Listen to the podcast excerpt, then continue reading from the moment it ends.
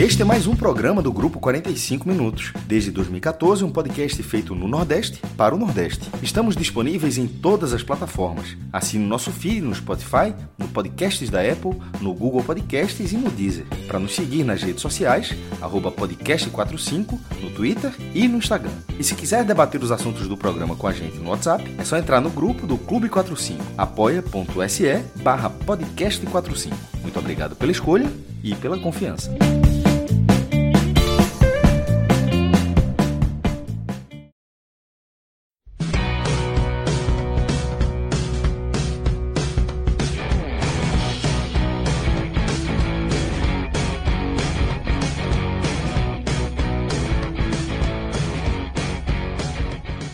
Aí, fala galera, começando mais um Telecast na área. Eu, Thiago Minhoca, estou aqui na apresentação dessa primeira parte da live de hoje, dessa mega live de hoje. Hoje estamos fazendo uma cobertura de três jogos que estão acontecendo nessa quarta-feira, 28 de setembro. A gente vai analisar três partidas: a derrota do Ceará fora de casa para o Curitiba pela 28ª rodada da Série A de 2022, a mesma rodada em que o Fortaleza venceu o Flamengo de virada por 3 a 2. A gente também vai falar sobre esse jogo. E no final da live, a gente ainda vai ter uma análise do clássico pernambucano entre esporte e náutico, que está rolando nesse exato momento que a gente está gravando. O jogo está no finalzinho do primeiro tempo.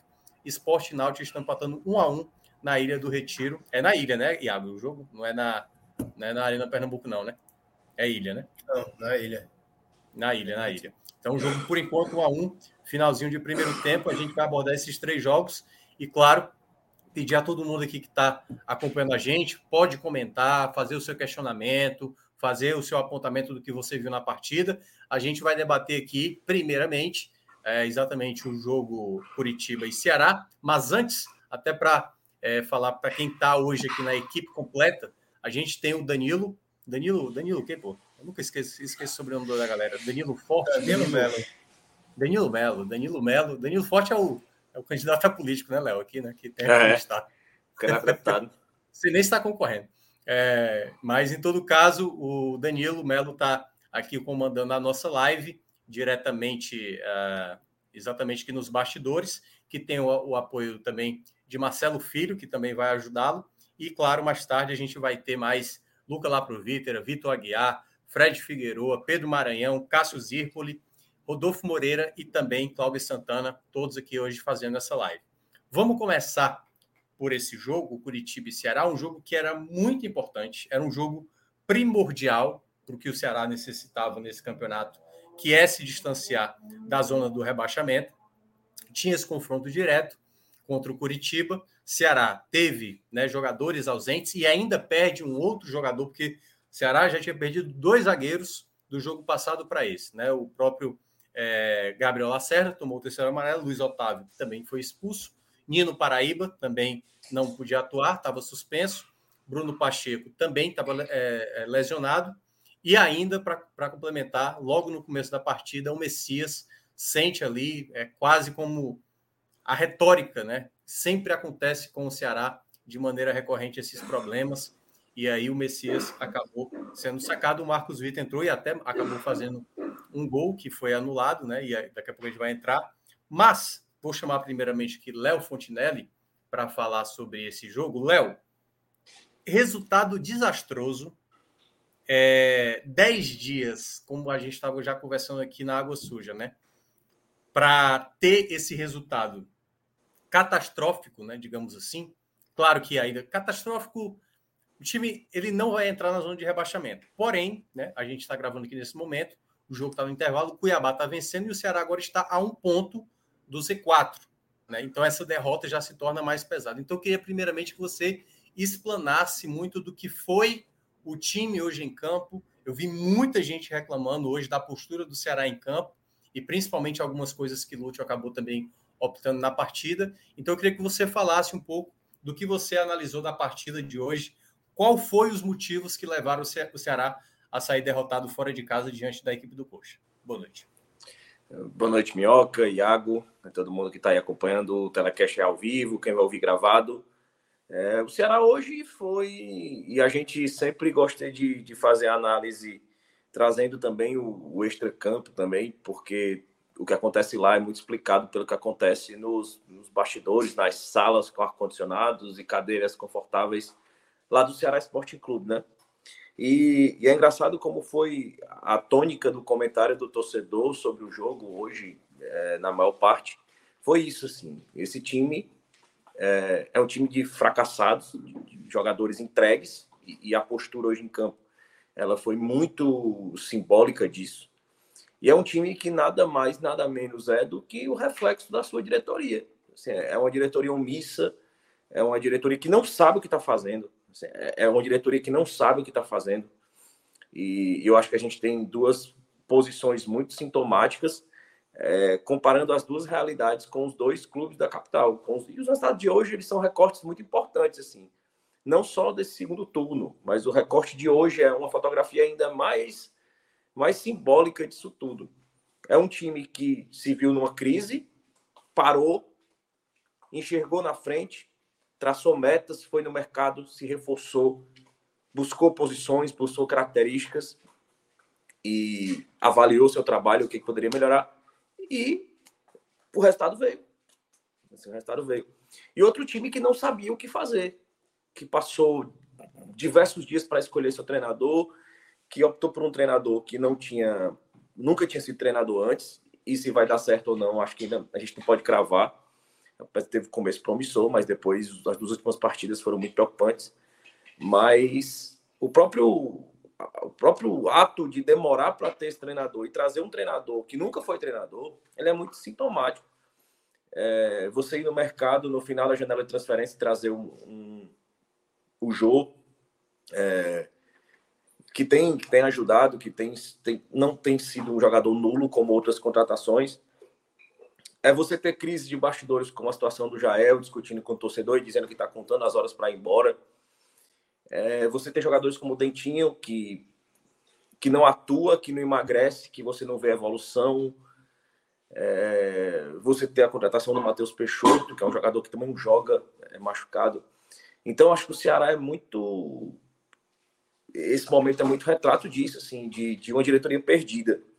E quando a gente tem um parâmetro de uma diretoria ao lado que consegue analisar o trabalho, ver os erros, reordenar, reorganizar, mudar a rota, reforçar, é, eu acho que torna ainda mais vergonhoso para quem está lá. Para a torcida mais desesperador. Eu acho que hoje a gente viu um Ceará e Santos, só que hoje a gente era o Santos. A gente viu o, o Curitiba ali com duas linhas muito próximas ali na frente da área. É, e o Ceará é um time completamente espaçado, assim, é, tocando demais a bola. Era um time que chutava mais a gol que o Curitiba, que tinha mais posse de bola que o Curitiba, mas era posse de bola completamente ineficiente. É, eram chutes a gol, na maioria deles, 80% de fora da área. Era um time que não conseguia penetrar a área do Curitiba, que congestionou a área ali e o Ceará não soube explorar as laterais, não soube explorar o chute de, de média distância, ele não conseguiu furar os bloqueios do Curitiba, que eram bloqueios que o Guto costuma fazer, que o Guto sabe fazer, e que a gente sabia que ele ia fazer. É... Os desfalques do Ceará hoje dificultaram, porque eram peças importantes na, nas laterais, especialmente para esse jogo pelo, pelos flancos, né? Com, com o Nino e com o Bruno Pacheco, que tem é, essa, essa, essa qualidade em alçar a bola na área.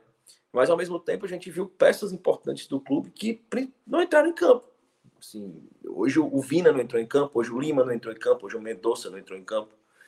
E, e desse, dessas peças de frente, referência do Ceará, é, eu acho que um dos menos culpados do que aconteceu hoje foi o Jô. Assim, no, no segundo tempo, ali, quando a bola acabou chegando um pouco mais, você viu que ele fez a parede, que ele soltou a bola, que ele fez o que um centroavante deve fazer, mas a bola não chegou no centroavante. A gente viu o Richard Coelho mais uma vez muito mal, errando demais, errando bote, errando passe, perdendo bola. E, e, é um jogador que já, já chegou no limite. Assim, o Lúcio precisa fazer essa leitura é, e, e, a gente vai chegar lá. Mas é, é, o paralelo que eu consigo fazer mais próximo assim, para o torcedor do Ceará. Mas a gente teve a sensação hoje do o torcedor do Ceará viu muito o que o torcedor do Santos sentiu naquele dia no Castelão assim. É, era um Ceará que já no seu segundo jogo sob o comando do Lúcio ele se mostrava compactado, ele se mostrava com a bola uma um toque de bola rápido, um toque de bola objetivo. Era um time que não chutava tanto a gol, mas era um time que tinha chances mais claras, era um time eficaz. E hoje o Ceará desmontou tudo isso, né? Não só hoje, mas no jogo contra o São Paulo, assim.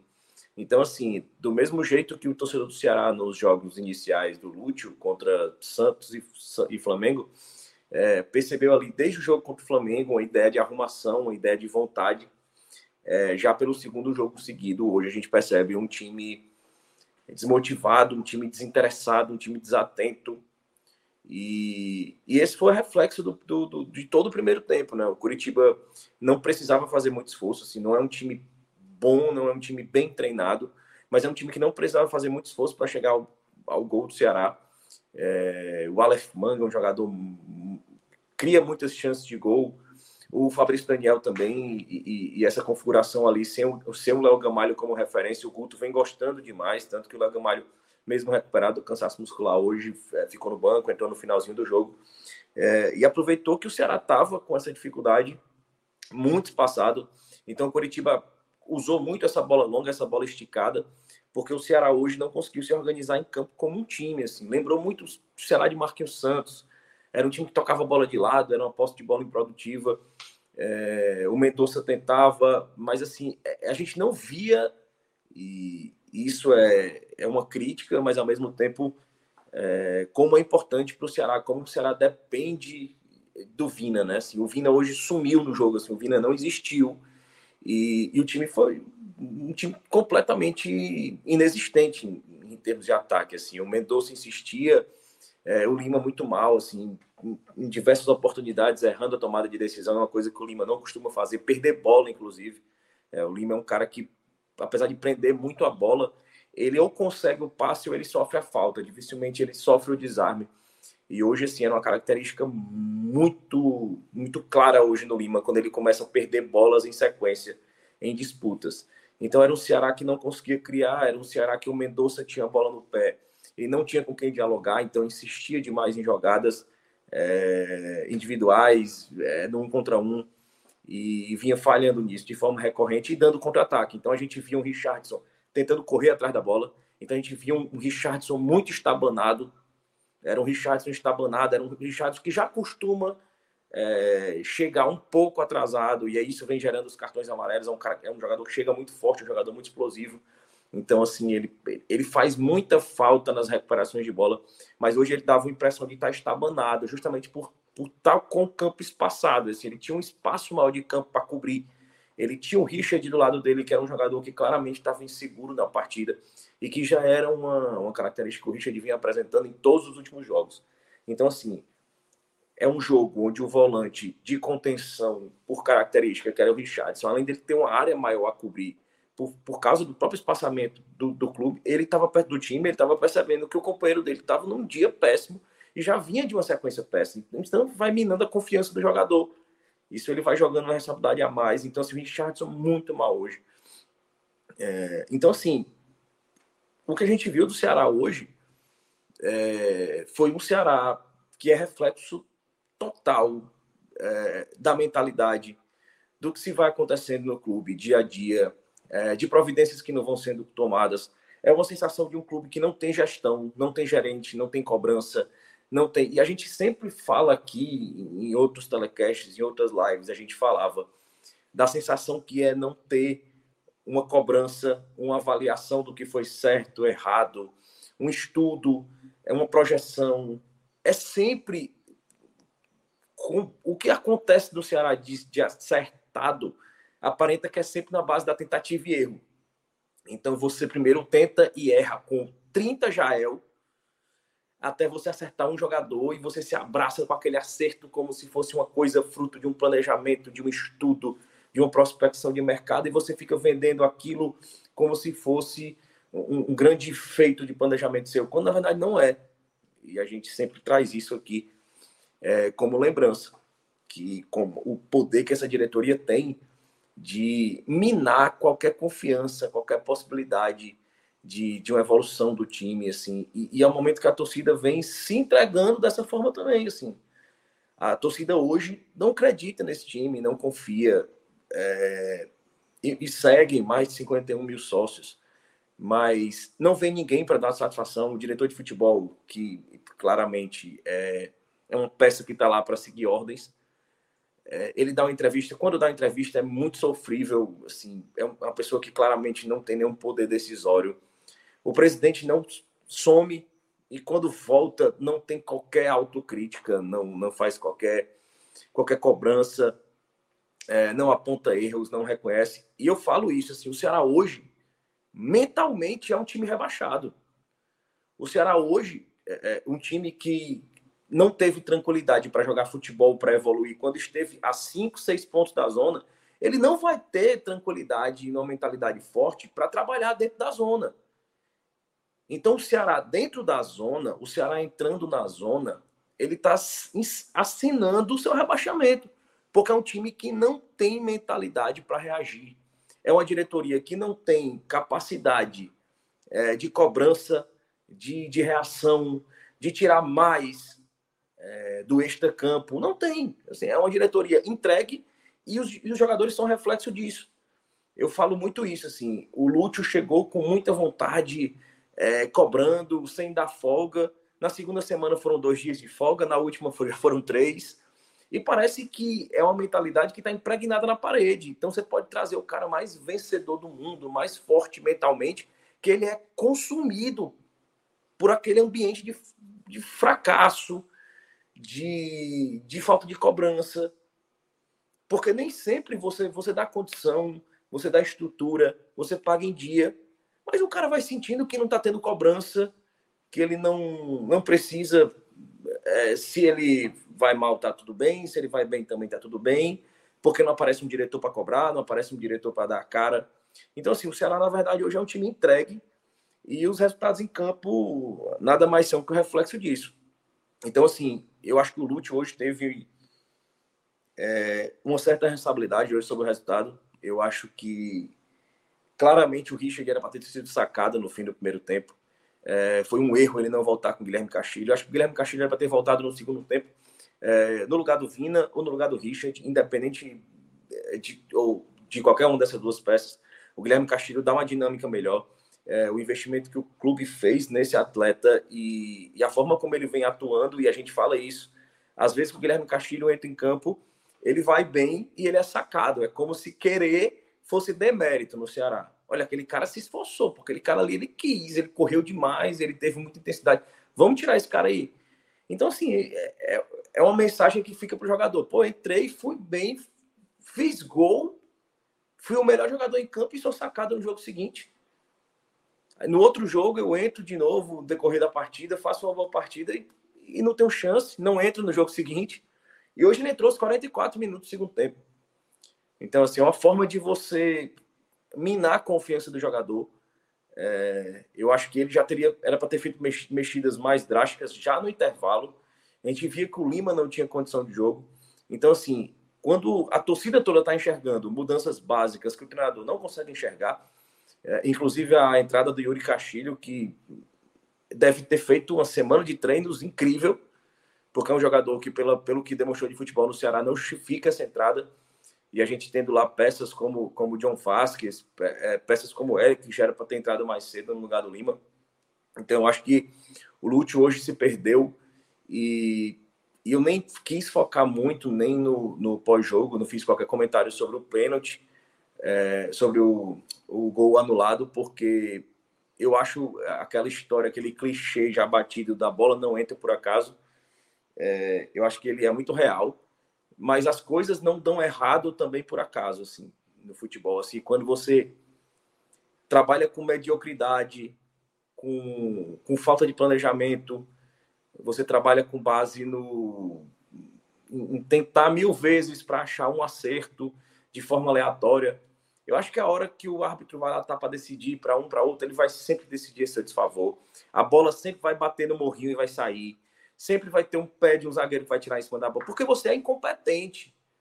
Assim, dificilmente o futebol vai premiar essas incompetências, como o Ceará vem vem, vem tendo como cultura é, nessa gestão atual.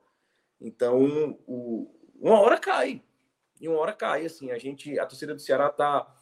Já está entrando no modo de torcer contra os adversários da parte de baixo da tabela, porque se depender do time, não vai. O Ceará, para atingir os, os 45 pontos, ele precisa de praticamente cinco vitórias nos últimos 10 jogos e tem seis vitórias em 28. Então, essas cinco vitórias não vão vir. E a torcida sabe que não vão vir. E, e, parece que é um modo permanente do torcedor do Ceará. Hoje fizeram até um gráfico que era é, começo do ano, eu acredito, reformulação, maior orçamento, fracasso. Começa o ano, aí é um ciclo, é. assim, que se alimenta. E o Ceará é isso. Assim, e a gente tem, repito, já repeti em outras lives, a gente tem mais dois anos disso para aguentar. Porque é, o Ceará está sitiado e parece que o Ceará só tem é, dono, dono para sua torcida. Acho que quem comanda o Ceará hoje só tem pulso para cobrar a torcida, para bater na torcida, para deixar a torcida fora do, do, do, clube, cada vez mais distante. Mas para quem está dentro, não existe isso aí. Assim, é como se fosse um. É o, é, é o único prêmio que o Ceará ganha todo ano. É Great Place to Work. Assim. Então não quer perder esse prêmio, assim, dos melhores lugares para trabalhar. Assim, quer deixar todo mundo à vontade, solto. E ao torcedor do Ceará cabe isso, assim, é, é, difícil você ver um torcedor do Ceará hoje pensando em ir ao jogo sábado. É, você vê um torcedor frustrado, você vê um torcedor que quer querendo que o ano acabe. E, e, é muito difícil, assim, porque o campo é, é só o reflexo disso tudo que a gente vem se repetindo há muito tempo. Foi mal. É, pois é, é o Léo entrou em muitos pontos aí, acho que importantes desse momento do Ceará, né? Que aí junta tudo que teve na temporada, é, os fracassos e tudo, tudo que a torcida já está cansada né, de, de ver se repetir, mas voltando de novo para o jogo e para trazer também o Iago para comentar é, o que foi essa partida jogando lá no Couto Pereira.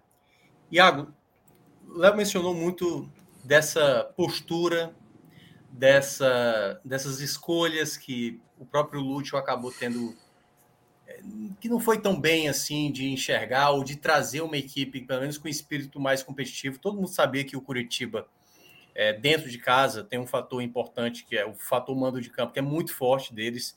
Não à toa, eles chegaram a 34 pontos, né? Agora 31, 31. 31 Os 31, é, 29 pontos foi dentro de casa, né? Dois fora de casa. E o Ceará poderia, pelo menos, ter é, tirado, porque assim, é o, é chamado. O Curitiba foi lá para sacar, né? Tipo no tênis, né? O Ceará teria que tentar quebrar o saque para ver se atrapalhava o, o, o, Curitiba. Isso não aconteceu. E, e dessa postura em campo e das peças, eu queria que você entrasse também no jogo. O que é que você achou de mais irritante no jogo, né? Porque dos relatos que eu vi, eu, eu não acompanhei o jogo, porque eu estava fazendo o jogo do Fortaleza é, eu vi muita gente reclamando disso que até o próprio Léo mencionou, né? Da, do time muito, sabe, burocrático, sem muita ofensividade, sem muito objetivo. Parecia mesmo que era um time sem espírito para tentar buscar um resultado melhor. Então eu queria que você falasse um pouco da partida e desse comportamento que você enxergou do time dentro de campo. O que mais te preocupou de ver o Ceará em campo? Então, Minhoca, é, primeiro saudar todo mundo que nos vê e nos escuta e que vai ouvir esse, é, esse, produto como podcast mais tarde. É, eu acho que o que mais me irritou, assim, sem sombra de dúvidas, foi a postura do time. É, eu acho assim, um time que teve 10 dias para descansar, para trabalhar, para oxigenar ideias, não pode ter a postura que o Ceará teve hoje dentro de um jogo que valia tanto para o Ceará. Era um confronto direto que valia como se fosse uma final de campeonato para o Ceará. Porque assim, perdeu o jogo, foi ultrapassado pelo Curitiba, vê o Cuiabá agora no, no retrovisor, tem o Havaí que está atrás, que também está só a três pontos, e os dois times já têm mais vitórias do que o Ceará. Então, assim, qualquer tropeço agora é muito perigoso do Ceará entrar na zona. E com o dano psicológico que a gente está vendo se agravar a cada rodada, é muito perigoso que o Ceará entre e não tenha mais forças para reagir. Então, assim, os primeiros minutos do jogo já dava para ver essa postura do Ceará sem querer agredir. Tanto que, assim, os cinco primeiros minutos da partida, eu vejo o Ceará tomando a postura de não, vamos esperar eles e vamos tentar jogar no contra-ataque para ver o que, que sai. Só que aí o Curitiba não vem. E aí, quando o Curitiba não vem, o Ceará fica meio perdido. Assim, a gente vai, a gente não vai, a gente fica, a gente espera. E aí decidem ir. Só que vão de um jeito que não, não apresenta aproximação, não apresenta tabela, não tem intensidade. E aí o Ceará ele começa a fazer uma coisa que não sei não sei se aconteceu com o Léo, mas comigo, por exemplo, me irritou profundamente, que é a história do toquinho toquinho. Toca a bola de lado duas, três, quatro, cinco vezes para poder avançar um metro. Ele toca de lado, tá, toca, toca, toca e não vai para lugar nenhum. E aí o Ceará tocava 10, 15 vezes para tentar construir uma jogada de ataque, perdia a bola no meio campo, e aí vinha o Curitiba explorando a velocidade do Aleph Manga por um lado e do Arley por outro. Então, assim, foi um jogo, foi uma alternativa de jogo que eu achei muito perigosa do, do Ceará, especialmente sabendo quem é o Guto Ferreira, que constrói times que se defendem muito bem e que normalmente trabalha com a ideia de tentar contra-golpear os seus adversários.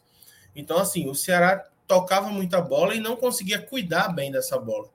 E aí, a partir daí, acontecia que precisava fazer a falta, e aí expunha a sua dupla de volantes, como o Richard e o Richardson, que para mim os dois fizeram duas partidas muito ruins. É, e é isso tudo ainda ficou pior quando o Ceará perdeu o Messias, porque aí quando perde o Messias, para mim, perde o último esteio de segurança da defesa, porque o Ceará já, já vinha muito desfalcado, ao todo, entre jogadores que eram titulares, reservas ou que só estavam machucados e tem pouca utilização, o Ceará tinha 10 jogadores no departamento médico. Então, assim, vinha muito desfalcado, certo? A defesa era praticamente outra dentro do que se espera de uma defesa ideal do Ceará com as peças que tem à disposição. E aí, o último dos virtuais titulares, que é o Messias, se machuca com 20 minutos de jogo e é necessário que entre o Marcos Vitor, um jogador que a gente sabe que é muito promissor, que tem muito futuro, mas é muito jovem. E aí, jogadores jovens, a gente sabe que normalmente sofrem. a linha toda reserva, né? Toda reserva linha, naquele momento. A linha toda reserva, e ainda te digo mais: um dos jogadores, para pelo menos na minha opinião, não é nem reserva imediato, que é o Lucas Ribeiro. Então, assim, é... a pouca segurança defensiva que o Ceará tinha durante a partida acabou ali, junto com o Messias. E aí, quando perde essa segurança defensiva, o Ceará ele começa a ficar mais medroso para ir ao ataque, começa a tocar mais de lado, começa a demorar mais a jogar. E isso tudo num time que, como o Léo bem disse, não é intenso, não é espaçado. E aí o Curitiba começa a ver: opa, tem espaço para jogar, então vamos lá tentar. E aí vai e começa a criar chance, começa a aproveitar a velocidade dos seus pontas, cria uma chance, para uma defesa do João Ricardo, chuta uma bola para fora. E aí, quando dá os 30 minutos de jogo, o Natanael aparece pela, muito bem pela direita, é, avança, passa, vai de encontro ao Vitor Luiz, que não consegue interceptar, não consegue marcar o cruzamento. Ele cruza uma bola para a área, em que o Michel Macedo também falha, não sobe. O Aleph Manga cabeceia, a defesa não consegue chegar e o Fabrício Bruno empurra para dentro. E aí, é um assim. Absurdo, a... Iago. É um, é. é um gol. Eu, eu olhei no intervalo, né? Esse gol. Eu não acreditei como é que o Ceará permitiu esse gol sair assim. De tamanha e... gente que estava dentro da área e essa bola ainda conseguir e assim, ser transformada o... em gol. Não é um problema de uma falha individual ou não. outra. Total, é a linha inteira que para e olha. Porque assim, é. o Vitor Luiz não dá o combate no Natanael, o Michel Macedo não dá o, o combate Macedo no Aleph Manga é. e os dois zagueiros olham o Fabrício Bruno dominar. Não, tá, tem hora que tá o, o essa, na hora do lance do chute é o, é o, o, Lucas Ribeiro, o Michel Macedo e tem mais um jogador. São três jogadores assim do Ceará com uma passividade tão total, pô, É a, a, figura do jogo é aquele gol. E o Fabrício Daniel com o Fabrício Daniel com ódio, botando a bola com tudo para dentro, cara. Sim. É aquilo ali. Aquilo ali é o retrato do Ceará. Três jogadores Total, assim. É o que representa o jogo, né? Exatamente. Da defesa do Ceará, só quem tentou fazer alguma coisa no lance foi o João Ricardo. Que era a última barreira, que ele tenta, mas infelizmente não consegue. E aí, assim, é, eu assistindo o jogo, e aí a minha percepção de ver depois com o jogo pronto, é que o jogo para o Ceará acabou ali. O jogo para o Ceará acabou aos 30 minutos do primeiro tempo. Porque o Ceará não teve mais capacidade de reagir, é, continuou com os mesmos defeitos e a confiança que o Lúcio tinha trazido quando chegou e que tentava incutir aos poucos, como o Léo bem disse, foi ficando pelo caminho e com 1 a 0 com a derrota, parece que ela sumiu de vez. Parecia muito com a cabeça baixa que a gente via dos jogadores do Ceará em campo, com o Marquinhos Santos como comandante. Na reta final do Marquinhos Santos, inclusive eu e o Léo, nos telecasts, gente falou várias vezes que a gente viu os jogadores do Ceará sem confiança, cabisbaixos, olhando como se não tivesse um horizonte de melhora para a performance. E aí, assim foi até o final do primeiro tempo, quando o Ceará tem uma última chance nos, nos acréscimos, quando o Mendonça pega uma bola de fora de área, chuta e a bola passa perto do gol do goleiro Gabriel. E uma coisa que me espantou é que, assim, o Lúcio, que é um cara que é conhecido por ser um cara vibrante, pelo menos enquanto jogador, um cara que tem espírito aguerrido, viu o time com toda essa passividade em campo, viu que diversas peças estavam muito abaixo do que podem jogar, e no intervalo ele não faz nenhuma intervenção na equipe. Nenhuma, zero, nada. E aí, assim, na minha visão, ele poderia ter feito tranquilamente três mudanças na volta para o intervalo. Ele poderia ter sacado, assim, poderia ter sacado o Vina, que vem numa fase muito ruim, é um cara decisivo, ok, mas que não estava contribuindo em nada e que, muito pelo contrário, as bolas que batiam nele se perdiam e voltavam para a posse do Curitiba. Ele poderia ter sacado um dos volantes para colocar o Castilho, poderia ter acionado o Rigonato e poderia ter tirado o Lima para colocar o Eric. Se ele tivesse feito essas três mudanças assim de atacado já na volta, não teria sido nenhum absurdo. E aí talvez o Ceará tivesse alguma competitividade para tentar reagir. Pois bem, não foi o que aconteceu. O Ceará ele volta para o segundo tempo com o mesmo esquema de dominar a bola, a posse de bola, mas ser um time do passe para o lado. Passa para o lado, toca para o lado e não consegue criar, não consegue cercar, não consegue penetrar a defesa. E ver o Curitiba mais retraído, mas de vez em quando indo lá e tentando criar uma chance. Inclusive, o primeiro chute do primeiro tempo é do Bosquilha, que foi acionado. Veja, o time que estava vencendo fez uma troca, por lesão, ok, mas fez uma troca e colocou o Bosquilha na vaga do Robinho. E aí, assim, tentou tornar o time um pouco mais ofensivo, né? Tirando um cara que joga ali de terceiro homem do meio campo, colocando um meia-meia mesmo. E aí, o, o Curitiba vai lá, tipo, meio naquela de se der, a gente vai, a gente tenta atacar, tenta fazer alguma coisa aqui. E o Ceará, que precisava da vitória, tentava, mas em vez de ser passe vertical, a gente via só muito passe horizontal. E aí o Lute espera 15 minutos para poder mudar, aí muda duas pontas, né? coloca o Yuri Castilho, que eu particularmente acho que haviam peças mais qualificadas para serem colocadas no banco de reservas.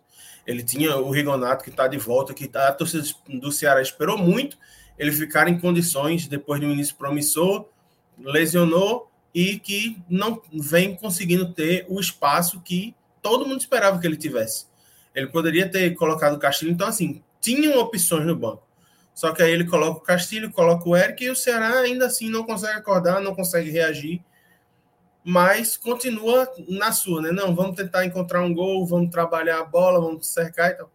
E aí, com 30 minutos do, do segundo tempo, o Ceará finalmente acha o gol.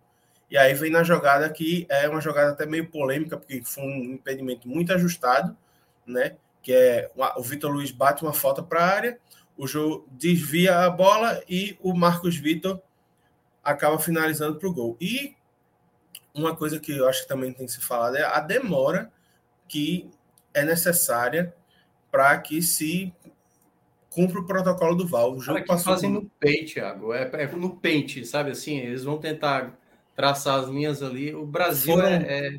Cara, foram na... mais de cinco minutos de paralisação. E aí um jogo vi, que já estava é, frio. Eu estava eu tava fazendo também a central na, na transmissão do jogo do Fortaleza. Eu falei, ó, gol do Ceará. Aí eu até falei, olha, temos que esperar porque tem um VAR. E esse VAR ficou lá na, no aplicativo que eu estava olhando direto lá o nome VAR e não saía esse VAR, entendeu? assim, na Libertadores, na Sul-Americana, no jogo do Brasil que, que aconteceu essa semana, cara, eu não vejo nenhum canto do no canto no mundo que não no Brasil que se demore tanto para se traçar uma linha. Assim, é muito demorado. O tempo que eles param, o, momento, aonde eles vão colocar a linha, é muito, muito, muito, muito mal aplicado e por isso que gera, obviamente, desconfianças, né? O momento que está parando é um pouco antes, é um pouco depois, e é uma coisa que eles deveriam, assim, protocolo muito mal feito, muito mal feito. E aí, outra coisa, Minhoca, é assim, chama o cara para olhar o VAR. E aí a gente sabe que a ideia da CBF era que o VAR tivesse interferência mínima e eficácia máxima. É então, assim, se o próprio VAR não tem certeza do que viu, certo? Exato.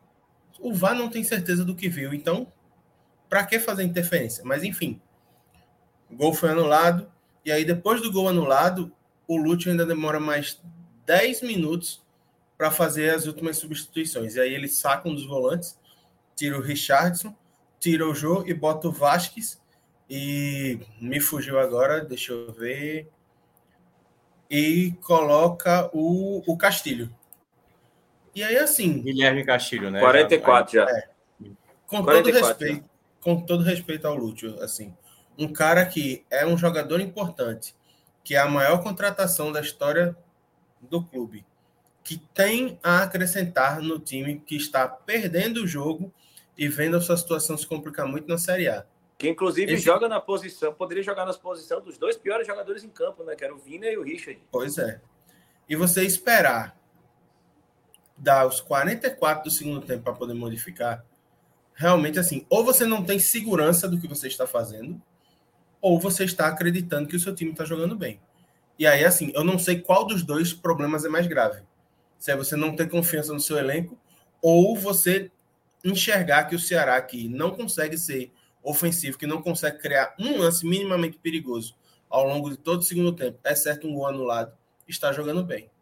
E aí, assim, eu acho que essa derrota é muito na conta do Lúcio também. E aí, assim, um time que, voltando ao, que eu disse no início, um time que trabalha por 10 dias, 10 dias, assim, acho que, salvo engano, foi o maior intervalo que o Ceará teve de treinamento e de preparação entre os jogos da Série A nessa temporada.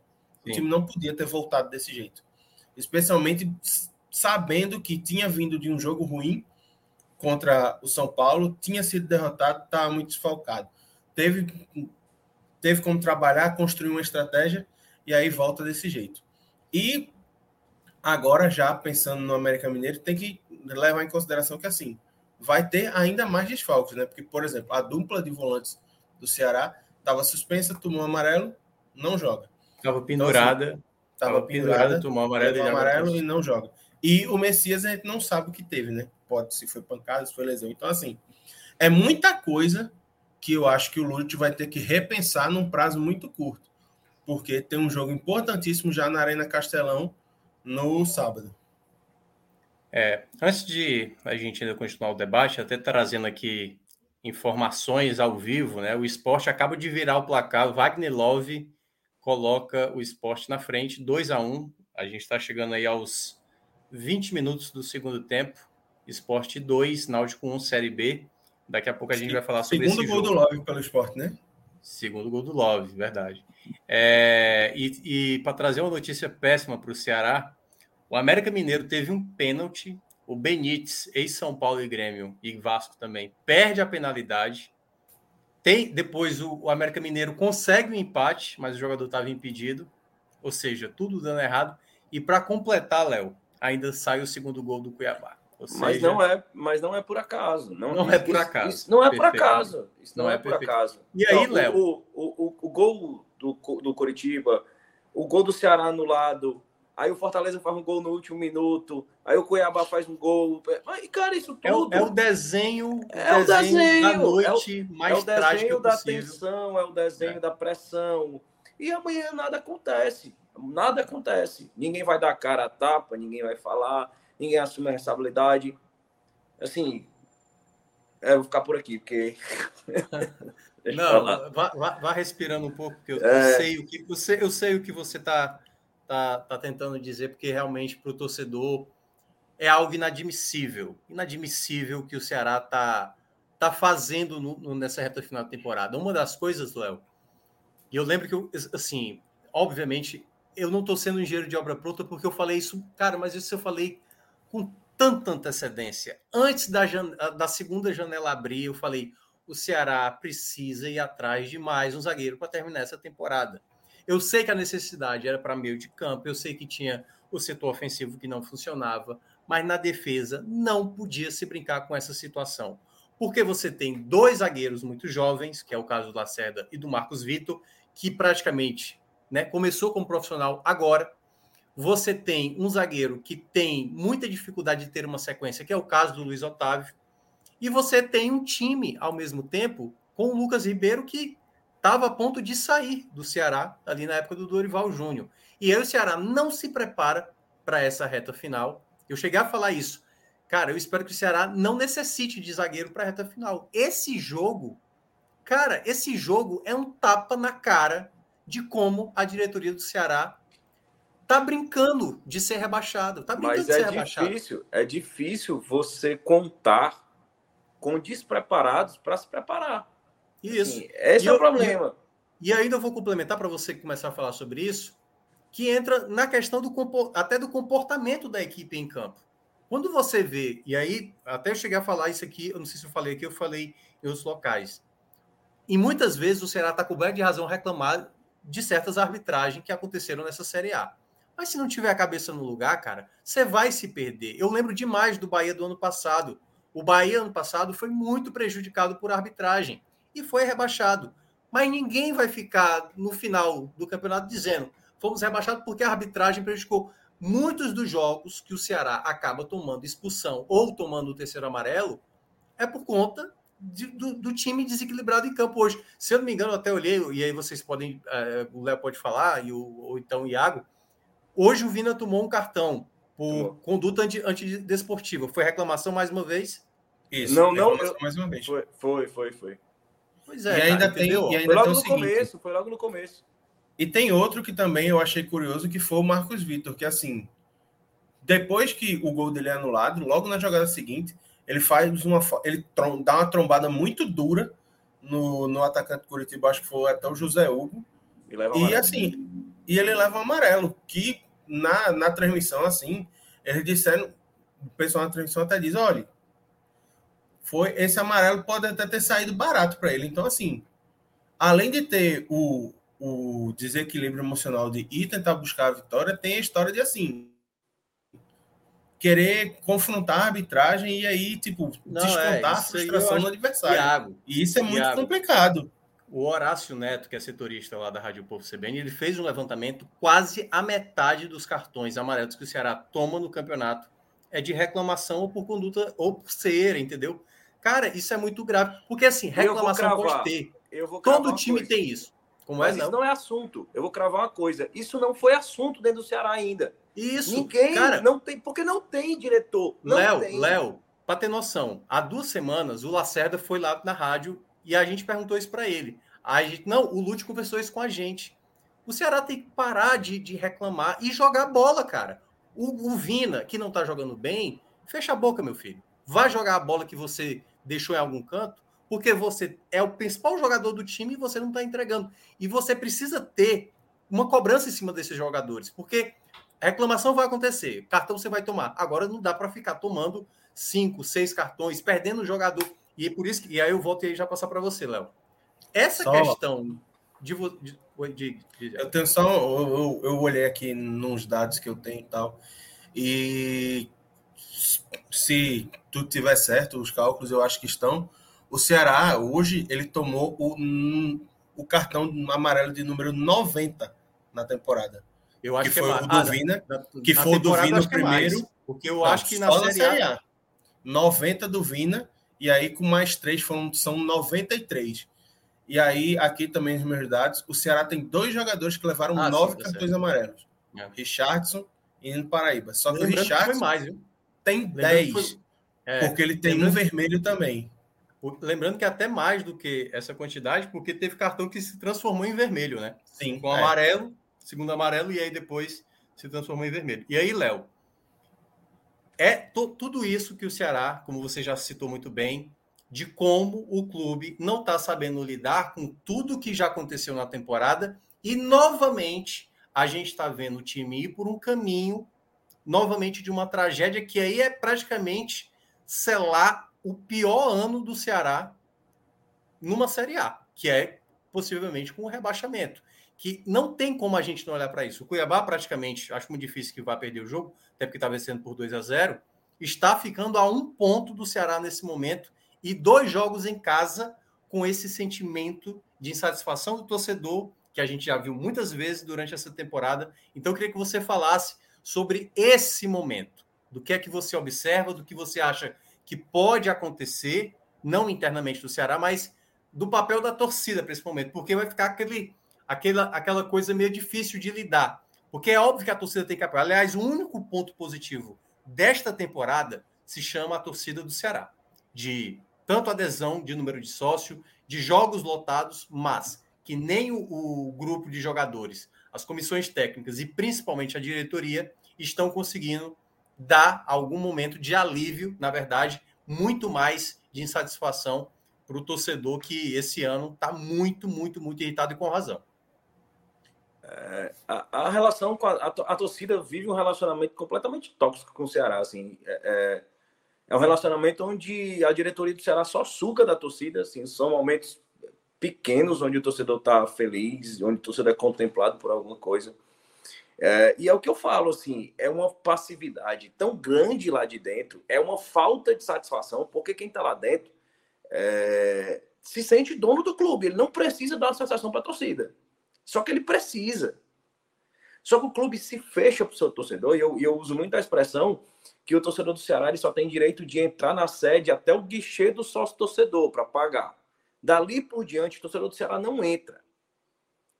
Só que com o tempo, e não é algo que eu queira que aconteça, mas com o tempo, essa relação, a tendência, quando você é bloqueado de forma como alguém se aposta de uma coisa que não é dele, Dentro do Ceará, pessoas se apossaram do clube que não é deles. E estão fazendo os verdadeiros donos ficarem do lado de fora. E não dão satisfação, não dão notícias. E tiveram episódios relacionados à gratuidade de, de, de, de crianças. É, outros episódios relacionados à coisa interna do Ceará que repercutiram na, na mídia independente, na mídia, com matérias, inclusive, da Rafaela Brasileira, que o clube depois ligou para pessoas da mídia independente dizendo assim: foi uma coisa simples, isso não aconteceu. O Lúcio não pediu um quarto na sede, ele mudou de ideia depois, como se a gente tivesse a obrigação de, de apurar o torcedor comum, tivesse a obrigação de ir lá dentro do clube apurar. Essa informação, essa transparência tem que ser passada pelo clube, não é pela Perfeito. gente. Só que quando Perfeito. alguém usurpa, se ocupa de uma coisa, fazendo manobra estatutária, é, se apossando de cargos, distribuindo os títulos de sócio proprietário. O título de sócio proprietário que, do Ceará, que custava R$ 1.200 para você ser conselheiro, foi reajustado para R$ mil. Qual a intenção disso? Qual a intenção disso? E, então, assim, isso vai chegar a um limite, e eu não quero que chegue, que o torcedor comum, mais, mais bruto, mais fanático, ele vai entender, eu só entro na violência vai descambar para a violência, porque o torcedor vai enxergar como único remédio. Porque essas pessoas não têm a autocrítica de perceber como elas estão sendo nocivas ao clube. Nocivas, fazendo mal. E hoje essas pessoas se escondem. E eu repito a comparação que eu faço. Hoje o presidente do Ceará, ele é o, eu, a analogia que eu faço é com aquele cara viciado no poker. Que o cara tá perdendo, perdeu a casa, perdeu o carro, e ele está apostando tudo que ele tem porque ele acha que ele vai ganhar e recuperar. Sendo que ele já perdeu tudo, cara. Perdeu tudo. Assim, o, o presidente do Ceará hoje e quem está ocupando a gestão de futebol, eles são o pior tipo de incompetente. Assim, o presidente do Ceará hoje é o pior tipo de incompetente. É o incompetente que ele não se reconhece como incompetente. Ele é vaidoso ao ponto de achar que realmente ele é bom, que ele conhece, e mesmo dando a cara na parede, errando, sendo humilhado. O presidente do Ceará ele é humilhado pelo presidente do rival dia após dia. Ele é humilhado. E ele não sai do cargo nem para se preservar, nem por amor próprio. A vaidade, a arrogância é tão grande que ele não sai do clube nem para se preservar. Porque o que se pode, a relação hoje de rivalidade, você colocando entre os dois presidentes, é de humilhação. É de humilhação. O que a gestão do Fortaleza faz hoje com Robson de Castro é humilhar dia após dia. Dia após dia. E você faz em pequenos gestos, você percebe isso em pequenos gestos. É a situação do Galhardo, que foi humilhante para o presidente, mais um. A do Romero foi humilhante. É, é, as eliminações com o Brasil é humilhante. Ele é humilhado pelo, pelo presidente do rival há anos. Há anos. Há anos. E aí parece que ele não. É, é, eu, repito, é o jogador de pouca que já perdeu o carro, a casa, o, o, dinheiro todo que tinha no banco, e ele vai, ele pega, aposta no relógio que está no pulso, porque ele acha que ele vai ganhar no final e vai recuperar a casa, o carro. Não vai. Ele acabou. E são pequenas coisas que a gente vê essa diferença. O Crispim, que é um cara que tem uma história no Fortaleza no passado, é, conquistou uma campanha, participou de uma campanha histórica como uma peça fundamental, desrespeitou o clube e foi afastado, meu amigo. Acabou, foi afastado. E o Ceará não tem sequer a vergonha na cara, essa diretoria não tem vergonha na cara, decência. E não é com eles, não, porque eu acho que eles não têm mais vergonha na cara deles. Eu falo do torcedor. Um jogador inútil como o Jael diz que está contando as horas para ir embora não é nem um jogador importante, um inútil, como o inútil. E não faz nada, cara. Não faz nada.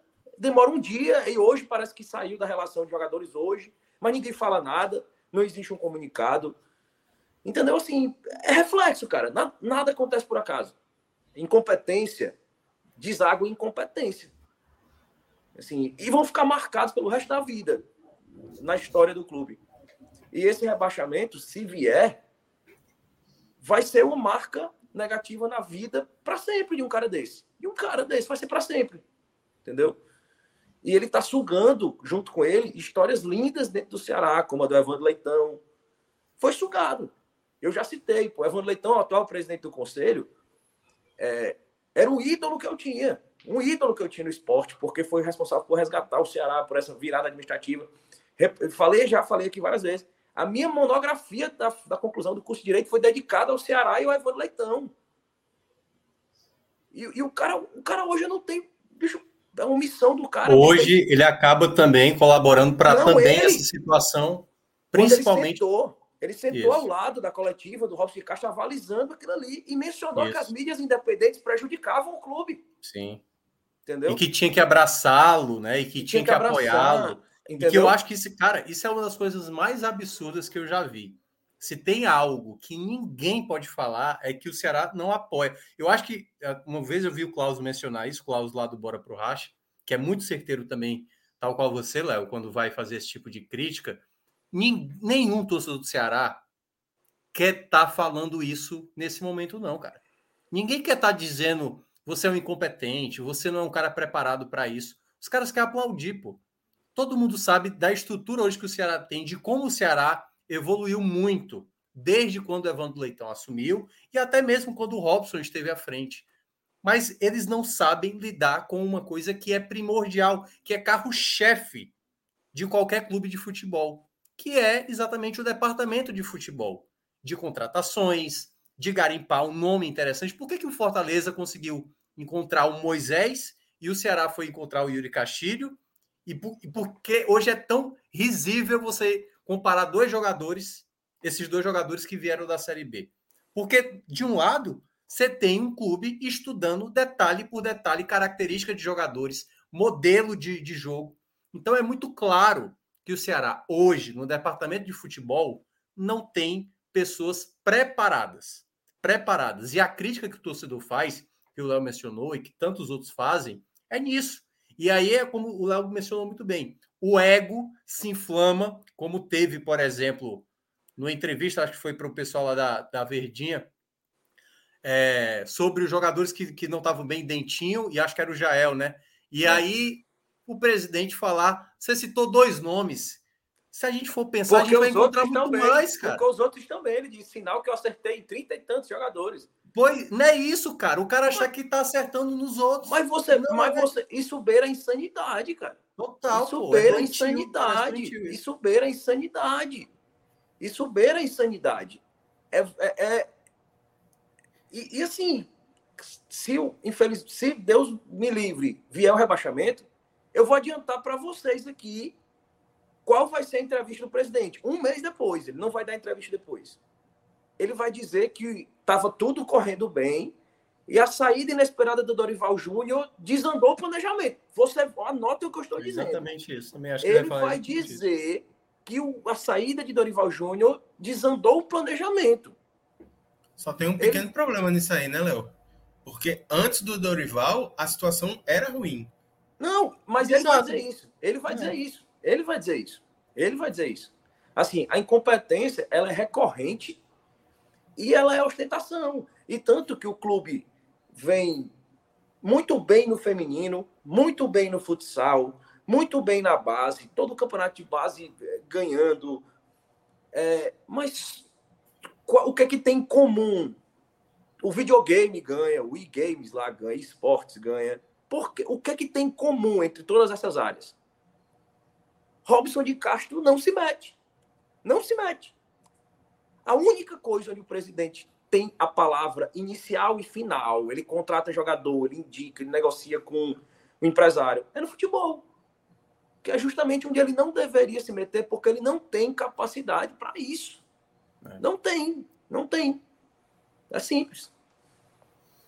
É, claro, a gente poderia falar mais coisa e, claro, a gente vai depois debater, né? O Ceará vai ter um jogo muito importante contra o América Mineiro, às três da tarde, na Arena Castelão, no sábado. Um jogozinho muito quente, esse jogo.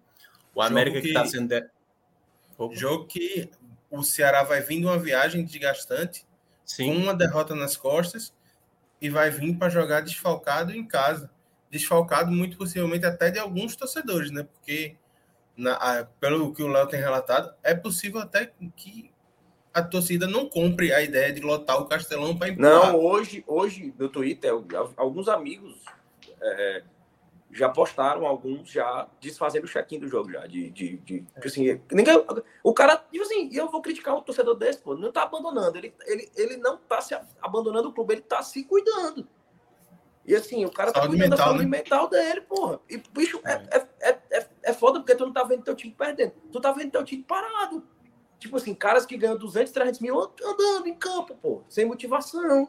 E ninguém dá satisfação, ninguém te dá uma explicação. Se o cara vai para ter a decência, a hombridade de ir para a televisão e dizer assim, bicho, eu tô desesperado. Eu, eu não sei o que tá fazendo. Eu não posso mais contratar. Esses caras não querem jogar, eu tô com medo. Me ajudem. Pronto. A torcida diz, meu irmão, o cara não sabe o que fazer. Vamos, pra- vamos lotar o estádio. Mas simplesmente o cara não dá a cara. É como se assim, meu irmão, isso é meu. Como eu disse, é a SAF de Alguém se apossou do clube sem aportar um real. Era exatamente. SAF. Eu, era, eu não era a favor de- da SAF no Ceará, agora eu sou, porque pelo menos alguém vai chegar, vai ser dono e vai pagar. Porque a gente hoje tem um dono que não botou um pirulito dentro do clube. E se fecha pro torcedor como se aquilo fosse propriedade dele. Entendeu? É, Mas é isso. Mas enfim, mas eu acho que a gente já falou bem sobre esse assunto, e claro, a gente vai falar mais, né? Até porque, como eu estava dizendo, o Ceará vai ter esse jogo no sábado, como disse o Iago, né? Uma viagem desgastante, vir lá de Curitiba para ter esse jogo é, e ainda ter que lidar com toda essa insatisfação da torcida, mas claro, a gente vai falar isso muito no sábado, no tele de sábado. O Ceará precisando muito de uma vitória, precisa demais de uma vitória contra o América Mineiro para não deixar a situação mais delicada. São dois É. jogos em casa, né? Seguidos agora. Dois jogos em casa, tem, o- isso. tem o América E de- no dia primeiro E e depois o pega Goiás. o Goiás na quarta-feira, dia 5. Então, assim, Exatamente. são dois jogos fundamentais para o Ceará tentar respirar nesse apuro que está passando. É, vamos logo para os destaques finais, é, destaques individuais, né? De quem foi bem, quem foi mal, até porque a gente ainda vai ter Fortaleza, já está terminando o jogo do esporte com o Náutico, está 2 a 1 nesse exato momento. É, e aí a gente vai agora para a análise do Fortaleza logo na sequência. Mas primeiro, Iago, começando com você, quem você acha que foi bem, quem foi mal na partida hoje? Quantos dá para salvar?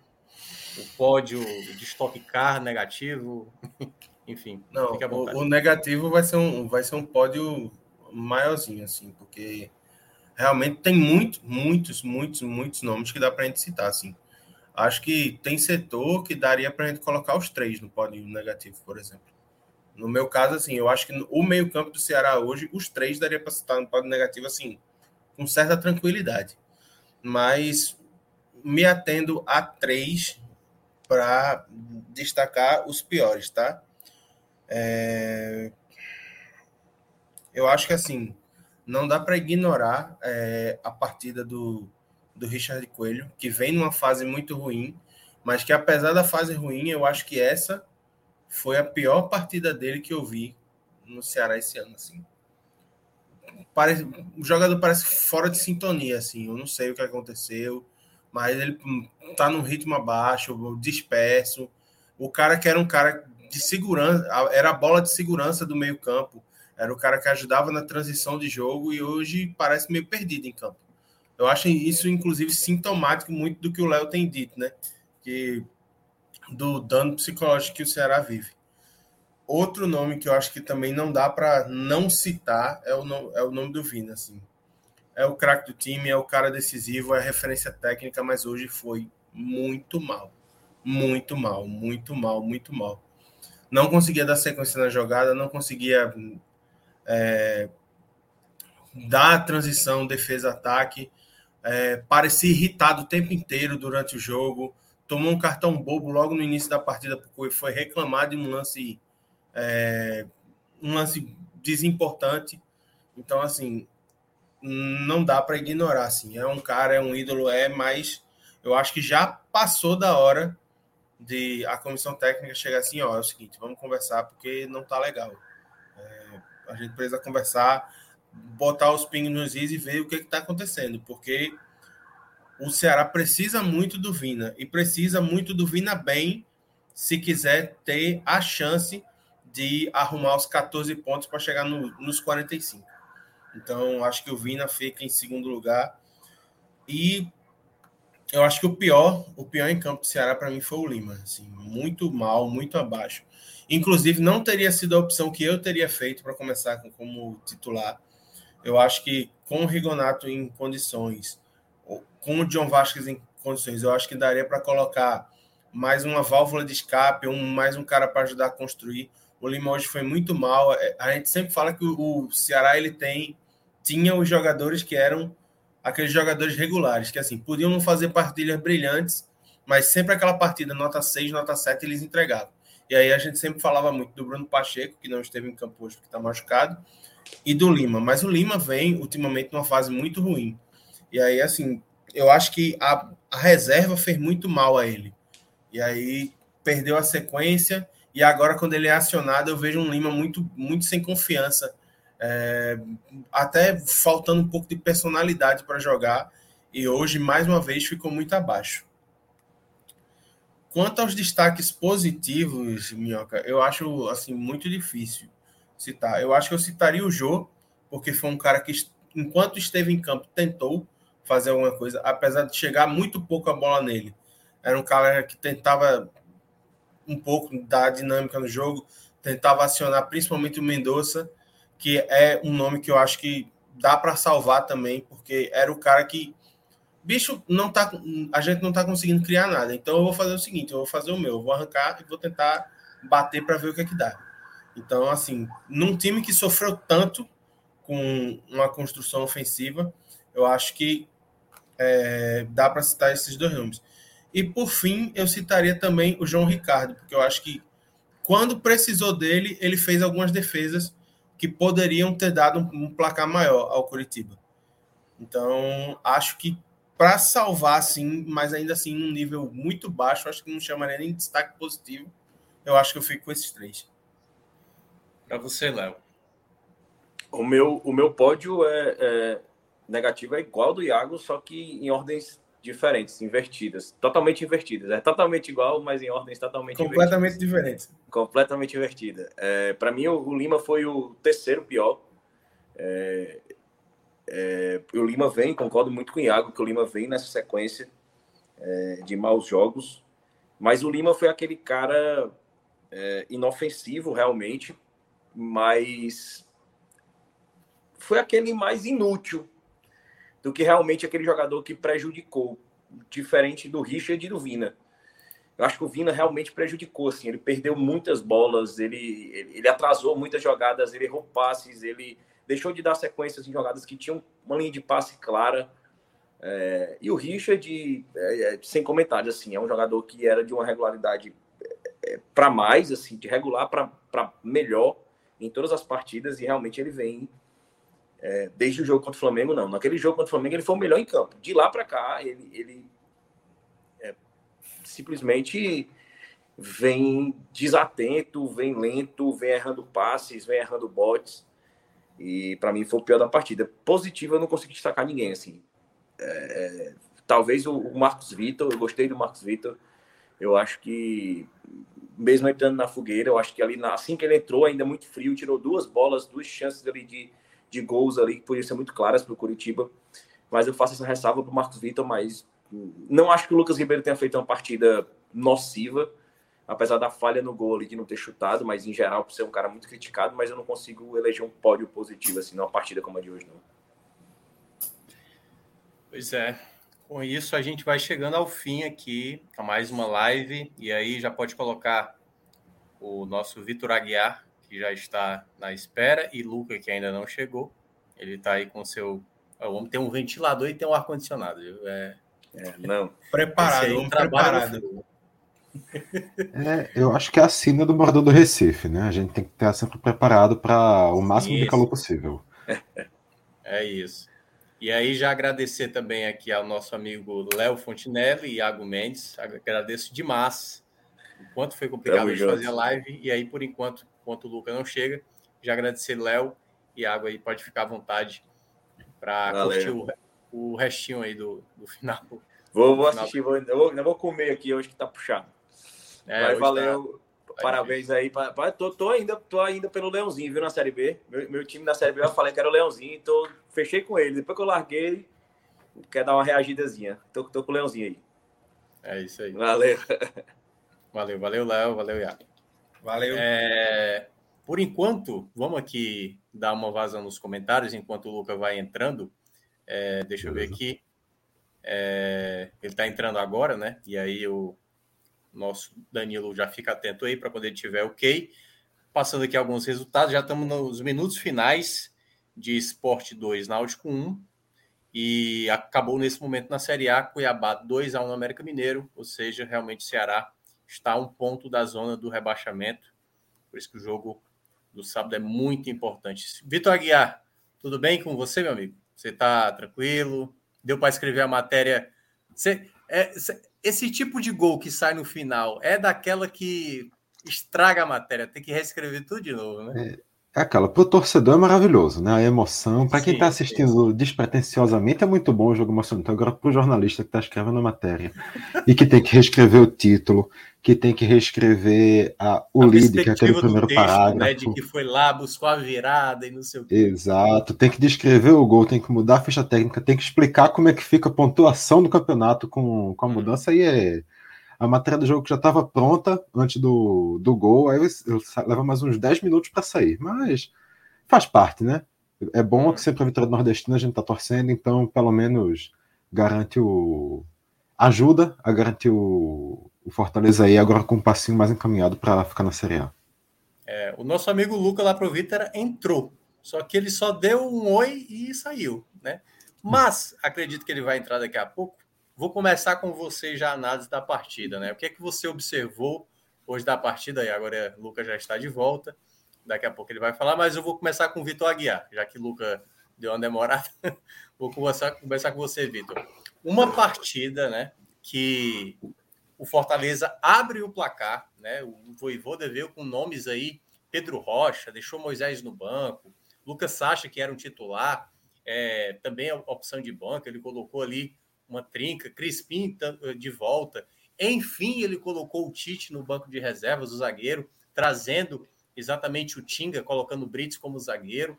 E aí o time abriu o placar, toma a virada ainda no primeiro tempo, né? Numa falha do Ronald ali com uma falha também do Fernando Miguel, toma o gol de pênalti, os dois gols marcados pelo Gabigol, e na volta do intervalo, com depois das mexidas, Fortaleza conseguiu empatar e na última bola, como você estava citando ali, praticamente, Fortaleza consegue uma vitória muito importante. Né? A vitória era fundamental, principalmente pela vitória do Cuiabá, que acabou de acontecer, e a vitória do Curitiba, que fez ali aproximar. Então, queria que você falasse do que você enxergou da partida, o que é que você observou de pontos negativos e depois é, positivos também que o Fortaleza teve durante o jogo. Boa noite. Então, boa noite, Minhoca, todo mundo que está acompanhando, Luca, pessoal que está na, na edição. Então, Fortaleza, como Tia bem falou, Minhoca entrou com um time bem, bem mudado. O Voivoda pensou numa, numa formação realmente diferente para a equipe. Pensou algumas soluções diferentes depois de uma sequência de três jogos sem vitória. Né? Acho que ele viu essa necessidade de, de mudar, justamente contra o Flamengo, que em teoria seriam um jogos mais complicados, um dos jogos mais difíceis, por ser o Flamengo, por ser tudo que, que a gente sabe da equipe de grande investimento, de de grande porte, enfim. O Fortaleza entrou em campo com uma proposta mais reativa, jogando um pouquinho mais recuado, e conseguiu, já de, já de cara, conseguiu bom apresentar um bom futebol. Não estava com o domínio da posse de bola, já ali no início a gente vê as estatísticas perto de 80% de posse de bola para o Flamengo e 20% para Fortaleza, mas quando naqueles 20% aquele pouco tempo que o Fortaleza tinha bola, ele sabia o que fazer. Ele conseguia ser eficaz, mais, né? conseguia, né? conseguia finalizar mais. No momento do gol estava 3 a 1 nas finalizações, depois, se não me engano, chegou a abrir 5 a 2 também. E conseguia utilizar bem as jogadas de velocidade para dar resposta. Tanto que o gol de, de Pedro Rocha sai ainda relativamente no início do jogo, 16 ou 18 minutos, não lembro certo, mas ainda na parte inicial da partida. E até ali também o Flamengo tinha dado uma finalização também sem muito perigo. E o próprio Fortaleza já tinha chegado a estar mais perto de um possível gol do que o, o Flamengo. E imediatamente após o gol, até parecia que o Fortaleza ia se arriscar um pouquinho mais, ia subir um pouco as linhas, mas também foi uma sensação que passou rápido, uma coisa ali que durou 3, 4 minutos. Fortaleza voltou para esse jogo mais recuado, mais contido, apostando na, nos contra-ataques, mas e tudo parecia realmente caminhar sob controle para o Fortaleza. Só que mais uma vez o Fortaleza repete uma coisa que vem sendo muito comum para o Fortaleza. Já foi muito mais do que vinha sendo nas últimas partidas, claro. Turno era mais comum. Exato, o primeiro turno foi um trauma para o Fortaleza, esses erros bobos, muitas vezes individuais, que colocavam todo o jogo a perder. E podia ter sido exatamente isso de novo, podia ter sido uma vitória desperdiçada, um empate desperdiçado, por causa de uma falha de um passe ali no meio de campo, um passe relativamente tranquilo, que o Ronald não conseguiu ajustar bem, entregou de graça para o Gabigol, que partiu direto. Gabigol ainda não entrou numa posição, num ângulo muito bom na área, era um lance totalmente defensável para o Fernando Miguel, tanto que a bola, a, a sensação que dá pelo menos é que a bola vai diretamente na mão dele, isso. Mas eu não sei, ele vai para trás, ele se joga. Faz o movimento, né? Acaba fazendo o é, um movimento ele... errado isso. Exato, e a bola acaba um entrando pro Resumindo, gol. foi um frango, foi um frango. É, pois é. Uma falha de Ronald, uma falha de, de Fernando Miguel, não tem como não penalizar nenhum dos dois por esse diretamente por esse gol do Flamengo. E eu fiquei com a sensação de que o, o Fortaleza não sentiu esse primeiro gol. Depois do primeiro gol, a minha sensação, pelo menos, foi de que o jogo continuou equilibrado. O jogo continuou com Fortaleza mais reativo, talvez não com tanta força de contra-ataque, mas também porque o Flamengo estava conseguindo organizar um pouquinho mais esse meio de campo. Mas lá no fim do primeiro tempo, uma saída no uma saída do, do ataque do Flamengo, mais uma vez, o Mateusão é derrubado por, pelo Marcelo Benevenuto e o juiz marca pênalti. Eu, particularmente, fiquei um pouco em dúvida do lance, mas a gente já aprendeu que não adianta de nada questionar pênalti no Brasil, a gente não sabe quais são as regras do VAR. Verdade, Esse é o tipo do lance que é exatamente o que eu falo. Juiz marcou, teve ali um toque. Eu também acho que foi uma certa forçação de jogador do Flamengo. Mas deixa a marcação. A questão é que esse tipo de lance a depender do clube, se há um rigor do VAR de peraí, peraí, peraí, vamos olhar com mais calma, entendeu? Que é o que a gente geralmente fala, e nesse caso, geralmente, para dependendo do clube, não, deixa, deixa, deixa. Deixa a marcação, não vamos interferir, não. Né? Mas... Se ao invés de, sei lá, Mateusão sendo derrubado por Benevenuto, fosse. Opa se é o contrário, né? O Davi Luiz fazendo isso lá no Thiago Galhardo, né? Aí pois a é. galera, é. em vez de peraí, pô, acho que não foi pênalti, não. Esse mesmo lance, acho que melhor chamar. É, mas, enfim, a gente vai ficar, pode ficar aqui no campo das especulações, mas essa resposta é. realmente não tem como, como ter. Lance polêmico, mas é da vida. E o pênalti muito bem batido pelo, pelo Gabigol, aquele pênalti chato, ali no canto. É, espera o goleiro definir e vai na frieza, então realmente não tinha muito o que fazer ali. Fortaleza vai pro, pro intervalo com esse gostinho amargo, essa virada, sem merecer uma, tá saindo de campo derrotado, talvez merecendo até estar tá saindo de campo com uma vitória pelo, pela inteligência do seu jogo, pelo que estava conseguindo fazer, segurando o jogo do Flamengo, mas é do futebol. Com a derrota, eu acho que tudo ficaria um pouquinho mais complicado para a cabeça do Voivoda, mas aí eu acho que foi quando a estrela dele começou a brilhar. O Voivoda eu acho que teve uma participação muito clara nessa vitória do, do Fortaleza hoje, e já começa pela mudança no intervalo, quando ele tira o Ronald, que estava sendo um dos piores jogadores em campo, para talvez até o pior, e ele coloca justamente o Moisés, que é um cara que já consegue dar uma agilidade melhor no ataque, consegue ajudar o Fortaleza a fazer essa, esse segundo tempo de uma imposição ofensiva um pouquinho maior, sair do campo de, de defesa começar a jogar no campo de ataque, e é aí que muda o jogo por completo para o Fortaleza. Logo no início, aparece uma boa jogada pela direita, jogada do Thiago Galhardo e o, o Pedro Rocha mais uma vez faz o gol, Pedro Rocha tendo a primeira oportunidade como titular, tinha feito seu primeiro gol com a camisa do Fortaleza no primeiro tempo, já fez o segundo logo no, no início da segunda etapa, desencantou definitivamente, né? E a partir desse gol aí eu já acho que o Fortaleza deu, começou a dar uma crescida. O jogo seguiu equilibrado, não foi um domínio total do Fortaleza a partir daí, teve momentos de um Fortaleza melhor, teve momentos de um um Flamengo melhor. Eu acho que nas mudanças do, do Fortaleza, do Flamengo, nas laterais, nas saídas de Rodinei e de Felipe Luiz, o, Fortal o Flamengo conseguiu crescer um pouquinho. Os dois laterais que entraram, o Mateuzinho e o Ayrton Lucas, em seus primeiros momentos eles conseguiram dar uma resistência um pouquinho maior, mas também acabaram depois, não sei se fôlego, não sei se alguma também parte tática que, que foi alterada, mas eles acabaram começando a perder essas disputas. Mudanças também do Voivoda, com a entrada do Lucas Sacha, que eu acho que também foi muito importante para dar uma estabilidade muito boa no meio de campo. Quando chegou ali né, nos 30 minutos, com todo esse cenário, a chave virou completamente a favor do Fortaleza. Fortaleza conseguiu ter um 10, ter ali 10, 15 minutos finais de domínio total na partida, jogando se você dissesse que é o contrário, que o Fortaleza que estava de rubro-negro e que o Flamengo, o teoricamente grande time que estava de tricolor, todo mundo acreditaria para aqueles 10 minutos finais. Fortaleza dominou por completo aquela reta final de jogo, estava merecendo demais, saiu o gol, até demorou para sair só nos 48, mas surgiu a oportunidade com o Caio Alexandre, também fazendo o primeiro gol com a camisa do Fortaleza e garantindo essa vitória fundamental, vitória com convincente, com bom futebol jogado, com diferentes futebol jogados dentro da mesma partida pelo time de Voivoda, que também mostrou inteligência, que também mostrou capacidade de leitura de jogo, de interpretação. Então eu acho que o Fortaleza sai maior dessa partida como um todo.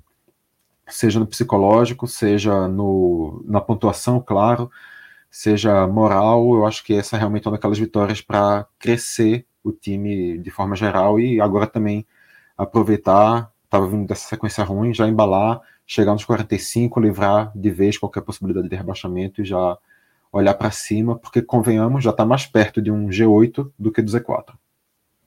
Perfeito, perfeito. É, e aí, vou de saber com o Lucas, saber se ele concorda com essa frase aí de G8, né? O homem tá sendo ousado. Da outra vez não deu muito certo, não, né, Lucas? Esse negócio de G8. Eu, eu tô dizendo que tá mais perto falando em pontuação. São cinco não, pontos pro oitavo e são então, seis pro São quatro pro Z4.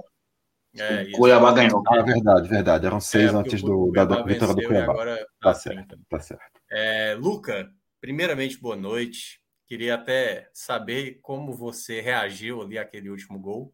Que eu fiquei, cara, eu fiquei muito imaginando, cara, como é que deve estar a Luca nesse exato momento. Talvez chutando o sofá. ou, ou, você estava lá no Castelão, não sei, não sei se você estava lá. Não, cara. Porque, cara eu estava trabalhando. Estava trabalhando, trabalhando. Eu, só, é, eu só vi o jogo depois de voltar do trabalho. Mas estava aqui olhando e tal. Deu para ver os minutos finais e depois assisti o jogo para fazer análise. E.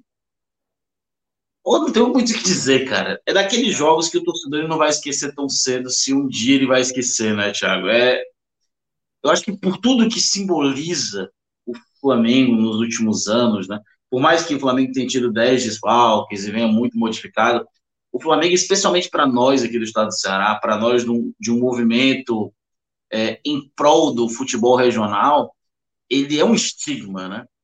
É, e todo mundo que torce só um time aqui no Nordeste sempre olha para o Flamengo como um estigma, é, como se fosse ali um grande percalço do desenvolvimento do nosso futebol.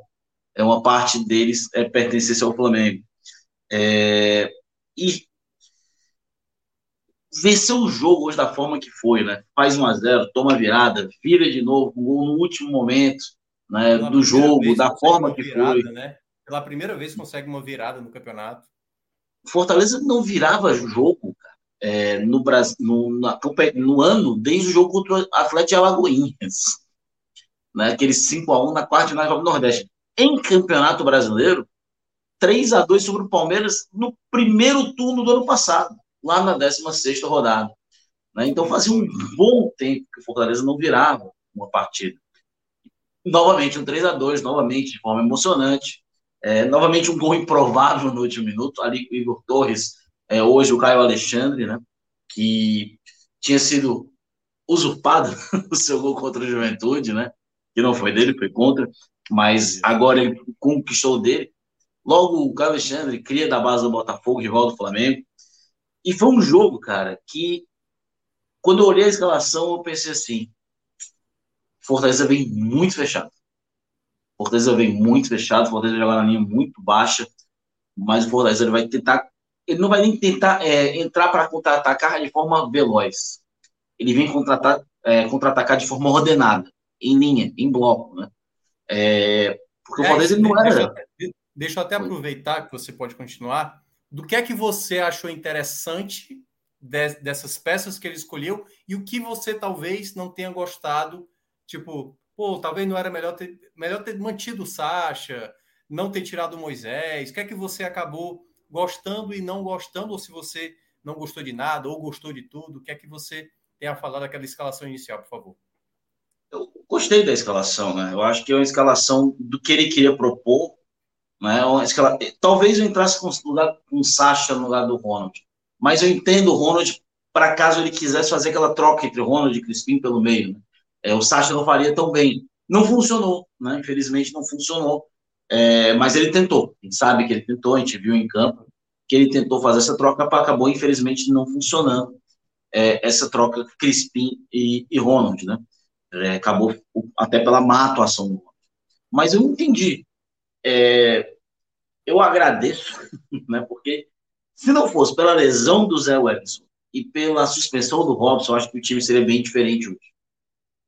E eu não tenho, eu acho que o Fortaleza talvez não vencesse se essas duas peças estivessem em campo.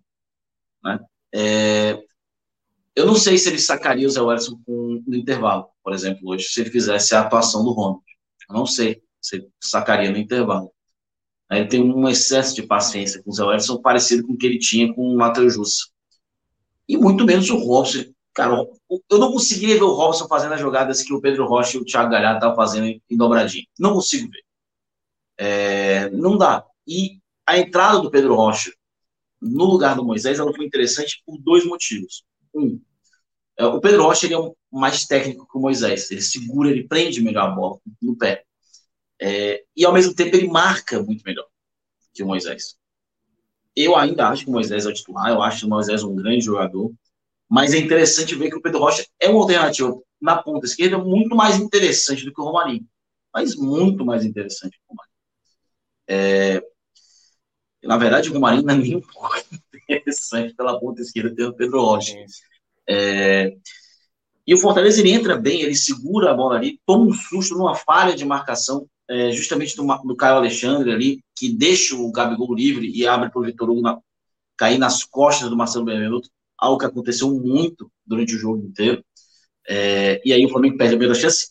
E nos 15 minutos seguintes, só dá Fortaleza. Mesmo o Flamengo com mais posse de bola, o Fortaleza ele chega com mais perigo. Ele não finaliza muitas vezes ao gol. É, teve uma oportunidade com o Galhardo e outra com o Pedro Rocha, onde eles foram bloqueados antes do chute.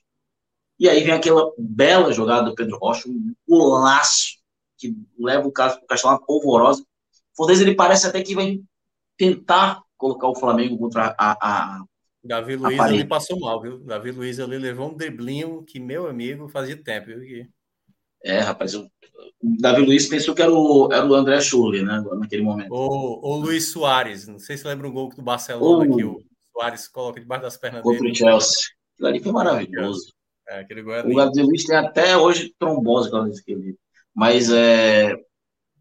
Cara, foi um momento assim bonito, levou o Castelo abaixo. Mas uma coisa que a gente criticou muito no primeiro turno, né, Thiago? Era que o Fortaleza ele não sabia o que fazer nas etapas do jogo. É, o Fortaleza, talvez, no primeiro turno, ele ia atacar, atacar, atacar, atacar, atacar, atacar, atacar e cansava. Como foi contra o Atlético Mineiro no 3 a 2 Hoje, não. Fortaleza, ele viu, opa, deixa eu segurar aqui um pouco o ímpeto, deixa eu chamar o Flamengo um pouco mais para o meu campo, meu campo defensivo, e vou tentar aqui contra-golpear, vou segurar o jogo, mas é tá legal. Isso também atirou um pouco na cara do Fortaleza na jogada do Ronald, um vacilo, aquela bola. Só que, tipo assim, eu acho aquele gol ali, cara. O Ronald teve uns 30% de culpa, mas o, o maior culpado para mim foi o Fernando Miguel. É, não, era bem defensável aquela bola. Aquela bola era bem defensável. É... A bola foi a meia altura. Ah, foi uhum. forte, foi, mas foi meia altura. Foi em cima do Fernando Miguel. Ele falhou, falhou novamente, né? É, viveu uma grande fase no mês passado, grandes jogos, um momento maravilhoso. Não à toa eleito o melhor jogador do Campeonato Brasileiro do mês de agosto. Que, de imaginar um goleiro ganhar, um goleiro ganhar, um, do time do Nordeste ainda, isso mostra o quanto foi importante naquele é. momento. Primeiro goleiro a ganhar de desde que o prêmio foi criado. É, exato. De forma merecida. E aí, o Fortaleza leva esse empate. É, no finzinho do primeiro tempo, né? O Fortaleza estava ali tranquilo, um a um, levava para o intervalo. E aquele pênalti que a gente sabe, foi pênalti, vamos aqui colocar, foi pênalti. A gente sabe que é. Talvez se fosse do Fortaleza não fosse pênalti, mas foi pênalti. É, um vacilo do Benevenuto, a bola completamente dominada naquele momento, o jogador sem espaço, o Benevenuto, que não fez uma boa partida, faz o pênalti. É, não menti, eu não vi o gol ainda do, do Gabigol de pênalti porque eu gravei a transmissão do, do Amazon, né, do Amazon Prime, uhum. que na verdade é o Premiere, que eu tenho por lá, e na hora do, do na hora que vai bater o pênalti, meteram um intervalo comercial. Ah, é verdade, é. isso aconteceu. Muita gente falou que durante meteram, meteram um intervalo lá do nada. Não sei se pois é, cara, eu não... situação. Eu não vi ainda o gol eu tava assistindo pelo, pelo Sport TV, no Sport TV tava normal. normal pelo visto, é, mas muita gente mencionou isso, que aconteceu meteram uma propaganda na hora da penalidade. Pois foi, cara. No Premier deu uma propaganda zona ali cruel e eu não vi ainda até agora o, segundo gol do Gabigol. E é muito interessante, cara, como o Fortaleza respondeu isso. Ele, em outros momentos, né, ele responderia com um completo desastre, né? É, a gente viu, por exemplo, contra o Botafogo, né? O que aconteceu depois de uma situação dessa, né? Contra o Fluminense, né? O Fortaleza não conseguia recuperar se recuperar dentro de uma partida assim. E é, quando começa o segundo tempo, o Fortaleza ele já muda, ele já mexe, ele traz o Moisés para o jogo, tira o Ronald, puxa de vez o Crispim para a ponta direita e novamente usa aqueles, é, traz ali o, o Pedro Rocha para o meio, né, quando ele pode flutuar, e ele fecha aquele 4-2-3-1, né, que vira o 4-4-2, o 4-2-4, que flutua com o Pedro Rocha podendo flutuar, e isso é muito importante para o jogo. Essa movimentação ela é vital para o segundo gol do Fortaleza. O segundo gol do Fortaleza, a primeira coisa dele é Galhardo sendo Galhardo. Não destino da jogada, fazendo uma individualidade. Talvez é o jogador que, desde que chegou, a gente mais elogia aqui dentro das contratações. Tinga, ele... Tinga entrando na área, algo que o Brits não conseguia fazer. O Brits não estava fazendo, Tinga entrando na área. Uma jogada de coisas que não estavam existindo Isso. anteriormente. Né? Que chega com a chegada do Galhardo, que a gente olha para os números, ah, um gol, dois gols, uma assistência, duas assistências, não, não, é, não são grandes números, mas que não refletem a importância do Thiago Galhardo dentro do Fortaleza na competição, até aqui, no, no, ano até aqui, nesse momento que ele, desde que ele chegou. Então, o Galhardo fez uma linda jogada individual, passa para o Tinga, que a gente viu tantas vezes o Tinga chegar ali, uhum. e aqui é como a gente falou, cara, o Pedro Rocha, ele é um jogador muito inteligente, ele é muito técnico. Ele não tem a mesma explosão, por exemplo, do Moisés, ele não tem nem o mesmo, a mesma força em finalização que o Moisés tem em muitos momentos, mas ele é muito mais consciente na hora que a bola chega no pé, no pé dele. E é, são jogadores de características diferentes na mesma posição, né? Então, por exemplo, o Orlando e o Robson não ia fazer aquele gol. Acho que talvez o Moisés também não fizesse. Mas caiu no jogador certo, né? Pedro Rocha ele, ele, não segurou a bola. Talvez o Moisés segurasse a bola, tentasse mais um drible. É, o Robson a gente sabe que isolar aquela bola. Ou faria um golaço no ângulo, né? O Robson. É, apesar que eu acho, ainda acho que ele provavelmente ia tentar sofrer um pênalti naquela jogada. É, e Pedro Rocha não, ele faz um gol bonito, outro bonito gol, uma bela jogada coletiva do Fortaleza, um gol que a gente não viu tantas vezes em 2022, um gol de jogada coletiva, mas ao mesmo tempo é dentro das individualidades do time. E daí para frente, mesmo com a posse de bola, o controle passou para o Fortaleza. Fortaleza teve total controle do jogo. O Flamengo tinha a posse de bola, mas não conseguia assustar o Fortaleza. Fortaleza, quando pegava na bola, assustava, chegava e chegava com perigo, chegou com o Pedro Rocha, com Moisés, até com o próprio De Pietro, que entrou bem hoje. Né? A gente criticou várias vezes o De Pietro, hoje já mostrou uma maturidade que a gente muitas vezes cobrou dele durante a temporada, entrou muito. A primeira bem. jogada dele já é o cruzamento para o Moisés no segundo pau. Ele não perde. Eu, uma coisa que eu gostei, Luca, é porque ele não perdeu muito tempo. Às vezes ele demora demais, ele fica segurando a bola demais, ele foi mais objetivo hoje. A gente fazia críticas a ele muito parecidas às críticas que a gente fazia ao Moisés, né, Thiago? A, a crítica da tomada de decisão, de saber o que tem que fazer com a bola quando pega a bola. E hoje ele pareceu fazer isso é um jogador que eu já falei várias vezes. Ele tem potencial. É um cara rápido, um cara que marca bem, que tem um bom contra um, que tem um bom chute, que tem um bom passe, ele tem boas características. Não é nenhum craque, mas é um jogador que pode vir a ser um jogador muito interessante, muito importante. É, que pegava muito pela falta de maturidade, falta de rodagem, tá, até sugerir é, uns jogos no aspirantes, que já não, nem tem mais, né? O Cuiabá foi campeão, é, o Cuiabá que era do grupo do Fortaleza, né? Em cima do, do Bragantino. É, então, Hoje ele entrou bem, até fiquei surpreso quando eu vi o De Pietro. O De Pietro entrou, né? E ele entrou, entrou bem, jogou bem, foi interessante, uma boa mudança, deu velocidade, deu uma válvula ali importante, especialmente uma dobradinha com o Moisés ali pelas costas do Rodinei. O próprio Dorival entendeu isso, meteu né, o Mateuzinho ali naquela situação para ver se conseguia segurar aquela dobradinha, mas, amigo, não deu. O Fortaleza amassou, amassou, amassou, amassou, especialmente com a entrada do Otero. Como o Otero vem entrando bem. Entrou bem. Como ele é um jogador que vem trazendo algo diferente, vem entrando bem. O chute, cara, ele pega, tem uma bola que foi enfiada para ele na ponta esquerda, que ele domina com um nojo, um nojo total, que eu acho, assim, cara, que maravilha. Que fazia falta de um jogador com esse tipo de técnica no time. Uhum. E ele foi importante, ele vem sendo importante, né? É, não é jogador para ser titular ainda, talvez tem questões físicas, a gente não sabe como ele vem ali para 90 minutos, mas ele, ele vem entrando e vem sendo decisivo. Ele entrou bem nos jogos que, que ele chegou na, no segunda etapa. E hoje, novamente, ele foi muito bem. E foi uma jogada dele pela, pela ponta direita né, que suja a jogada do segundo gol. Ele vem, a bola é levantada na área, no bate-rebate, a bola sobra no Moisés.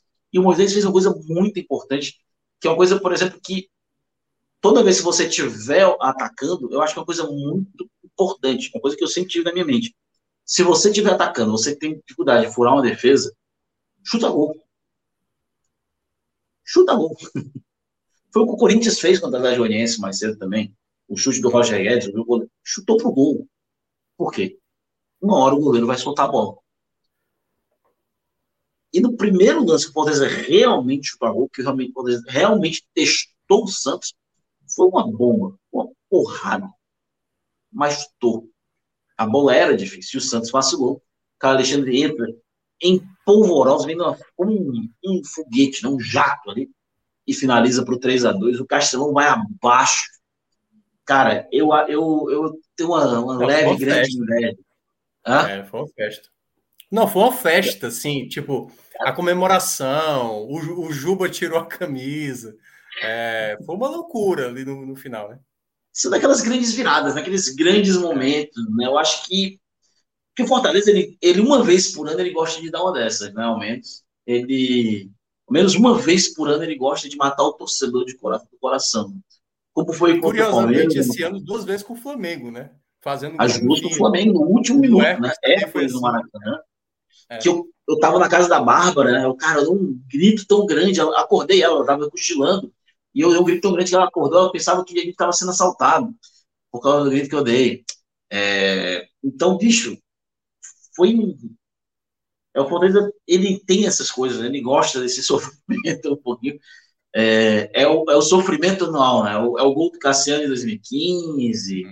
É, 2016, não lembro bem. Santos, lá, o gol, o gol do Santos 2018, né? 2019, é, 2019. O jogo, 2019. Os jogos contra o Guarani 2018. 2018. É, o Fortaleza ele tem esses momentos ali, é, sempre nos últimos anos. E coroa o Voivoda mais uma vez. É, a gente critica muito, a gente critica tanto a leitura do Voivoda. Hoje ele leu divinamente bem o jogo. É, e que ele continue, né? No sábado ele tem um jogo muito difícil contra o Atlético Paranaense na Arena. Goiás. Muito... Primeiro Goiás. Primeiro Goiás. Goiás desculpa. Jogo muito é. difícil contra o Goiás em Goiânia. O Goiás que perdeu agora para o Botafogo, não 1x0, justamente em Goiânia, mas o Goiás vai ter o Pedro Raul de volta. Né?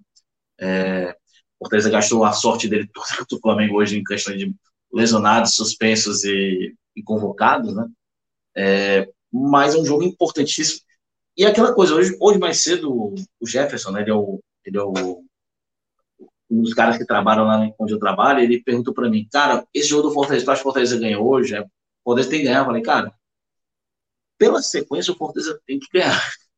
pela sequência que ele tem e pela situação que ele se colocou. Mas o empate não é um resultado todo mundo.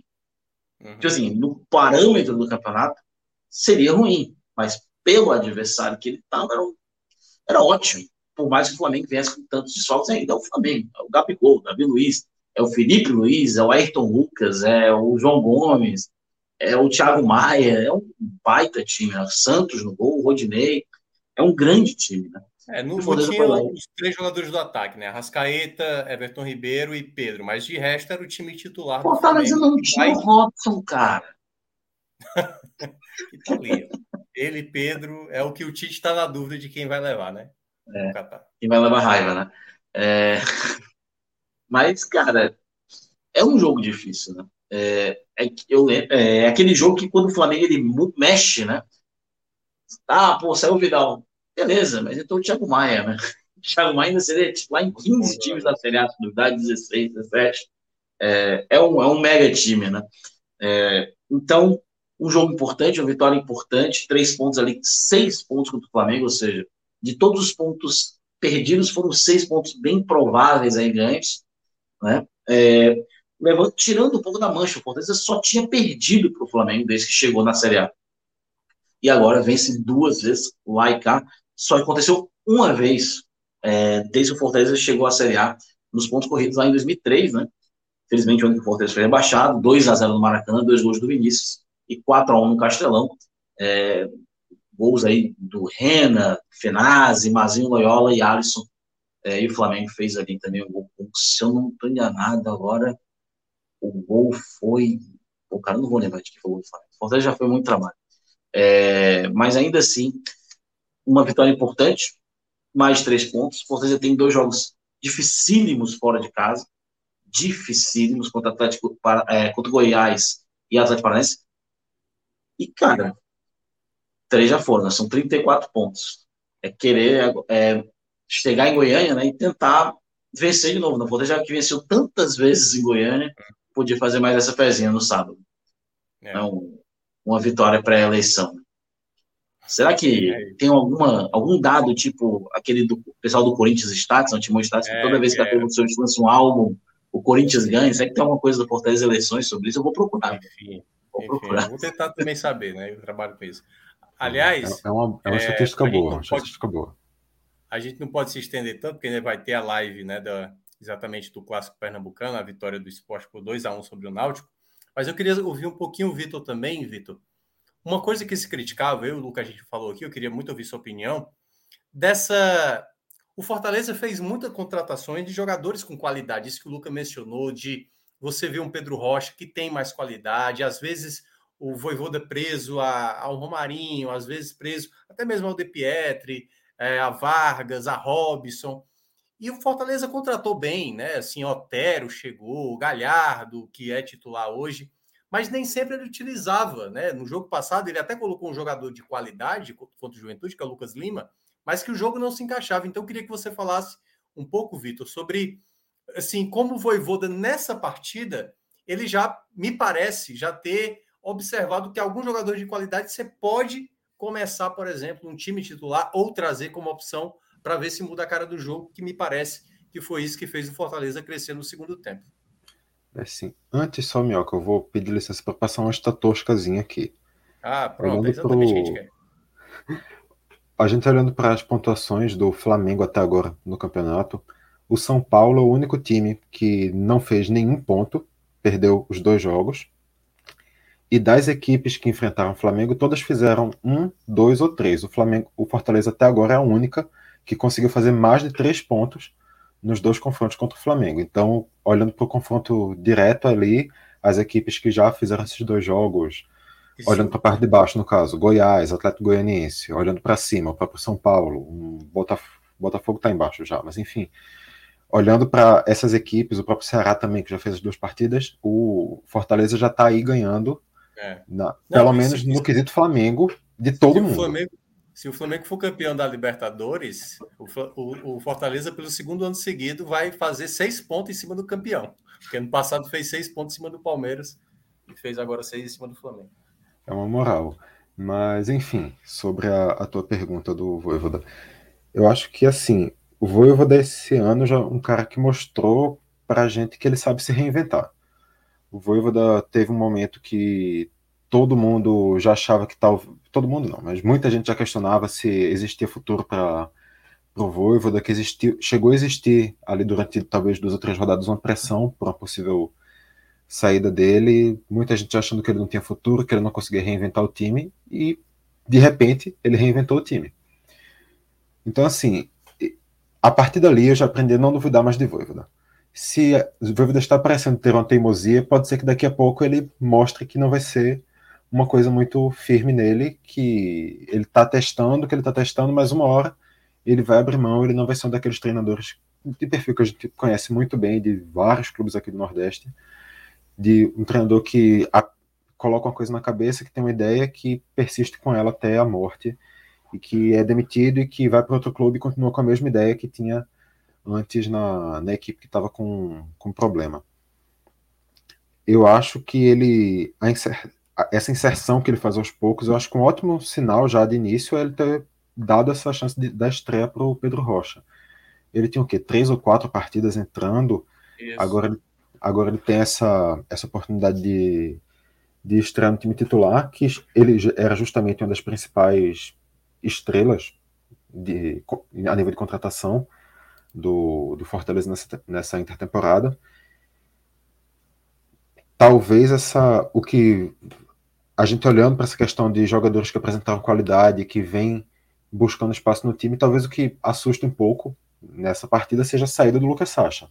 Eu fiquei meio sem entender, eu acho, na minha cabeça, assim, eu não sou a pessoa, claro, aqui dos três que é, o que está mais acompanhando Fortaleza, isso é óbvio, mas eu fiquei um pouco sem entender a saída do, do Lucas Sacha na formação do time. Eu achava que ele poderia ser uma peça que daria uma, uma fortalecida ali na marcação do, do meio de campo para uma partida teoricamente mais dura, como essa do Flamengo.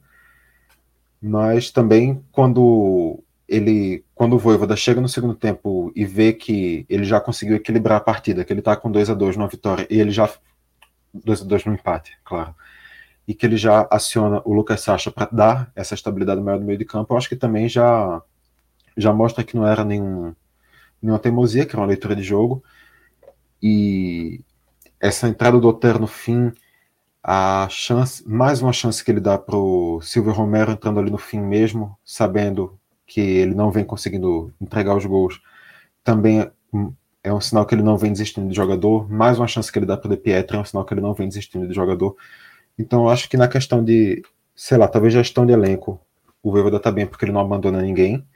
Na questão de dar chance para os jogadores que têm capacidade, que ainda não estão entrando tanto por questões físicas, como é o caso do Otero, como é o caso do como era o caso do Pedro Rocha, como é o caso do Lucas Lima, que está no banco, que não vem conseguindo já manter um nível tão alto, mas que tem uma qualidade inquestionável. Eu acho que também ele mostra que ele não está desistindo de ninguém, que ele está testando, que ele está tentando, e que com o tempo eu acredito que esses jogadores vão, vão entrando mais no time. É saber também de quanto tempo a gente está falando, porque querendo ou não, o campeonato está chegando no fim, mas é. posso estar enganado, nenhum deles tem contrato terminando agora também, né? Então, como o, são jogadores que continuam no Fortaleza para as próximas temporadas também, não seria uma urgência de tê-los em campo, apressar uma questão física só para utilizá-los e acabar estragando alguma condição um pouquinho física maior para eles. Pois é. Vamos logo para a parte final aqui do programa, né? Porque daqui a pouco a gente vai fazer a análise do jogo do esporte. É, e aí vou chamar agora meu amigo Luca. Luca, queria que você falasse aí, né, das peças que tiveram hoje em campo. Claro que tem umas que estão bem fáceis da gente imaginar quem foi bem e, obviamente, aqueles que não foram tão bem. Mas eu queria que você falasse quem você considera os melhores e os piores e explicasse também as razões que te levaram a pensar nesse, nesse pódio. Beleza, Thiago. Vou começar com os piores, né? Vou começar aqui essa dos piores é bem difícil de colocar, mas eu vou começar com o Fernando Miguel. Não que ele tenha sido muito mal, vai por eliminação, mas ele foi crucial no momento do jogo de forma negativa. É, em outros momentos mostrou segurança, foi importante, mas dentro dos jogadores que entraram, ele teve ali talvez um impacto mais negativo, um impacto negativo muito grande, né? É, entra aqui. Segundo lugar, para mim, o Benevenuto, não só pelo pênalti, mas ele não foi muito bem no jogo. Ele já é a segunda vez que eu coloco ele aqui no top 3 negativo seguida. Ele vem numa temporada muito irregular em 2022. Ele que é talvez o zagueiro mais seguro do Fortaleza, mas hoje novamente foi mal, é, um pouco atrasado algumas jogadas, um pouco afoito. E o pior para mim, o Ronald, 45 minutos lamentáveis dentro de campo. É, muito, muito mal no jogo mesmo. No top 3 positivo, é, Dá para colocar muita gente, mas eu vou começar com o Tinga. Né? Eu começo com o Tinga porque ele trouxe algo diferente para o jogo hoje. Ele conseguiu fazer boas dobradinhas ali é, na direita, seja com o Galhardo, seja com o Crispim, é, seja até com, com o Moisés em alguns momentos. Ele foi muito importante e até deu assistência para o Pedro Rocha. Ele trouxe algo diferente, parece estar bem fisicamente, é importante. Um belo reforço para o Fortaleza no resto dessa temporada.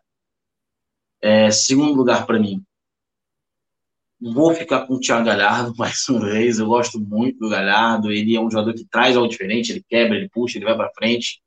Ele é um jogador muito interessante, muito importante para o Fortaleza dentro de campo. É, e hoje, novamente, foi muito bem. E o melhor em campo, para mim, o cara fez dois gols, dominou o jogo. Nos 73 minutos que ele teve em campo, ele dominou a partida, que foi o Pedro Rocha. Né? É, foi o jogo dele, mostrando que se existe uma lei no futebol que deve ser respeitada, é a lei do ex, né? Até mais do que a lei, do, a lei de Gil. É, essa lei tem que ser mais respeitada dentro do futebol. Ah, é, só não vale dar o negócio. Mas vai. É, se o cara quiser dar, ele dá, o problema é dele. Não, exato. É, então, ou não, né? Depois não um problema pro cara, não problema. É, então, para mim, o melhor em campo, um grande jogador. Menções honrosas aqui é, para o Moisés, mudou o jogo, entrou muito bem. Hércules também foi muito bem quando teve campo. E claro, para o Carlos Alexandre, o gol do jogo da vitória foi do cara, não tem como deixar de mencionar o Caio Alexandre aqui. É o cara mais Onde... feliz, né, do Fortaleza. Toda vez que ele vai falar, ele fala com muita alegria, né? É impressionante como ele está bem feliz no Fortaleza. Ele é um Golden Retriever, cara. Ele é um é Golden. Ele é um Golden. Ele é um Golden Retriever. É Aquele cachorro. cachorro todo ah, tá, felizão. grandão, né? Parece um urso. É, todo com cara de retardado, assim, tá toda hora feliz. É, ele é um Golden Retriever. É ele mesmo. É isso. Vamos, vamos com é o Vitor. E aí, Vitor? Quem você então, seleciona igual, troca aí as posições?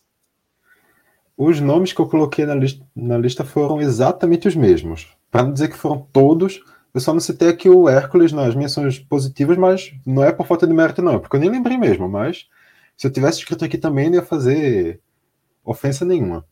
É, eu só mudei um pouquinho a ordem, mas também pouca coisa. Pior em campo, Ronald, sem nenhuma dúvida. Foi prejudicial não apenas por aquela falha, mas não conseguiu acrescentar em nada no jogo. Péssimo. Segundo pior em campo, eu coloquei o Fernando Miguel. Na prática, eu não me lembro de nenhuma intervenção muito importante dele, nenhuma defesa relevante que ele tenha feito no jogo. E, o... e teve aquela falha grotesca no lance do primeiro gol, então não tem como, como não aparecer aqui. E em terceiro, Marcelo Benevenuto não, não conseguiu apresentar muita solidez na partida e de quebra ainda teve o pênalti para colocar aquela cerejinha em cima do bolo. Positivos. Pedro Rocha, mais positivo, não apenas pelos dois gols, não apenas pela boa atuação, mas até mesmo por estar fazendo isso na primeira oportunidade que tem como titular. Eu acho que isso também é um, um selo importante que ele dá para essa passagem dele no Fortaleza. Ele dá assim, uma reafirmada de que ele pode estar disputando com muita força uma posição no time. Em segundo, eu coloquei o Tinga, participativo em jogadas de defesa, participativo em jogadas de ataque, o ídolo que o Fortaleza sabe que tem e que merece ter. Em terceiro, eu coloquei Moisés, Caio Alexandre e Thiago Galhardo, aqui os três nomes juntos, mas talvez eu acho que realmente Thiago Galhardo seja o, o que merece o maior destaque dos três, com Moisés e Caio Alexandre ficando como menções honrosas. Thiago Galhardo muito participativo em toda a construção ofensiva do Fortaleza, em, principalmente naquele lance do, do gol, do segundo gol. Moisés, para mim, é um cara que representa muito a mudança de chave que o jogo teve do primeiro para o segundo tempo, passa muito por ele, esse crescimento ofensivo que o Fortaleza teve.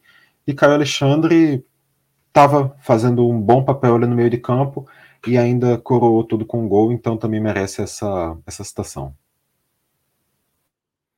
É isso. Então, agradecendo aqui. E, e assim, só, só, só para não deixar, para não passar batido, Sim, se a gente tivesse o costume de colocar treinador também na lista, talvez o Voivoda merecesse estar na frente sim, de todos. Sim, hoje ele leu bem, assim, assim na semana, último, semana passada não, né? Há 10 dias ele foi muito mal contra o Juventude, nessa ele foi bem melhor. Mas agradecendo, viu, Vitor, a Luca. É, enquanto isso, o Danilo, já pode ir colocando a turma aqui do exatamente do clássico. Por enquanto, só Cássio. Fala, eu vou, então eu vou entrar já com a informação, caso o Luca, que sempre está treinado, já pode ter falado, em relação à renda do jogo, rapidamente, ou não? Ah, sim, verdade. É, já já foi quarta... falado aqui? Não, não foi falado não, mas é a quarta maior, né, Cássio? É, 2 milhões e 300 mil reais, né, 46 mil pessoas. É a quarta maior da história do Nordeste, a segunda maior da história do Fortaleza. É, e a terceira do rara. ano, né? Porque das quatro, três aconteceram esse ano. E, e, o recorte raro, que a gente, o, lá no blog, essa foi a 83 terceira. É, renda acima de um milhão. E essa ela está um pouquinho acima, ela já está naquele patamar de 2 milhões. E, e, tem um no patamar de 3, que é aquele jogo do Altos com o Flamengo, aquela loucura que foi lá, lá no Albertão. milhões 640, se eu não me engano, né? Isso, que é, botaram 300, 300 reais para torcida do Flamengo. Foi a 16 vez que o Fortaleza conseguiu ter uma renda de acima de um milhão. O ranking está com 24 do Bahia, 20 do Ceará, 16 do Fortaleza, ou seja, o Castelão é com muita folga. O... Justifica pelo momento dos times, pelo tamanho das torcidas e pelo tamanho do estádio. Assim, você vai juntando tudo isso e chega ao número que era um número que mais cedo ou mais tarde aconteceria. É, é o disparado o estádio que mais gera dinheiro aqui no Nordeste, e, e, isso nesse, nesse, nesse recorte são já 36 jogos. Isso jogos de clubes, tá? Não, não, tem jogo da seleção brasileira, nada do tipo. Só o jogo de clubes, Ceará e Fortaleza. Então, era só para deixar um registro. E que é, um time que chuta 20 a 7, é óbvio que o resultado foi justo, né? Assim, foi emocionante, mas foi uma vitória justa. Duas um Lailô com duas vitórias aos 48 do segundo tempo, meu irmão. É um negócio assim. É, porra. Em 2005 aconteceu isso também, né, Luca? Os dois jogos também, 2005 foi. Foi 2003, não? Que, que o Fortaleza 2003, 2003, 2003, 2003 foram os dois não, jogos. Teve, mas foi teve um 2x0 e 4x1. Teve um que foi goleada. É. Teve 2x0 e 4x1. E esse agora foi aos 48 no Maracanã e aos 48 no, é. no Castelão. Fortaleza é bom, já freguesia, né? Tem a favor, é bom também, né? É isso. Aliás, o Flamengo limpando a barra dos cariocas pro Fortaleza esse ano. Mas é bom. Minhoca, aliás, o Vitor também, qualquer um aqui, vocês se recordam, é, já, já foi dito, qual, qual, quem tinha sido o último time do Nordeste a fazer um Lailô no Flamengo? O Ceará, não? Foi o Ceará, 2019, não? Mas não tinha sido empate no primeiro jogo, não. Acho que o Ceará ganhou. Não, não. O Ceará, não, ganhou. O Ceará ganhou. Acho que foi, foi 2020, não, Luca? Não, porque teve. 2020. As duas. Hum. 1x0, 1x0. Não estava puxando pela memória, não. E é, o Fortaleza está indo pela segunda vez, né? Assim, é. pô, como assim lá em Pô, é o, é o clube, é o, é o maior clube do país, Sim. então conseguir resultados Porque ainda hoje, né? O Flamengo de hoje é que é que Exatamente. Então, você conseguir resultados expressivos nesse clube é algo para você detalhar dessa forma. É, acaba uma sequência de nove jogos do Fortaleza sem vencer o Flamengo. É, acabou uma sequência que era de nove jogos sem vencer no brasileiro, né? Fortaleza que até vencer no Maracanã, não vencia desde 2005 o Flamengo. Então, já tinha um tempinho, cara, ingrato. E só um dado aqui que eu recebi hoje. Vocês sabem quantas pessoas de Paulo dos Ferros estiveram no estádio hoje? Isso não é piada, isso não é meme. Isso é, isso é verdade. 4 mil pessoas saíram de Paulo dos Ferros no Rio Grande do Norte para assistir o gol do Castelão. Uma cidade, 4 mil pessoas. Como é, esse, como é esse controle, Luca? Assim, é porque assim, é muito curioso que uma, veja só, que, que tinha gente de lá, certamente, mas tinha gente de Mossoró, do Crato, de Juazeiro, de qualquer cidade, assim, para pegar aquela torcida, porque 4 mil ali é porque 20, 30%, Cara, assim, é uma fatia Eles trazem uma embaixada lá, sabe, Cássio? E eles fazem o controle e fizeram a venda de lá mesmo. Poxa. Ou é uma loucura. Segundo, segundo só, o, o Google aqui, a população de Pau dos Ferros é de 30.600 pessoas. É isso que eu estou falando. O que pode ter acontecido é o seguinte: eu, eu acho surreal esse número pode ter, a partir do que o Luca falou, pode ter. Eu tô achando que os caras de Miguel. Pode ter centralizado. Primeiro, eu, eu, sinceramente, esse dado veio de onde, Luca? Assim, é, do pessoal de Paulo Ferreira mesmo. Da Flá Paulo Ferreira. Aí é, vale até com Fortaleza, eu acho improvável. Isso, estati, matematicamente, eu acho improvável.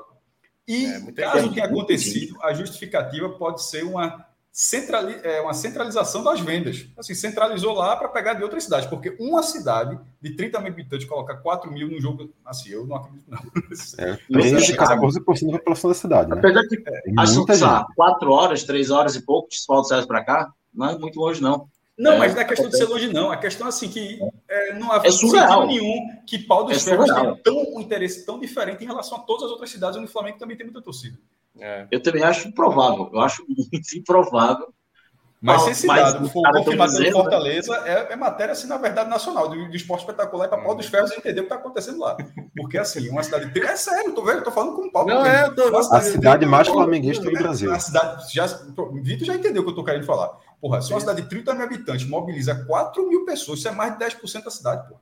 Isso assim, é, 13 a 14%. É, é, exatamente, isso é 11% também. Sei lá quanto por cento. É Não, acima de 13 já. E, e, e uma quantidade dessa se deslocar para ver um jogo com o Castelo numa noite de quarta-feira. Não é domingo, 7 horas da noite. 7 horas da noite, surreal, horário surreal essa informação. Mas, enfim, e assim, se, segundo o Google aqui, umas 5 horinhas de viagem. Chato também. É chato demais, porra. É. é. É, Salgueiro, meu irmão. Veja só, Salgueiro tem 50. Pensa da seguinte forma, para trazer aqui para Pernambuco, que já, Lucas já deu o, o, exemplo do Ceará, e num recorte de Pernambuco. Salgueiro tem 50, não, porque é jovem, então 60 mil habitantes. O vulgo, o dobro de Pau dos Ferros. E a distância é a mesma. Se o Flamengo viesse jogar, se, no, é, no, no Arruda, não seria os outros estados são menores, mas fosse no Arruda, que aí cabe 60 mil pessoas também e tal, capacidade semelhante. Mesmo se viessem 4 mil pessoas de Salgueiro, para ver esse jogo, para ver esse jogo, seria uma loucura, porra. A única vez que um time do interior trouxe 4 mil pessoas, interior de Pernambuco trouxe 4 mil para o Recife, foi a final do Pernambuco em 2018, que foi, foi a torcida do Central. Botaram 4.200 pessoas na Arena Pernambuco, foi um irmão, e foi uma loucura de gente. Então, assim, acontecendo esse dado, acontecendo esse dado é esporte espetacular, meu irmão. A gente vai ver essa matéria em breve aí, esporte, é, esporte espetacular.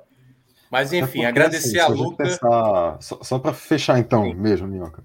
Se a gente pensar assim, 4, 4 mil pessoas eu não sei exatamente qual é a capacidade média de um ônibus, mas eu não cálculo aqui que seja 50 pessoas, mais ou menos no ônibus. São 80, pronto, são 80 ônibus aí. Já é, até a é frota é. Acho que minha cidade tem 80 ônibus. Eu tenho, eu tenho uma leve impressão que deve. É muita coisa. Que pau dos ferros pode ter sido. Eu acho que cara, os caras exageraram. Que pode, não, que pode ter sido uma pequena Acho que teve um zero a mais aí, viu? Acho que é 400 e. e...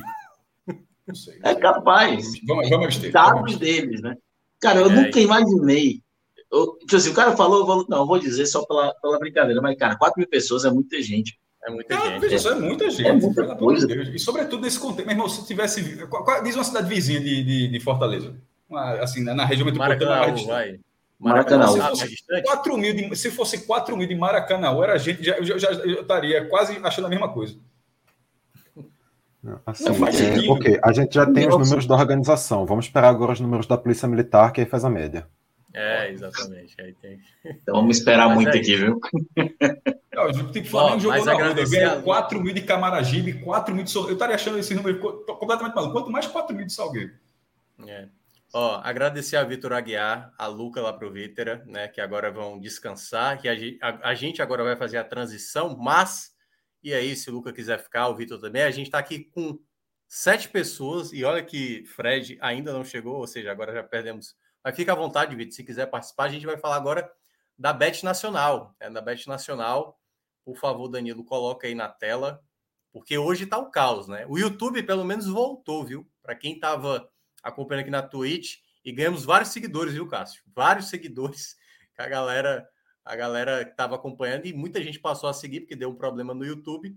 E aí agora a gente tem exatamente é, a volta do YouTube, ou seja, quem quiser já chegar, deixar seu like, fique à vontade. A gente vai agora falar do clássico pernambucano que aconteceu lá na Ilha do Retiro, né? Então, daqui a pouco a gente vai falar, mas o Danilo, cadê a Bet Nacional? Não temos por enquanto. É no computador do Danilo, né? Temos que ter toda uma calma, viu, Pedro Maranhão?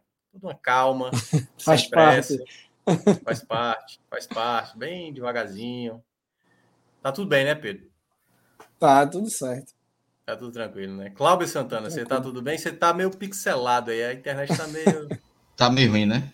É, tá... tá... tipo um time acular. Mas... A velocidade da defesa do Náutico aí. É, daqui a pouco você conta. mas agradecer, a gente teve duas subs é, no, na Twitch aqui e o Danilo já marcou. O Carlos Rei SPS, um deles, que exatamente apareceu, e o China, China Real. China Real, né, eu não sei o que é. Ela, ela no Rio, é isso? Deve ser? Não sei. Mas agradecer, né, para ter colocado aqui a sub, e você também que está na Twitch, quiser colaborar, já agrada demais aí a galera a fazer o conteúdo. E eu tô achando que deu problema aí, viu? Na. o, o velho aí. guerreiro, como o Danilo o chama né? esse computador aí, é, é, tem que ser realmente na, na, na base da paciência. É, exatamente. Eu vou explicar. Começar, quiser começar a falar do clássico, aí quando tiver nos destaques a gente volta para para Bet. Quase... Talvez a gente consiga abrir. É, exatamente. Cássio já está de volta aí, mas enquanto isso, eu, eu apertei, eu, eu tava, meu computador, na hora que ele fica lento, aí o mouse, é, ele não responde à velocidade. Tipo, você coloca aqui, ele vai aqui bem devagar, aí de repente, quando ele responde, já estava lá em cima, eu, eu tinha apertado, a resposta foi bem depois, enfim, fechou a tela. E tu tava falando do caos, aí eu ter saído nessa hora. Foi caos total, pô. Por exemplo, é, eu sou, eu sou assinante da, do Premiere, só para dar um exemplo, de vez em quando Lady Muff, não sei se de repente, no fim das contas, está tudo relacionado a algum servidor aí, explodiu e prejudicou todo é. mundo.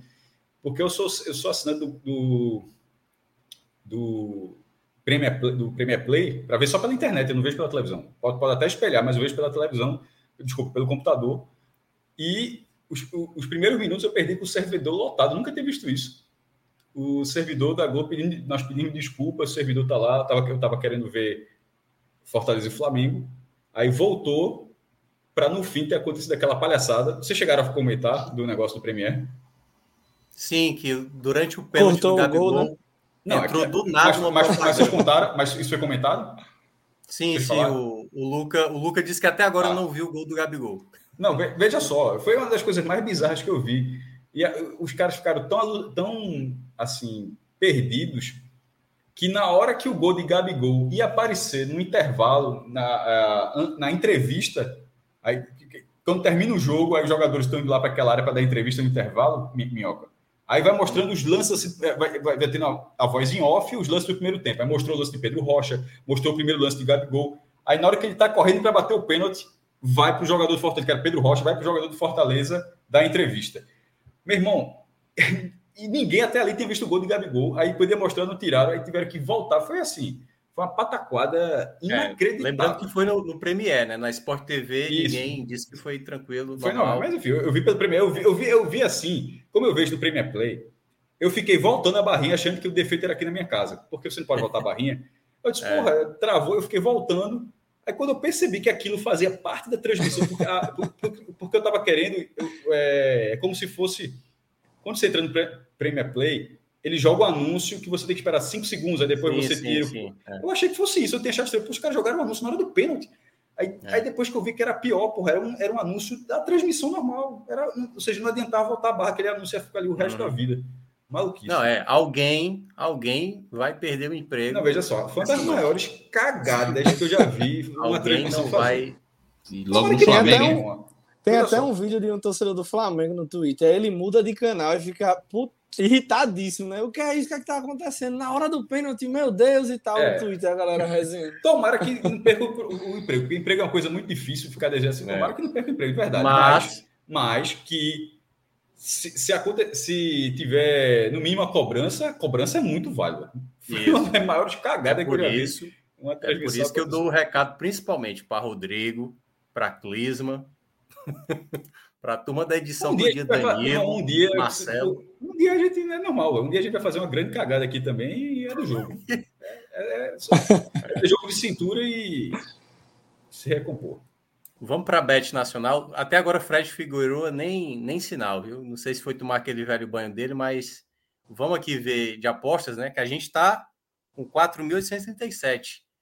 Dá para dar uma olhada aí, Rodrigo, como é que a gente está é, Apostaram no esporte hoje ou, ou, não? Eu não sei o que foi que fizeram, não, mas tem as últimas apostas aí para a gente ver o que aconteceu. As últimas apostas que a gente. Se a gente ganhou alguns centavos, a gente fez uma maluquice lá na, no, nos jogos de eliminatória, né? Não de eliminatória, não, nos amistosos. Essa semana aí, ó, a gente teve São Paulo. É... Ah, a gente apostou São Paulo e, e Mirassol e mais de mais de dois e meio no outra partida aí. Nossa senhora, essa aí deu errado em tudo, né? Mas deram uma recuperada. A última, vez que eu, a última vez que eu participei, estava respirando por aparelhos aí. O Fred Castro não, tentando ressuscitar. Não, mas voltou, já voltou grande. Já, já voltou com não, voltou com o Pix, né? O velho Pix. Foi uma recuperada. Não, não, não, não calma. Não queria dizer que foi essa recuperação Mas você, você veja que o saldo já está positivo. O que chegou já tá subindo, pô. Ou seja, deram outra queda já, né? Não, porra. A gente não chegou. O, o Pix foi de 4, não foi de 5, não, porra. Não foi de 5, não. Pensei que tinha sido de 5. Diz isso não, pô. Eu acho que foi 5, viu? Eu acho que foi 5, cara. Foi 5, foi 5. Diz isso não. Diz isso pra tu. Foi 5, foi 5. A gente já tá devendo Agora... de novo, cara. Já tá devendo de Meu novo. Meu Deus. Eu vou até ficar no silêncio aqui. Já que chegou profissional, chegou profissional. Eu fico, eu fico, eu fico assustado. Não, eu fico assustado vai... com as apostas. É simplesmente impossível. Com as apostas que a turma anda fazendo aí, é simplesmente impossível. Eu cheguei nessa conclusão. São Paulo. São Paulo. Não, São tá, Paulo tá... deu, certo? Eu acho que não deu foi, foi esse mais de 2,5 aí, porque Mirassol e São Paulo venceram. Ah, oh, é o que eu tô falando, aí. a turma tá Dinamarca complicando muito essa aposta. Dinamarca e França, que apostaram mais de 2,5 e não deu mais de 2,5. Mas São Paulo e Mirassol deu. É as triplas aí. Depois que a gente começou a colocar tripla, aí começou a dar ruim. tem que ser aposta agora limpa seca. É, vai ganhar, vai fazer não sei o quê. Minhoca, segura aí mais um segundinho que eu volto tranquilo, em, tranquilo. 30 Danilo, segundos aqui para iniciar jogos de amanhã, para a gente dar uma olhada aí. Vai ter Série A, vai ter Série B. E aí a gente tem. Não tem Série A, só tem Série B. Ó. Tom Bense, Novo Horizontino. E aí esse joguinho aí, Vasco da Gama e Londrina, ó, Cássio. Como é que a gente faz? Trabalha no mal? Ah, aí... Trabalha na Não, não, não, não, a gente Vasco e Londrina amanhã, perigo nenhum de botar real aí. Jogo completamente. não, não, não. Deixa acontecer, deixa acontecer, meu irmão. Não, não, não, quer fazer aquela assim, ou eu ganho dinheiro ou eu ganho alegria? Não, mas a, veja só, não, da outra vez foi, foi uma merda. No é... máximo que sairia gol, né? Eu acho que não vai ser 0x0 essa partida, não. Ei, essas frases assim, Pedro, é que. É a mesma coisa. Lady Murphy tá só esperando essas duas frases. não, não vai sair gol a qualquer momento. É, aí vai 0x0.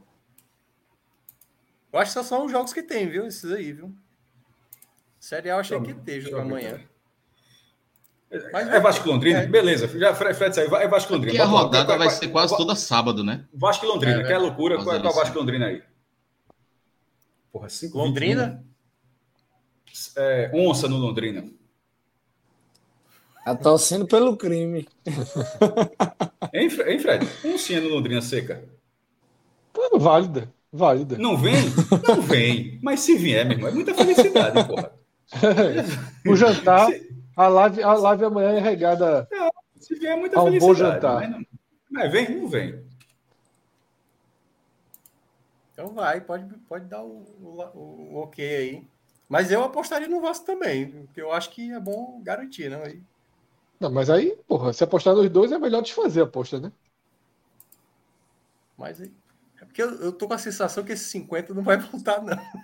Não, mas aí, não, veja só, mas não pode fazer uma aposta, uma aposta em dois jogos, duas apostas no mesmo jogo, né? Tipo. Não, eu tava pensando apostas... em juntar Vasco com. É porque eu falei que a, a, a, tripla aí não ia dar certo, mas juntar Vasco com mais alguém ali do Tom Benz no Horizonte. Não tá fraco aí de opções, né? Não, e... vamos seguir em frente, vamos trabalhar. é isso mesmo? Então pronto. Isso mesmo. Então pronto, aposta. Tu apostou em Mirassol, porra. Deixa, deixa a Cássio apostar em Londrina. E acertou, viu? Só para deixar. Errou foi Certo, no... então. Cássio vai acertar também. França e Dinamarca. Mas é, galera. A, Bet... a onça vai trabalhando. É, não, tem que é, então, veja só. Veja só. Só 11. 11 contra 11 São João do Ar ainda não. Vamos botar essa onça. Porque o Londrina tem um histórico bom. Que foi aquele aquele Lobo Guará que a gente mandou hum. para enfrentar o Bahia. O Lobo Guará ferido, quase morrendo no final, foi lá e deu uma, uma, uma, mordidinha, uma mordidinha, uma mordidinha. Captei, captei a sua, a sua tentativa. Vamos, vamos botar uma onça aí, que essa onça aí pode ser que ela sangre amanhã. E mesmo que ela morra, ela consiga tirar um pedacinho. Como assim? Essa, não já ter confirmado, não? Já ter confirmado a onça do Londrina, não? Já, já confirmou, já confirmou, já confirmou. É, confirmou tá lá, é porque Minhoca quer, quer colocar, quer, quer abrir não, o zoológico não, é porque aí. eu achei que era muito arriscada, mas eu entendi. O Fred quer ferir, não quer se matar, é, melhor ainda. Mas se ferir, exatamente, já tá exatamente. Veja só, se a onça for para o sacrifício, né, infelizmente ela não voltar, não, não, não se reproduzir e voltar, eu aceito que ela volte, que seja um, um sacrifício. É uma guerra feita de, de... Às vezes é, é necessário perder alguns guerreiros e essa onça aí vai para para uma batalha importante né, noite de amanhã em São Januário. Pronto. Então tá aí, galera. Bet Nacional, entra lá com o código podcast45 e você já ajuda demais esse nosso projeto aqui, essa nossa parceria com a Bet Nacional. Com essa, Fred Figueroa, me despeço. Você agora vai conduzir aí, falar Vamos dessa lá. vitória do esporte, né? E tentar alegrar nossos colegas aí, Cláudio Santana e Rodolfo aí, que tem, acredito tem muita Difícil, dizer, né? difícil, difícil, né? E vai ser assim como foi a primeira parte aí, né, do programa, que foram duas realidades bem diferentes, né? É. Porque enquanto o programa ia se desenrolando, o Cuiabá ia vencendo, né? Vencendo. E a vitória do Cuiabá. É. E a vitória do Cuiabá é um cheque pesado do Ceará. Exato. Porque assim, é, o Fortaleza tinha a seu favor mesmo no pior momento do campeonato, né, Minhoca? Ele tinha a seu favor a qualidade de elenco. Uhum. E hoje eu vi grande parte do jogo, assim, pelo amor de Deus, pô. Pedro Rocha de um lado, entra Moisés, Entrou Galhardo. É, é, muita qualidade, porra, assim. É. Pode cair? Pode, porque a gente tá aí o Grêmio jogando a segunda divisão e tinha um time mais forte ainda que esse Fortaleza, mas tem muito recurso técnico, né? E, um, e, um, e detalhe, muito eu estava até relendo uma tuitada minha de maio, né, que era uma tuitada meio que de esperança do Fortaleza, e eu falava justamente isso, né, da qualidade técnica. Eu citava três pontos para não cravar o rebaixamento: qualidade técnica, falta de qualidade técnica dos times de baixo, que sempre dão, dão essa margem, e o trabalho estável do treinador. Tá? É. É, o Ceará não tem essa qualidade técnica que o Fortaleza tem, pelo contrário, acho que vive até uma crise técnica, né? Tem um treinador estagiário, que pode dar muito certo, pode não dar.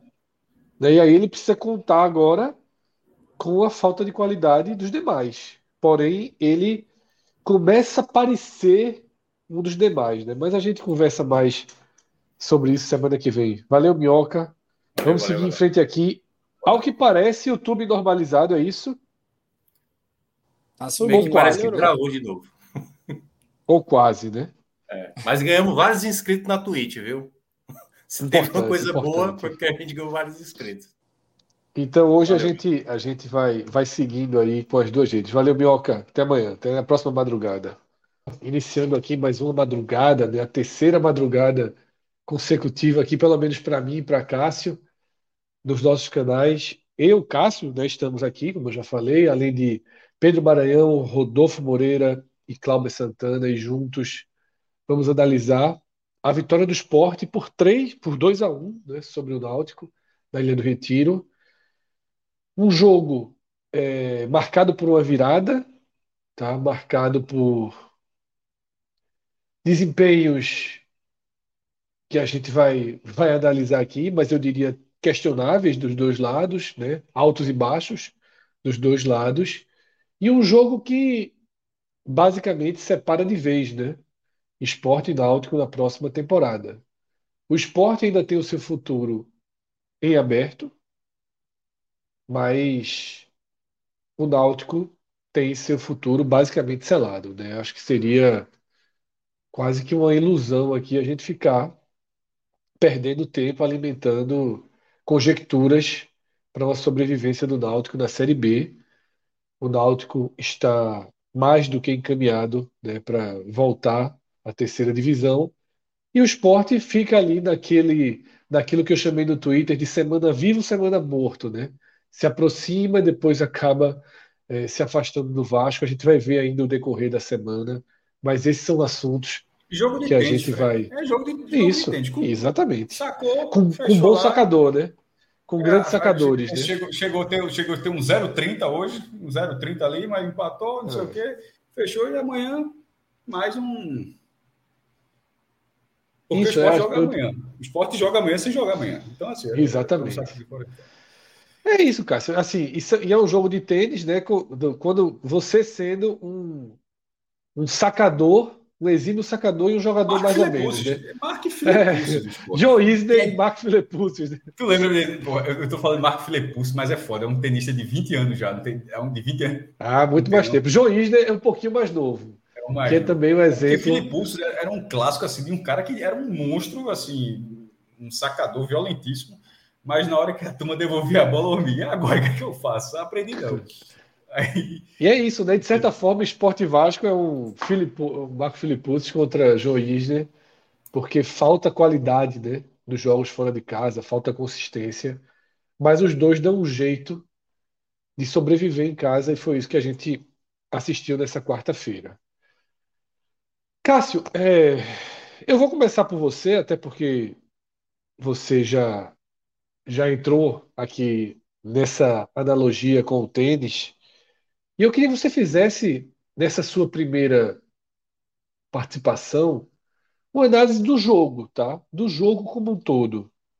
Sem ainda destinar um foco maior no esporte. É natural que ao longo do programa né, Cássio, Pedro, eles acabem direcionando um pouco mais para o esporte, enquanto Rodolfo e Cláudio direcionam um pouco mais para o Náutico, mas eu queria que a gente fizesse uma abertura de clássico. Né? Afinal, são dois times que estão no nosso radar, dois times, dois clubes que a gente acompanha desde que o mundo é mundo para nós, e eu queria que você trouxesse a visão, Cássio, do jogo, tá? Do que foi essa virada, do que foi essa terceira vitória do esporte sobre o Náutico na temporada, e que, como eu falei, já separa os dois clubes para 2023, né? Meio que selado um destino, o outro está aberto, mas a separação de divisão ela, ela reaparece nessa história do esporte náutico. É, o esporte, Fred, ele assim, não perde o Náutico há sete jogos, né? Assim, dentro, acabei de twittar isso. Dentro desses sete jogos, é verdade que ele perdeu o título pernambucano, porque ele perdeu a disputa de pênalti. Mas, assim, dentro do, de campo, nos 90 minutos, ou 120, se, tivesse, se fosse o caso, o esporte já não perde há sete jogos. Foi até, como você falou, a terceira vitória nesse ano, a terceira vitória de virada. Eu acho que isso, ou seja, a história, a história ficou, na verdade, muito perto do limite entre esporte e náutico, de ser uma coisa completamente diferente. É, no Pernambucano, a virada foi num chute de Everton no último lance do jogo, o Náutico muito melhor do que o Sport naquela, naquela partida. É, no, na Copa do Nordeste foram um hat-trick de, de, de Mikael, que estava despontando em ótima fase, e hoje foi a virada onde é, o resultado era mais óbvio. No Clássico dos Aflitos, na minha opinião, no, é, no Clássico dos Aflitos, pelo Pernambucano, o Náutico foi muito melhor do que o esporte, e, e, o jogo da Copa do Nordeste havia um equilíbrio. Ah, era, não, não, tinha, só, não tinha um favorito absoluto para aquele jogo, era um jogo equilibrado. É, um cenário equilibrado, melhor dizendo. E, e, e o desafio do Náutico acabou sendo, independentemente de qualquer análise prévia, o Náutico acabou sendo muito melhor do que o esporte durante quase toda a partida, mas mesmo assim perdeu. Já nesse jogo de hoje, eu acho que havia uma expectativa óbvia de que, é, que, havia, um favor, que havia um favorito. João, na, João meteu um 70-30, né? João gosta desse, desse percentual. É, meteu logo um 70-30 é, a favor do esporte. Não, não, sei se o percentual era esse, mas eu não consigo também achar que não havia um favorito, um favorito na partida. Mas, é, com cinco minutos do Náutico abriu o placar, não vou entrar no jogo, como você falou, mas dizer assim que mesmo ali, naqueles cinco minutos, talvez por ter sido tão cedo, se é, se é um se é uns 35 minutos, talvez o esporte perdesse um pouco do controle. Mas ali, como havia um nível de diferença, eu acho que não mudou muito a proposta. E na hora que Giovanni, saiu, aí eu acho que o jogo ficou completamente controlado. Giovanni saiu machucado, né? É, e essa, essa partida, Fred, ela, ela tinha o esporte com 8% de chance, de, antes do jogo, né? 8% de chance de entrar no G4 e o Náutico com 97% de risco, que obviamente isso não é chance, nem isso é risco, de risco de permanecer no Z4.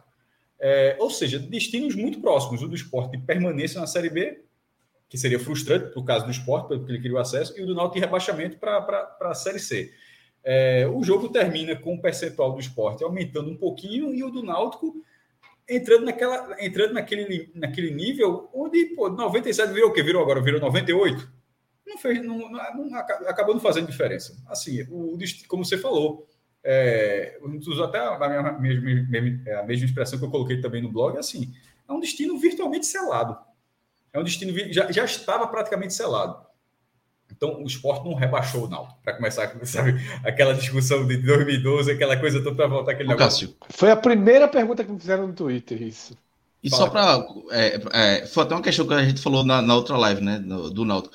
Tipo, o Náutico perdeu para o Sampaio. Ah, mas se vencesse o esporte não seriam pontos trocados. Pela situação que o Náutico está e pela, pela, pelos poucos jogos que tinham. Além do Sampaio já isso. Eu acho que é porque na conta ali. Eu, eu não gosto pra da mim, conta. Para Luiz, lá do Twitter, a gente conseguia fazer essa eu, troca e seguir. É, exatamente. Eu, eu acho, eu, eu, Cláudio, eu, eu, discordo um pouquinho. Eu acho que era se, se tivesse vencido, era ponto trocado. Porque eu não gosto muito. Eu acho que o Rodolfo já tinha largado aqui sexta-feira. É, então a gente já estava é, numa, numa vibe mais. Eu não gosto então, velho, acabou e. Eu larguei faz muito tempo. É, também. É, então, por isso que eu estou falando de matemática, nem de acreditar. Por exemplo, eu não acredito no acesso. Eu já, quantas vezes eu já falei aqui? Eu já falei várias, eu não acredito no acesso. Assim, se, se conseguir, eu vou baixar ótimo se subir, mas eu, por N fatores, eu não acredito no acesso. Tem que ter uma vitória fora de casa, assim, o esporte não dá elementos. Então, é, é então, na é questão de achar que vai subir, se, se alguém perguntar de, sem muro, eu acho que não sobe. Quero que suba bastante, quero, quero que suba bastante, mas eu não acredito. É, e nesse caso do Náutico, de ponto trocado, eu acho que seria ponto trocado, porque eu não gosto da matemática e não estou dizendo que não foi o que você fez, mas de uma forma, de, de, uma forma geral, que eu sempre lembro o clássico, nunca, eu sempre dou esse exemplo, o Náutico e Criciúma de 2017, que foi da outra vez que o Náutico caiu, que João fez uma leitura completa, foi colocando vitória, vitória, daqui a pouco o Náutico ganhou do Criciúma em Heriberto. Aí a gente perdeu a paciência mesmo, bota a vitória em tudo aí, muda a pauta, porque, porra, é, tem, tem, que ser assim, tem que ter o um mínimo de, de lógica. Vai, vai ficar, pronto, ganha tudo e fica. Isso tudo na greca, claro, né? Ninguém tá puto, não. É, então, agora, nesse caso, né, para pegar a lista do Náutico, ó, se o Náutico ganhar os últimos 10% jogos, de raiva, viu? 10% de raiva, 90% de greve. Mas, mas, não é raiva do Náutico, era raiva de João. É, não, raiva de João, exatamente. É tu, vai, né, tu vai te fuder, João, bota essa porra, porra aí. aí é... Então, assim, não é pegar, se vencer os últimos sete jogos, fica. Aí, porra, tem sete vitórias no campeonato todo, não vai ganhar sete, porra. Então, você, eu, eu gosto de olhar cenários factíveis. Então, em um cenário do Náutico, eu não achava que o Náutico poderia ganhar um clássico, beleza, claro que poderia ganhar um clássico, mas eu não achava que você olhar da tabela que o Náutico vai ganhar do Sampaio e vai ganhar do Sport. Eu acho que assim, que numa tabela prévia era um ou outro. Então, se, se tivesse vencido o Sampaio, o Náutico teria o bônus de fazer um jogo completamente. Tipo, o Náutico, o Náutico para você ver como não era, não era obrigado a ganhar todos os jogos, se o Náutico tivesse vencido o Sampaio, o Náutico trabalharia o empate hoje. O Náutico não seria um, um, time maluco para se tivesse um a um na reta final, estaria 11 caras na área do esporte para tentar fazer um 2 a 1 um. Náutico não faria isso, trabalharia esse ponto. Então, por essa lógica, e ao ter perdido o Sampaio, eu acho que o Náutico tinha hoje ainda a condição de, ó, pensando pela tabela que o Náutico tem, só, pô, se a gente trocar esses pontos, eu acho que resolveria. Mas ao, ao não trocar e ao emendar já uma série, uma sequência de derrotas, porque a gente está falando aqui de uma situação de possibilidade, é ao contrário, é, o Náutico votou seu time que não pontua. Então, é, nesse cenário, é um, é um destino virtualmente selado. Assim, a matemática é, a, a, matemática em breve vai confirmar. Caiu uma garrafa aqui, bati o pé aqui, isso aqui. Falando em queda, né? É, a... e, e, o discurso, já, do discurso sexta-feira, Vitor Ferraz já era, vamos jogar pela honra. Quando começa esse papinho de jogar pela honra, é, aí... Eu, eu acho até que tem que jogar pela honra, mas assim, mas, mas no fim das contas não jogaram pela ponto, honra. Mas... Porque a... Quem foi o cara do Náutico? Me esqueci agora, que deu entrevista pós-jogo era, Hoje? Era, do, na Globo, na Globo, na Globo. Jobson. Hoje foi Jobson. Foi Jobson. Foi Jobson. Meu irmão, o Jobson fez. Se o caso o repórter não tenha entendido, o Jobson fez questão de repetir três vezes a mesma coisa, que era que o Náutico precisa jogar só quem quiser. O cara que. Meu irmão, foi um negócio assim que eu fiquei. Ele falou, ó, nesse momento tem que jogar quem quer. Aí o repórter falou, ó, veja só, já tem que jogar quem. Aí o cara falou a terceira vez. Meu irmão, assim. Ninguém é menino, né? É, então, então, enquanto, enquanto um lado tá falando de jogar honra, o outro lado tá puto já e já começando a jogar no ventilador. Isso é jogar no ventilador para mim. O cara enfatiza três vezes que, que, tem, que, que ele tá querendo dizer que tem gente que não tá, não tá dando 100%. Então, meu irmão, num cenário desse, se escapar, porra, não vai escapar, né? Pô, se escapar, ah, beleza, pegou o print aqui, ó, os caras falaram que ia escapar, beleza, porra. Aí, beleza.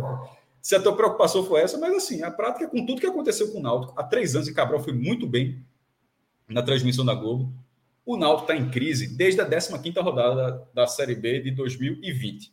Ele tem as 14, onde ele domina, não reforça, da 15 em diante, onde desandou, ou seja, são 14 mais 38, 42, 52, mais agora mais 32, 84 rodadas. O Náutico está em crise, é 84 rodadas. É, eu tô, fiz a conta errada, eu acho, né? Não. 32 com 38, tá 40, 70, 70. Mas tu está falando de 2020, né? Isso. Que teve 2001. É. Na verdade, o recorde não, não, não, é foram 24 horas, 24 mais 38, faltou 10 aí. 24 com 38 no caso 58, 62, mas agora são 94 rodadas em crise. É, é assim, sem uma hora, uma hora a conta vai chegar. Em, em, vários sarrafos, a conta do esporte não chegou na primeira divisão, pô, todo ano escapando na cagada, eu tô, na, na, uma hora cai, porra. Então, Cássio, é, eu acho que é até natural. Era essa a tua pergunta, Fred? Você falou que eu era essa a tua pergunta? Não, foi, foi uma análise. Foi uma análise. É, eu pegar, ô, análise... ô, Fred, só desculpa te interromper, mas assim, é, tem, tá, tá na moda agora a história de que é, você escolheria três pontos ou o Hexa do Brasil. Sim, sim. Aí sim. no Timbucast, é, perguntaram, a Yates disse: Eu prefiro o Hexa. Sabe por quê? Porque faz três anos que o Náutico vai tá brigando contra o rebaixamento. Aí a gente perde o Hexa. Ano que vem, de hoje vai estar o presidente e o Náutico vai brigar para nunca. E cai. Assim, o torcedor do Náutico, tá ligado? Uma hora isso ia acontecer. Assim, é, três anos batendo na trave, uma hora acontece. Pô. É foda. Mas vamos lá, eu acho que é até natural. Eu que me que tá... perdoe, tá? Eu troco o Hexa por uma vitória. Não é acesso, não. Eu troco por uma vitória fora de casa. Londrina, né? na B, na B, porque na A é, na B. Uma vitória fora de casa na B. Eu tô trocando nesse momento. Esquece Londrina, Pedro, mas a gente deixa isso para depois. É, eu acho que se impôs nesse momento como pauta de abertura, né? Cássio fez a visão geral, mas eu acho que se impõe como pauta de abertura o destino que está mais próximo né, do, do ponto final, o destino que está selado, que é o rebaixamento do Náutico para a Série C, que se que já vinha desenhado, como Rodolfo e Clauber falaram, que ganhou corpo e traços quase quase impossíveis de serem refeitos com a derrota em casa para o Sampaio, que não vê ninguém fora de casa. Mas, e, que na, e que nessa quarta-feira na ilha ganhou mais um capítulo pesado, porque naquela conta do Náutico, mesmo que trocasse resultado, ainda precisaria continuar 100% em casa, ainda precisaria de uma vitória fora.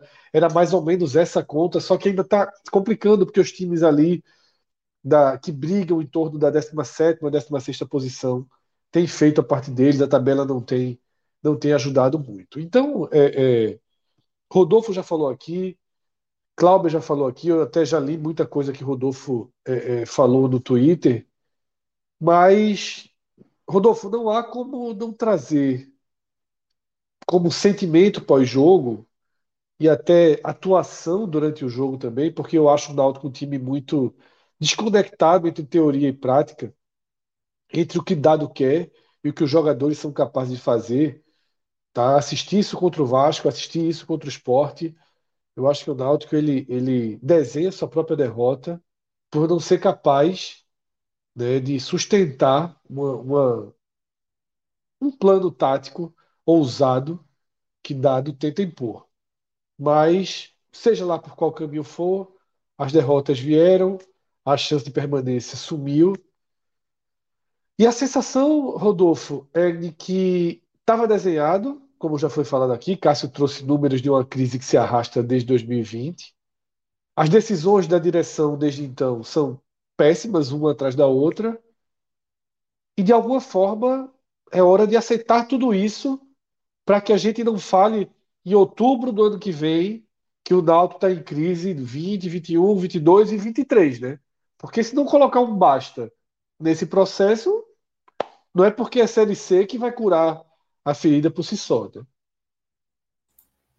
Verdade, Fred. Boa noite para você, boa noite, Cássio, Clauber, Pedro, todo mundo que está acompanhando, que vai ouvir isso mais à frente. Para mim, Fred, existem óticas de análise nessa, nessa vitória do esporte, mais essa virada. Né? A gente vai adentrar no, no plano de campo, mas quando você olha num, numa fotografia da temporada do Náutico, existem algumas retrospectivas úteis. Né? Uma é o, o, o que mais já trouxe, já trouxe do histórico do clássico nesse ano, né? de quatro jogos com três vitórias do esporte, sendo as três é, de virada, com o Náutico abrindo o placar por duas vezes na Ilha do Retiro, uma vez nos aflitos e sempre terminando essas partidas com, com uma derrota. E o que chama a atenção né, é que a gente observa que, a nível macro, os problemas de elenco eles são os mesmos as carências do Náutico, sendo uma equipe sem nenhum setor consolidado, vem desde o início da temporada. Já, jamais foi um time que você dissesse ter um setor confiável. Haviam posições específicas. O gol com o Lucas Perry, desde o início da temporada até o momento que saiu, era uma posição de segurança. Mas a defesa, da qual o Lucas Perry fazia parte, nunca foi. E a nível micro, né, quando a gente vai estudar essas viradas por serem, sobretudo, três técnicos diferentes, Hélio dos Anjos na primeira, Felipe Conceição na segunda e agora Dado Cavalcante, a gente percebe algumas diferenças que mostram a incapacidade de correção de erros.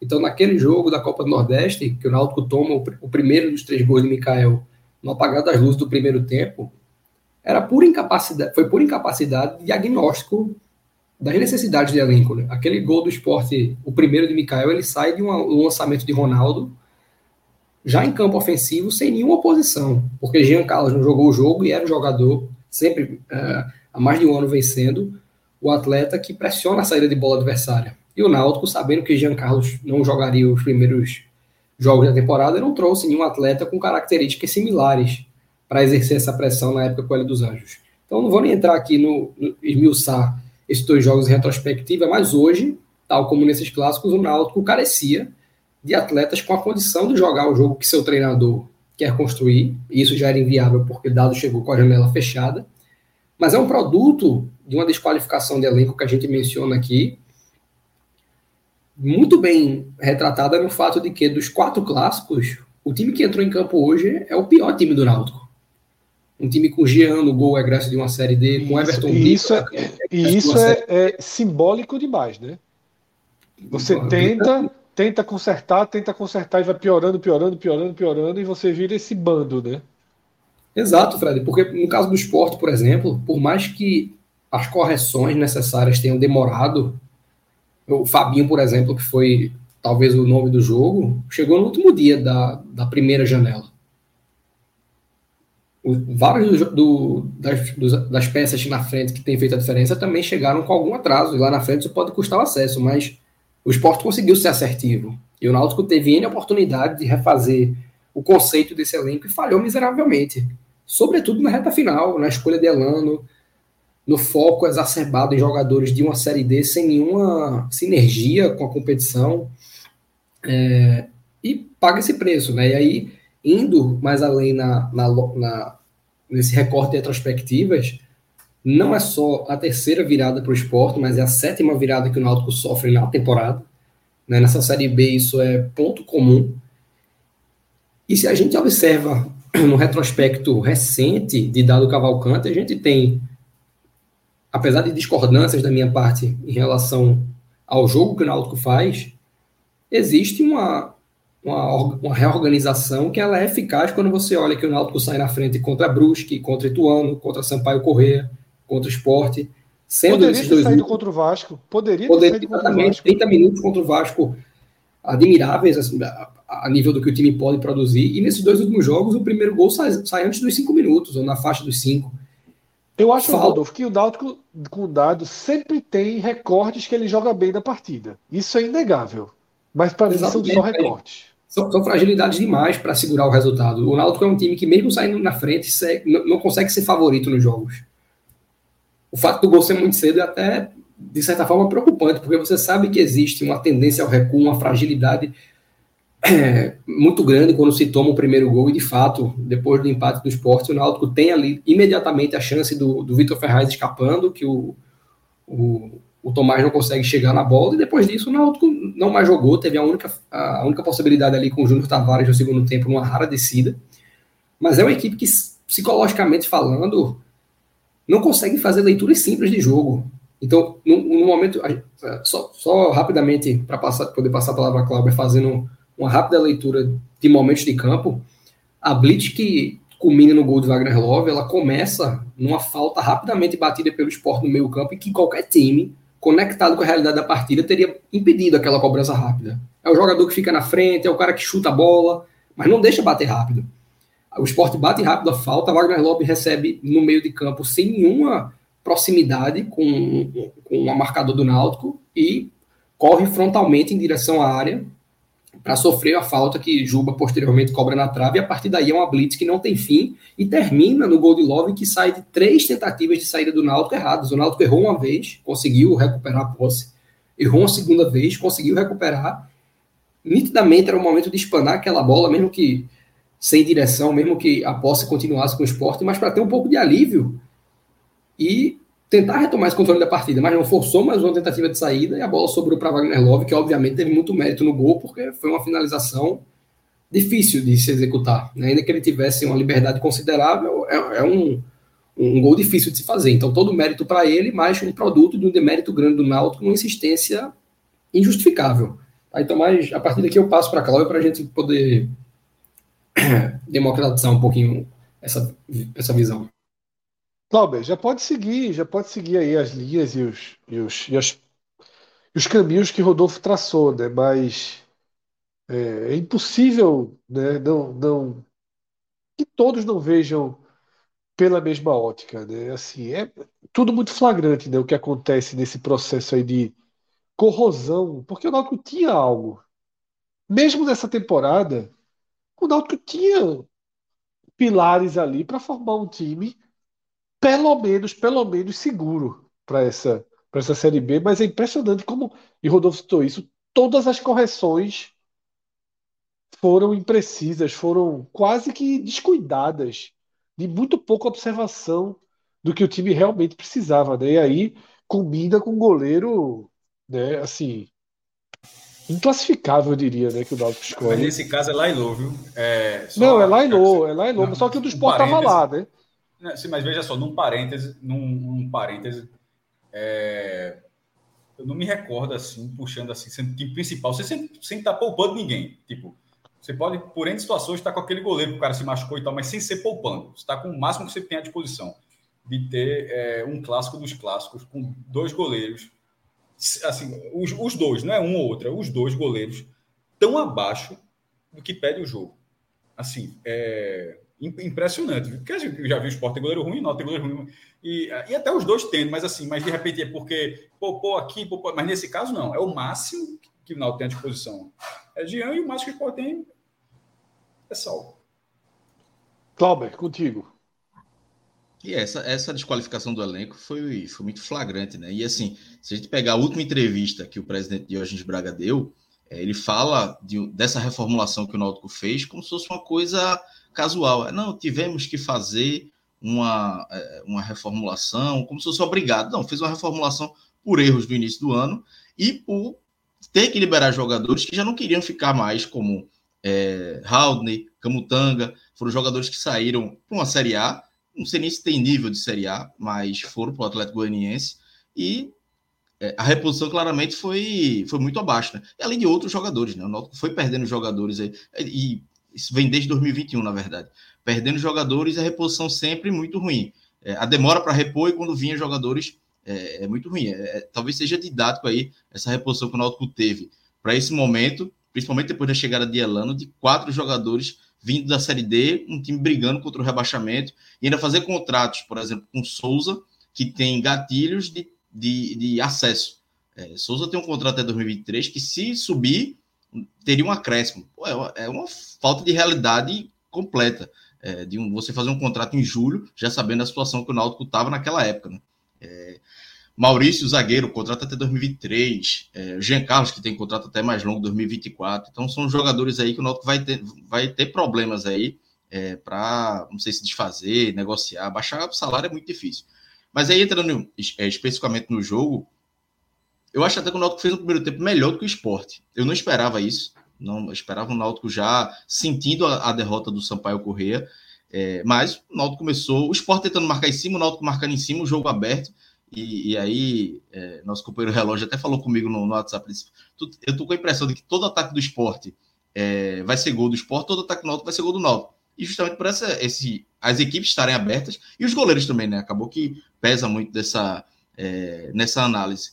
Mas acho que num, num, num pouco de, de, que teve nesse jogo aberto, o Náutico conseguiu ser um pouco melhor do que o esporte, sai na frente, tem o azar de Giovanni ser machucado, sofre o gol logo em sequência, numa bola desviada, é, mas ainda assim, é, o Náutico conseguiu chegar ainda algumas outras vezes, é, teve um certo, um certo volume de jogo, um certo, uma certa consciência tática. E aí é que entra, eu acho que entra o é, Dado Cavalcante. Né? O trabalho do Dado Cavalcante é, tem esses recortes positivos né, de alguns jogos, eu acho que coletivamente ele ainda consegue fazer um bom trabalho. É, ele faz com que o time tenha uma consciência tática, o que o Náutico não teve, por exemplo, com o Elano. Óbvio que o sarrafo com o Elano era mínimo, né? Então, qualquer coisa que ele fizesse já era muito bom.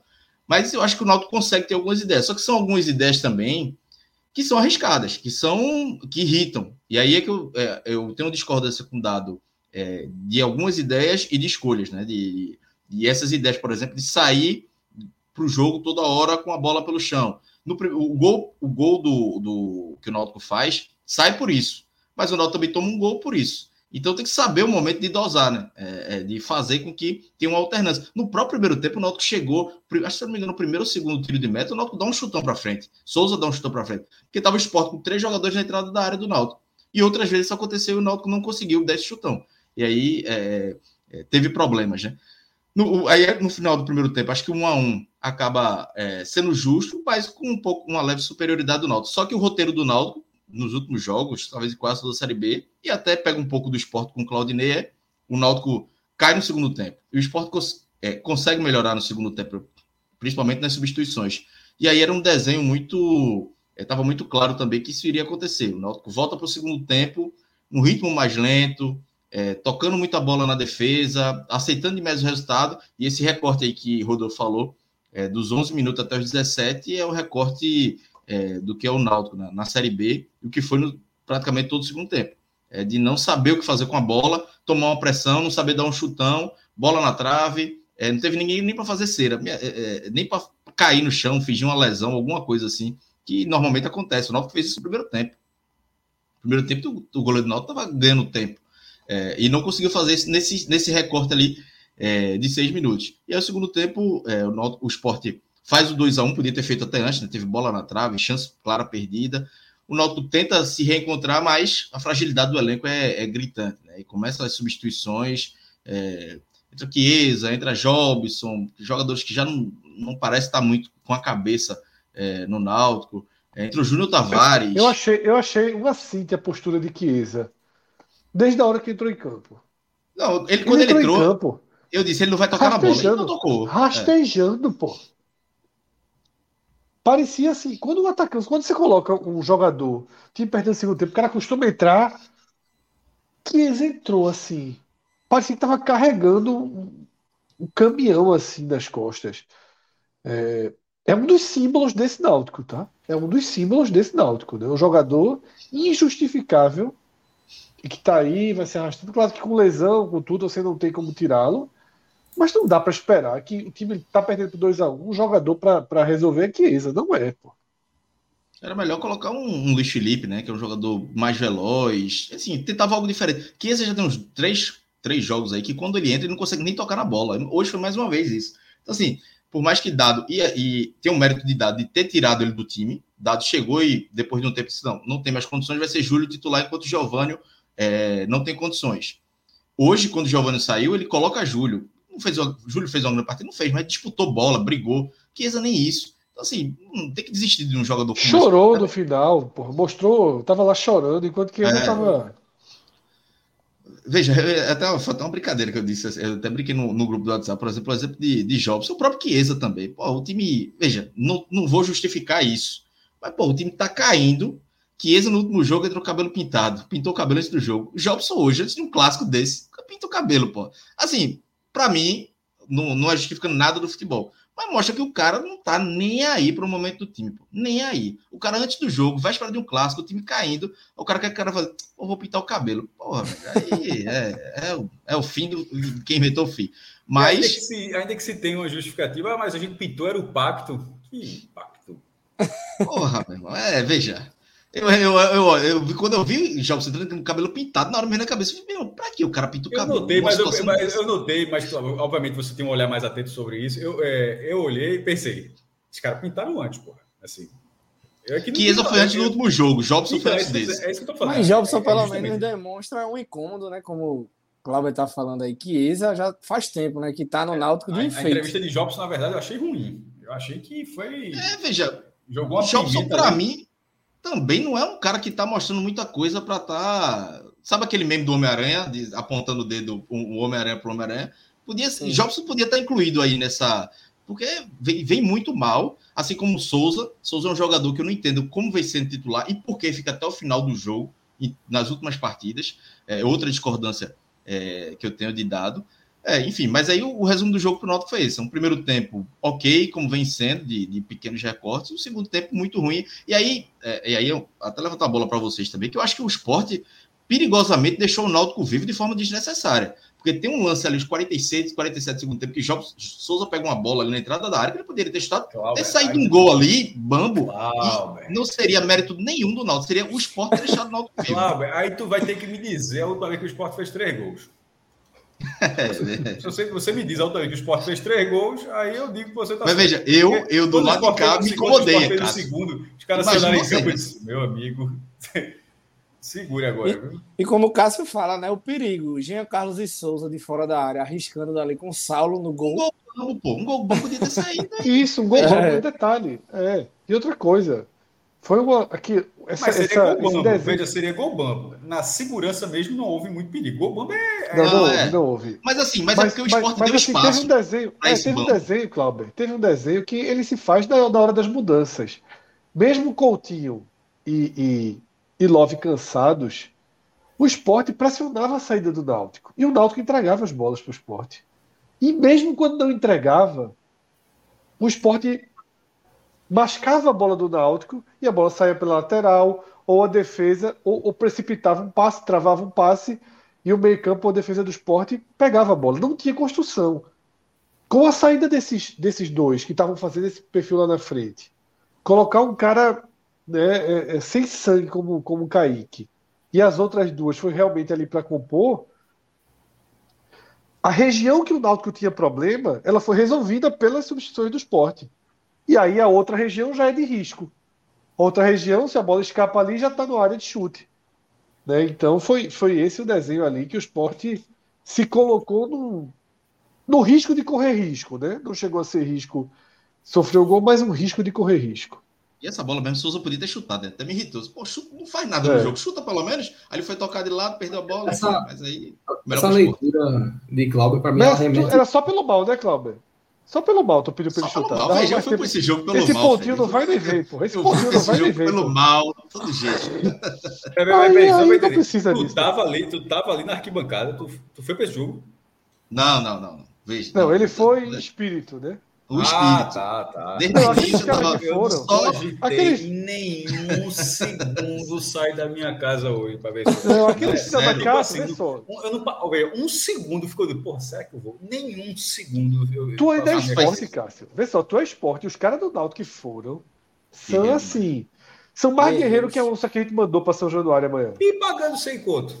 50 na meia. Veja, e se fosse a É. situação contrária, talvez eu não iria também. Faz cinco anos que eu não vou na Ilha do Retiro de, de torcida É visitante. difícil, né? É É um ambiente difícil. hostil É. demais. Assim, pro- pros É. três É. visitantes, é Hostil. É. demais. O Se melhorzinho. alguém falar o que, se alguém falar que gosta É. de, de visitante, sem ser na grama, mas de, de achar que é confortável ser visitante na ilha. Não, é muito Arruda, difícil. É um masoquista. Dos aflitos é um pouquinho Mentiroso melhor. masoquista. Não tem muita opção, não. Nos aflitos é um pouco melhor. Um pouco melhor. Porque nos aflitos você consegue. Geograficamente, você consegue nem ver a torcida do Náutico se você conhecer. A, a, a, a entrada daquele portão é muito perto da arquibancada central do Náutico, que a galera lá, inclusive, até com o tempo, a galera foi colocando um painel metálico ali fora para isolar, porque a turma jogava coisa dali para a turma que estava É, mas, é, mas eu, assim, em comparação aos outros dois, assim, ir e voltar. Porque eu acho que dentro do estádio ali o risco é, é- é muito pouco, né? Dos três. Não, é, mas, mas é- o é ir a voltar, o ir voltar que é o pro- problema. Eu acho que os aflitos ele oferece uma geografia ali daquelas ruas por trás que a polícia faz a- as retenções antes. Se você não for não cair de, de, de paraquedas ali, você consegue ter um mínimo de segurança, tá? É, então a gente já meio que, que passa, né, o primeiro o primeiro olhar né, dessa situação do Náutico gravíssima, né? E aí, Rodolfo, antes da gente dar uma virada de chave para o esporte, eu queria perguntar: é, é, você falou no Twitter, eu até retuitei, sobre a partir de agora entrar no modo Série C. Porque a gente está vendo o Botafogo da Paraíba do seu treinador. América do Natal Sério? renovou com cinco hoje. Exatamente. Série C é outro calendário.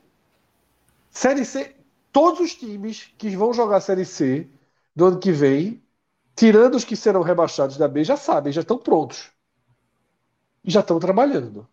E o Náutico, eu não sei se ele pode se dar o luxo de ficar colocando Chiesa em campo, se arrastando em campo, de colocar Souza se arrastando em campo, tá? Mais um mês e meio fingindo que que tá tudo bem, né? Porque o Náutico, esse Náutico de hoje é bem blasé, né? É bem blasé, uma coisa meio meio fria, né, digamos assim. Estrategicamente, Rodolfo, era hora de começar o trabalho, né? Até porque nem eleição tem para ser um impeditivo, como é o caso do esporte, por exemplo.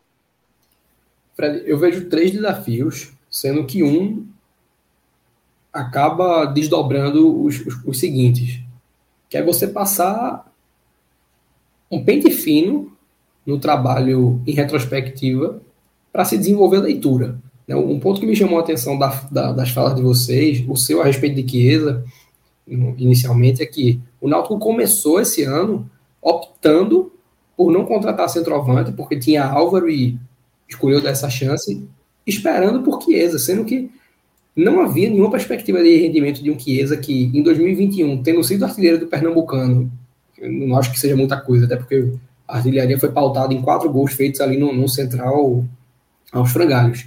Mas era um momento psicológico muito bom dele, artilheiro do estadual, bateu o pênalti do título, e ainda assim, no, no, que jogou de Série B, foram 800 minutos e dois gols, vários gols perdidos, perdeu o pênalti. Então já tinha um indicativo de performance muito grande de que Chiesa não seria um centroavante para a Série B. E o Náutico fez a leitura errada, é, escolheu colocar aqui, é, priorizar Chiesa, e hoje Chiesa é a terceira opção, atrás de Giovanni e Júlio, que lá atrás o Náutico optou por escantear. Não deu minutagem quando devia dar, chegou na Série B sem nenhuma maturidade para jogar e hoje está entrando na fogueira e até que, de certa forma, dando conta de um recado. E o segundo ponto é a respeito dessa situação, ah, porque o comportamento de Chiesa, ele é, é um comportamento descomprometido, tal como é de Souza, tal como é de Jobson. O Náutico, além de ter, focou em três frentes de mercado na temporada, que foram jogadores defasados ou escanteados no mercado, Leandro Carvalho, Jonathan Jesus, é, o próprio Maurício, optou por trazer jogadores de Série D, já citei vários aqui que foram inclusive titulares do jogo de hoje, e mais uma vez focou nessas repatriações de vários jogadores que, na minha leitura, isso vale tanto para a base do Náutico, que vários atletas que são vendidos voltam logo depois, dá uma comodidade muito grande tanto para o atleta de base, que pensa, porra, se eu, se eu for vendido, e não fizer nada fora, eu tenho meu cantinho seguro aqui. Quanto para o atleta feito Souza, que 10 anos depois é contratado sem nenhuma justificativa, além do que foi feito há uma década. Então o cara chega no, no sapatinho, sabendo que vai ter o lugar dele garantido, que vai ter minutos em campo em função disso. Então, o primeiro desafio para mim é a leitura. É, é, é, você identificar o que é que precisa ser feito de agora, e aí sim eu passo para os próximos dois. O primeiro é fazer um mapeamento burocrático do que o Náutico precisa equalizar para 2023. É o que o Clauber trouxe lá atrás.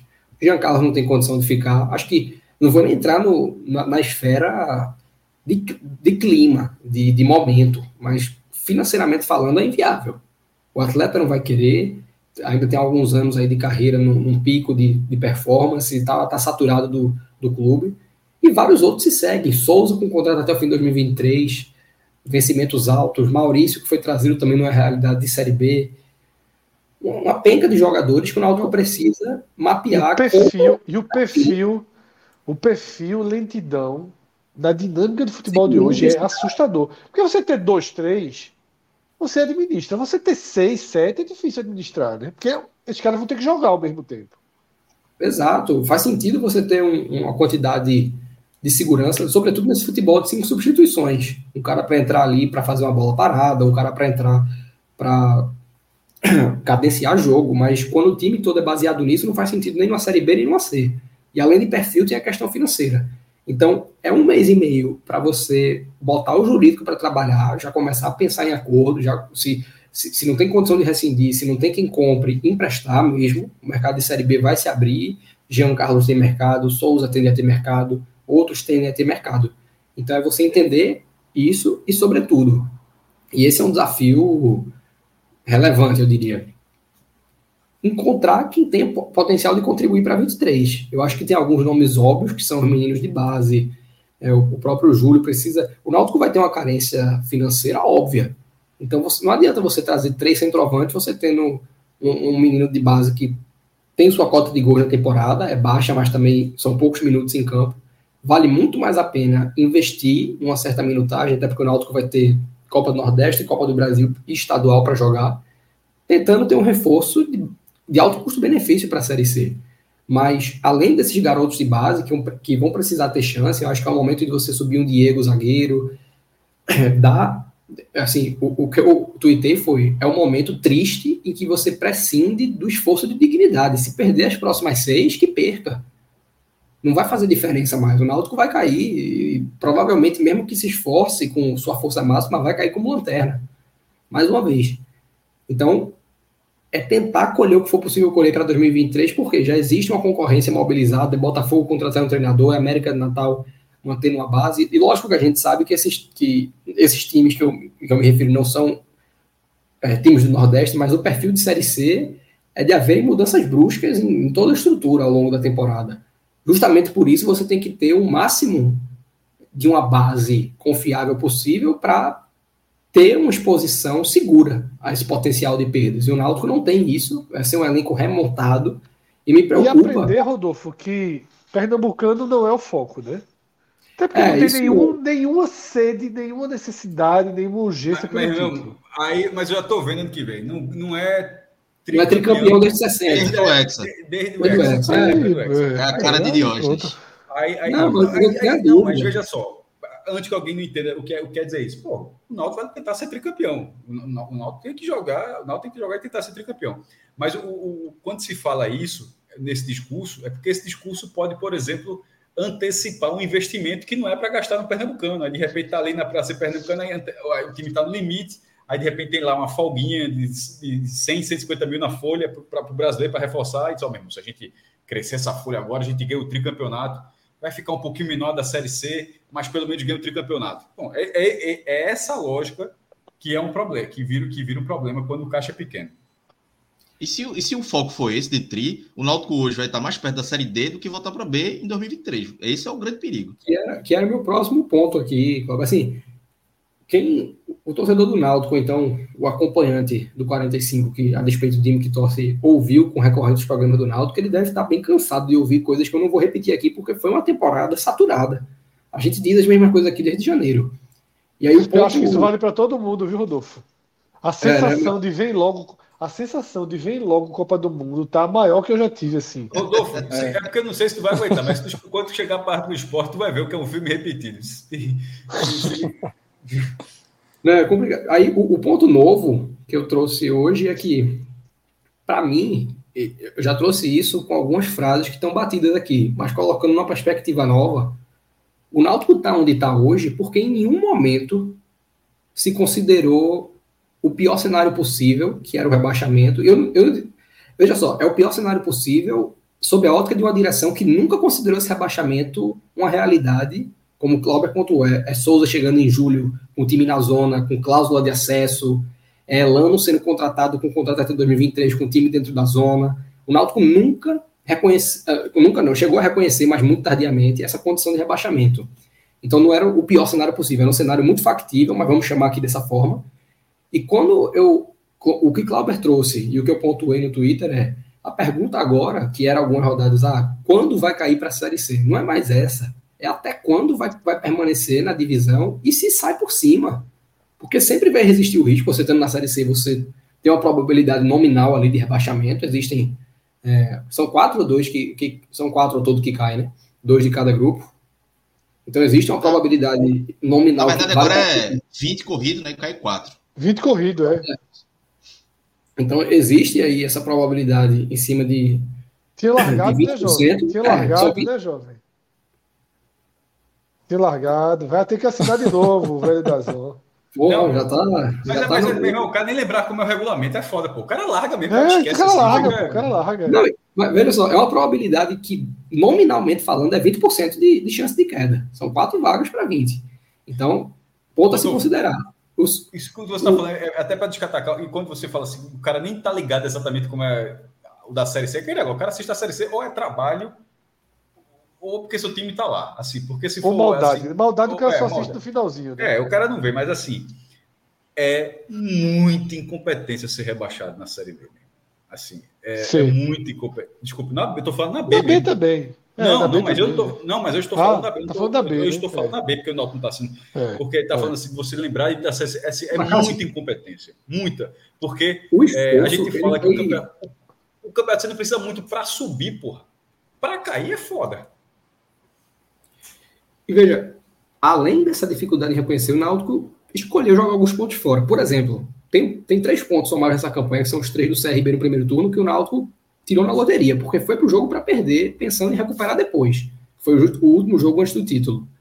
Aquele jogo que o Náutico vai com o time reserva. Perfeito. sai atrás e. arruma a vitória lá. É. São pontos bônus, mas o Náutico escolheu abrir mão. E antes dessa, dessa vitória, o Náutico já tinha prescindido de seis. O primeiro foi a derrota na estreia para o Londrina, que o Náutico chegou sabendo que o Felipe Conceição ia ser demitido, independente do que acontecesse ali, mas foi para o jogo com ele, perdeu o jogo uh, assim largado para a partida. Então já são, já são três pontos aí que se abre mão. E na, o, do, do Londrina, que foi no domingo, até a sexta, que foi o jogo com o Bahia, o Náutico passou a semana a semana inteira, quando assim, todo mundo sabia que no fim das contas o Náutico apostaria em Roberto Fernandes. Do, do momento que Felipe Conceição caiu, se sabia disso. E a despeito de, concordar ou não, se era para trazer, trazia, trazia no, no, no domingo mesmo para dar uma semana de trabalho. Mas não, o Náutico segurou, segurou, esperou perder do Bahia na sexta-feira para poder anunciar Roberto Fernandes uma hora depois, na manhã seguinte. Então, só aí são seis pontos que se escolheu perder por completo. O Náutico entregou seis, poderiam ser, ser nove ali, mas ganhou o jogo do CRB e depois teve tudo que eu falei. Uma dificuldade. O Náutico venceu o Novo Horizontino, né, um jogo que chegou a abrir 3 a 0 no primeiro tempo.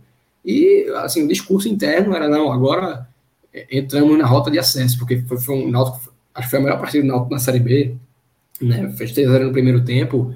Foi uma exibição muito boa. Jean Carlos voltou a jogar naquela partida.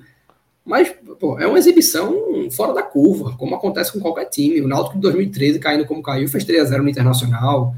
Você sempre vai encontrar isso em qualquer que seja a campanha.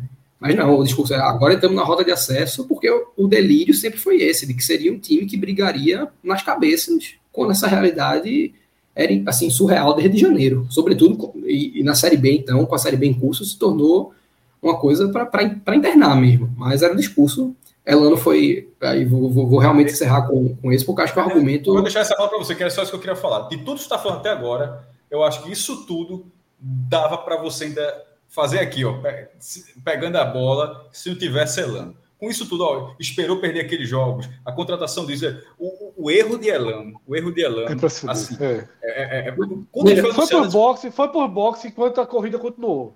Meu irmão, foi por boxe para os boxes e, a, e os caras trouxeram o pneu errado, pô. Não é que esqueceram o pneu, não. Trouxeram então, ficou lá parado, é, ficou lá, a turma dando volta e ele lá veja, parado. Em vez de ser opcional de fazer Fórmula 1, é, não, pô, isso é de outro carro, pô, isso é outro modelo, isso é um, um, um Passat.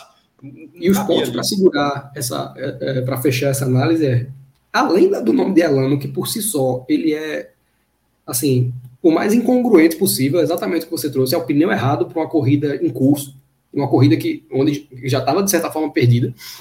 O Náutico trouxe Elano com um contrato até o fim de 2023 surreal em todos os sentidos, porque não existe no histórico dos últimos 30 anos ninguém com essa duração, nesse momento, e na apresentação de Elano, que é assim, é um negócio extremamente constrangedor. O cara vai lá, no fim da coletiva, ele escuta uma salva de palmas, que você pensa, porra, é do jornalista, os caras viram um cara lá que jogou com a Copa do Mundo. Não, pô, são os diretores batendo palma.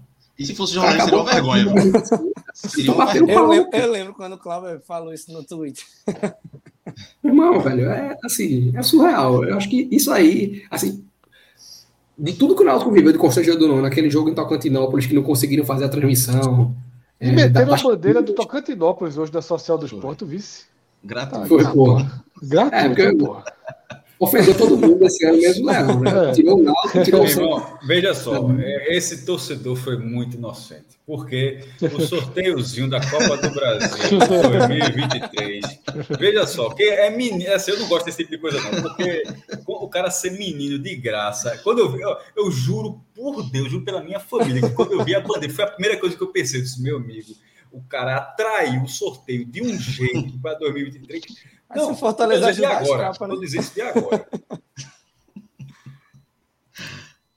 O Fred, só para é. concluir esse, é, o que o Rodolfo falou, só pra, é porque tá. a gente acompanha e a gente falava, desde o título pernambucano, a gente falava sobre o risco de rebaixamento, né? E quem está de fora realmente via, como é que o Náutico vai conseguir cair? E a gente, que internamente tinha muitas coisas. E tem, eu acho que os jogos do Bahia, na ida e na volta, são dois, acho que dois momentos. Eu acabei linkando agora, porque é, Rodolfo falou um ponto e, e Cássio falou outro. O primeiro jogo do Bahia é a questão de Roberto Fernandes, de que é, era um feriadão, Semana Santa, é, tinha uma, uma, uma, falta de sintonia ali da diretoria, não sabia que nome. Tentaram vários nomes, nomes de patamar muito alto, levaram vários nãos até chegar em Roberto Fernandes, que Roberto Fernandes não era o nome, por exemplo, do executivo Ari Barros. Tanto é que a, ne a negociação é fechada por Diógenes. Ari Barros vai ver a paixão de Cristo no acho que no sábado, domingo da, da, da, da Semana Santa lá, para você ver como é que estava o nível ali da diretoria. Então, que Aribarro já vai concluir. Veja, isso é um. E o, o jogo do Bahia, e aí, Rodolfo, não sei se pode me confirmar, mas era, acho que era o segundo jogo, o da volta, né? Na Fonte Nova era o segundo, jogo, segundo de jogo de Elan. E a gente ali, naquele jogo, disse, bicho, não tem condição de Elan. Elan não conseguiu destruir qualquer ideia de futebol que tinha. E a gente não via perspectiva, porque não é só questão de. Pô, todo treinador que chega. Era, era questão de espírito. Ele deu. Talvez seja até o que você fosse dizer, mas só para garantir que a gente não perca, era o segundo jogo dele, com um turno inteiro pela frente, e a situação estava longe de ser irreversível. E ao final do jogo ele disse: Porra, enquanto tiver chance, a gente vai continuar lutando. O cara é, largou. Eu, eu fico aqui até quando o Náutico me quiser. Foi, exatamente. Assim. Exatamente. Ali, veja, ali o treinador era, era o treinador, um discurso de um treinador que estava se achando mais que o clube. E que, pô, se o cara tá no. Se fora, a gente viu que não tinha uma condição nem em campo e nem fora pelo discurso, quem estava dentro tinha que observar, né? E Náutico, esse time, e ainda perdeu muito mais tempo, né? Perdeu um mês todinho até que se demitiu, e aí esse mês, com os confrontos diretos, porque, pô, se for um confronto direto, perdendo jogos. Se tem um empate, talvez ali tá cinco pontos hoje, quatro, mas foram muitos confrontos diretos perdidos que é, acabaram, como vocês falaram aí, né? Ficou nos boxes ali parado e o campeonato passou por cima. Não tinha uma relação 100% também, né, Cláudio, com os jogadores.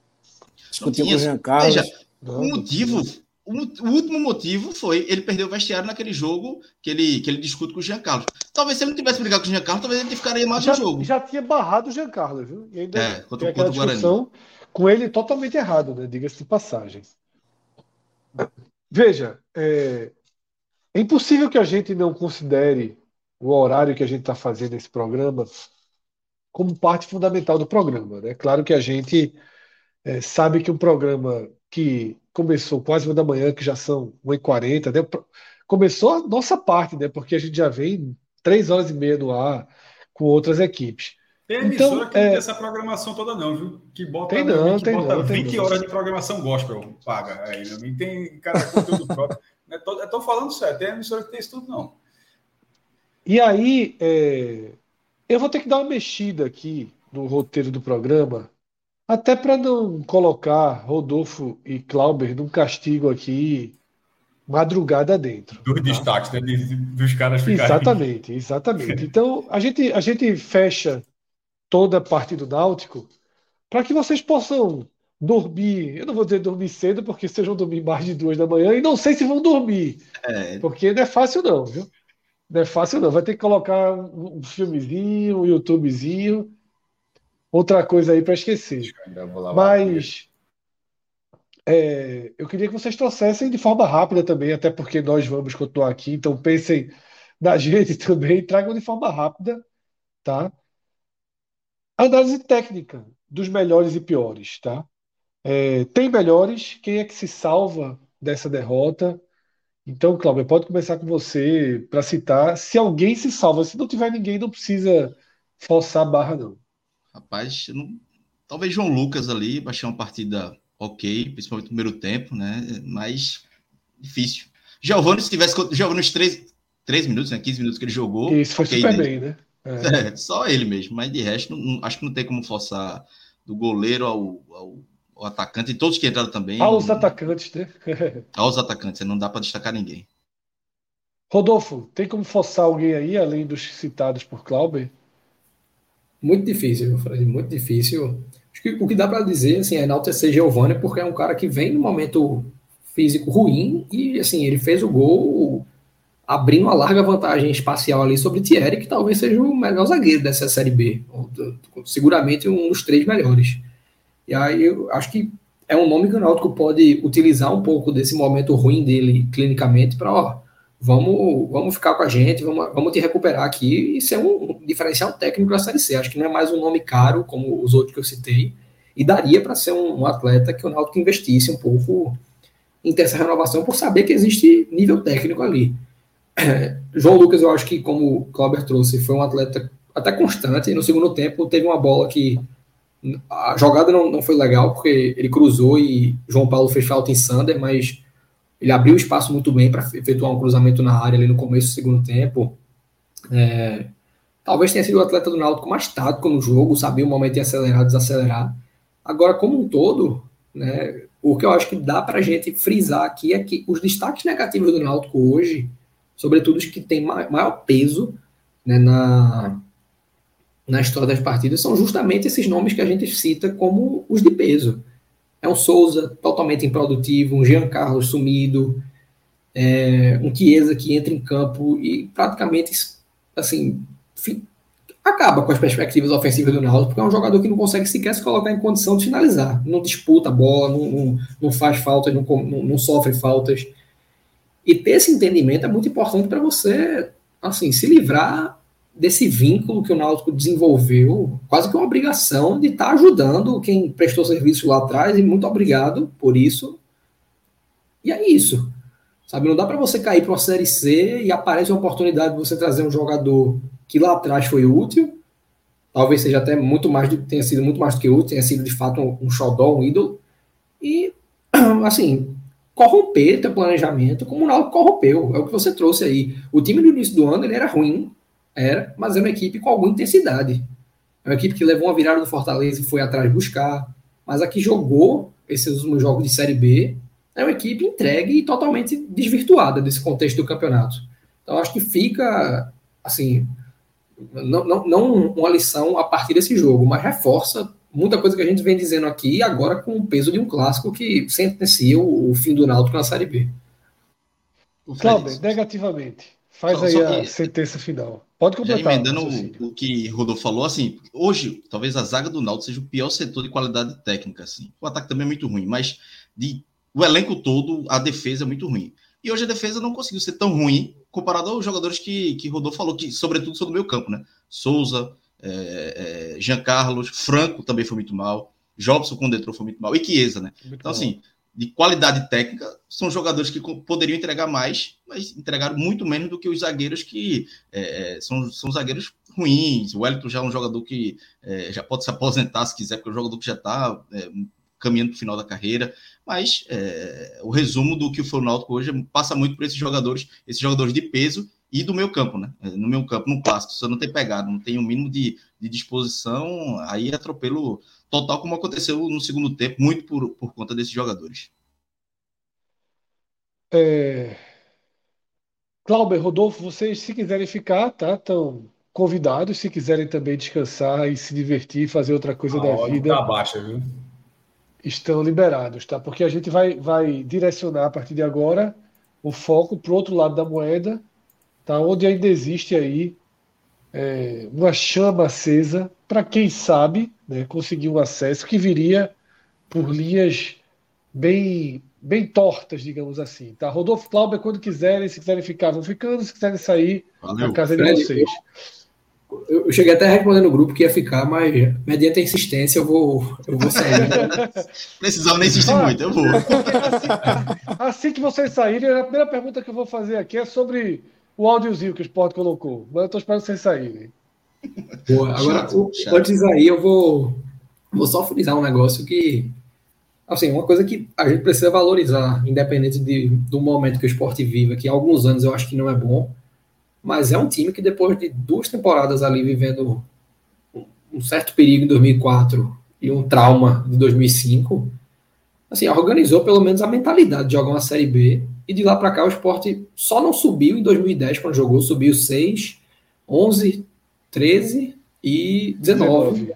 Né? Tem, briga agora. Em 2010, quando não subiu, ficou em sexto e o acesso só não veio porque começou a, a competição aos frangalhos. Mas, assim, é um time que se colocou na condição de jogar a Série B e ser um dos principais nomes, a depender do campeonato, talvez o principal, para subir. Tem um, criou, criou uma espécie de um piso, né, Rodolfo? O poço tem fundo, né? Exatamente. O Bateu meio de tabela é, é crise. O Náutico não assumiu isso em momento nenhum. E está precisando assumir. É, eu sinto que tem uma coisa, foi entre o esporte e o Náutico, que eu acho que o esporte encara suas crises de forma mais verdadeira e de forma mais intensa, sabe? Eu acho que quando a coisa tá, tá mal, se escancara mais rápido, tá? E nas primeiros sinais também já se busca. Você vê, a situação do Dalpozo do esporte, eu não sei se viveria no Náutico. Não. Não sei se, se Dalpozo viveria no Náutico o inferno que viveu no esporte, né?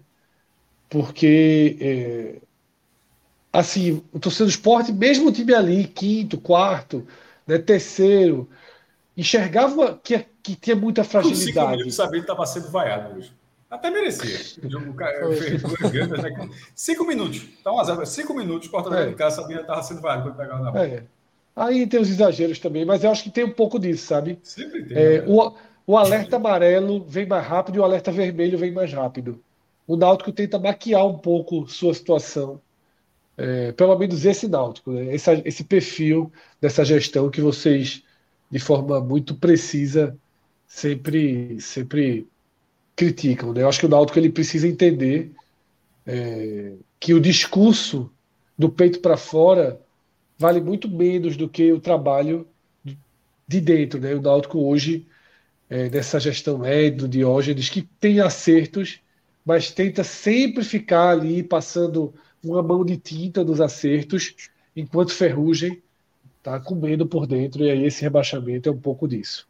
Mas valeu, Rodolfo, valeu, Clauber. Danilo, para a gente fazer a virada, já tem alguns superchats que estão na fila há algum tempo, tá? Então vamos trazer os superchats para a gente fazer essa virada do tema. 1h53 da manhã, mais de 400 pessoas aqui com a gente, então é, tem muito trabalho pela frente. Danilo, vários superchats aí. Igor Ribeiro, apenas pagando o dízimo, né? O velho 5 reais. Começou com o Búfalo esse dízimo. O Búfalo já não é mais capaz de, de, de ajudar, mas ainda prefiro ele do que Kaique. Nem sei, mas acho que eu prefiro. Tem mais superchat na tela? Falando em Búfalo, eu acho até legal, porque ele não tá jogando, né? Jogou entre o jogo passado, ele e Raiva Negas, mas estão sempre ali no vestiário, né? Tem outros jogadores que não vêm sendo relacionados e nem aparecem, então, pelo menos sem jogar, eles demonstram essa união, né? Fazem parte é. aí do bolo da turma que tá junto. Ian, Ian manda aí R$10,90 pelo esporte e tudo, né? De certa forma também tá pagando o dízimo, né? Aquiles Reis. Essa, essa mensagem de Aquiles Reis, ela, ela, é, ela é bem importante. Eu demorei um pouquinho a traduzir quando eu vi na tela, mas eu traduzi. 28 de setembro, e o ponta direito do esporte estreou de titular. Né, e jogou mais de 90 minutos. É verdade. O esporte passou a temporada inteira sem um ponta direito. Trouxe e demorou até agora, 28 de setembro, faltando seis rodadas para o fim da Série B, o esporte escalou um ponta direito de frente. E o, e o, e o esquerdo está tentando cavar, né? Porque para mim é, o esquerdo ainda vai, é, o esquerdo ainda vai demorar mais umas quatro rodadas. É. Tá, mas é isso, veja só. Demorou muito para o esporte.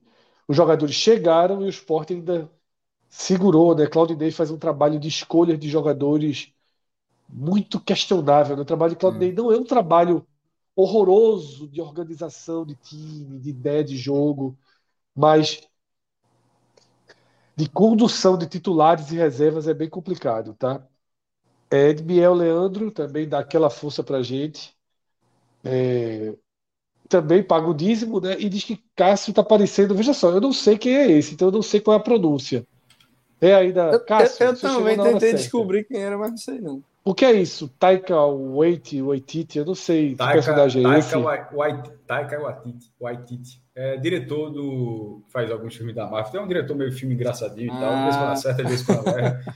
fez Thor Ragnarok, fez o último Thor também. Danilo, se puder jogar na tela o Taika aí para a gente fazer a comparação em breve, nós faremos. Taika tá? é indiano. Acho que é indiano. Ou, ou pode ser. Daqui a pouco, tenho certeza não. Tem mais superchat? Me enganei.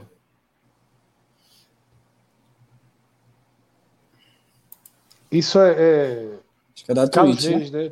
Fazendo a subscrição lá da Twitch. Trabalho com isso. A, da... a, gente, a, gente, não entende, não. Você eu tô ligado, eu tô ligado. Mas, eu, ei, mas eu valoriza, valoriza o sub, valoriza. mas assim, mas, mas não tenta entrar Oi, no, no, bug, no bug hoje do YouTube, Minhoca disse que tava cheio de gente lá no, na Twitch. Foi, 170 lá na Twitch. É. Não, e ainda tá, tá? Porque estavam me marcando no Twitter, mandando eu ler as mensagens da turma na Twitch.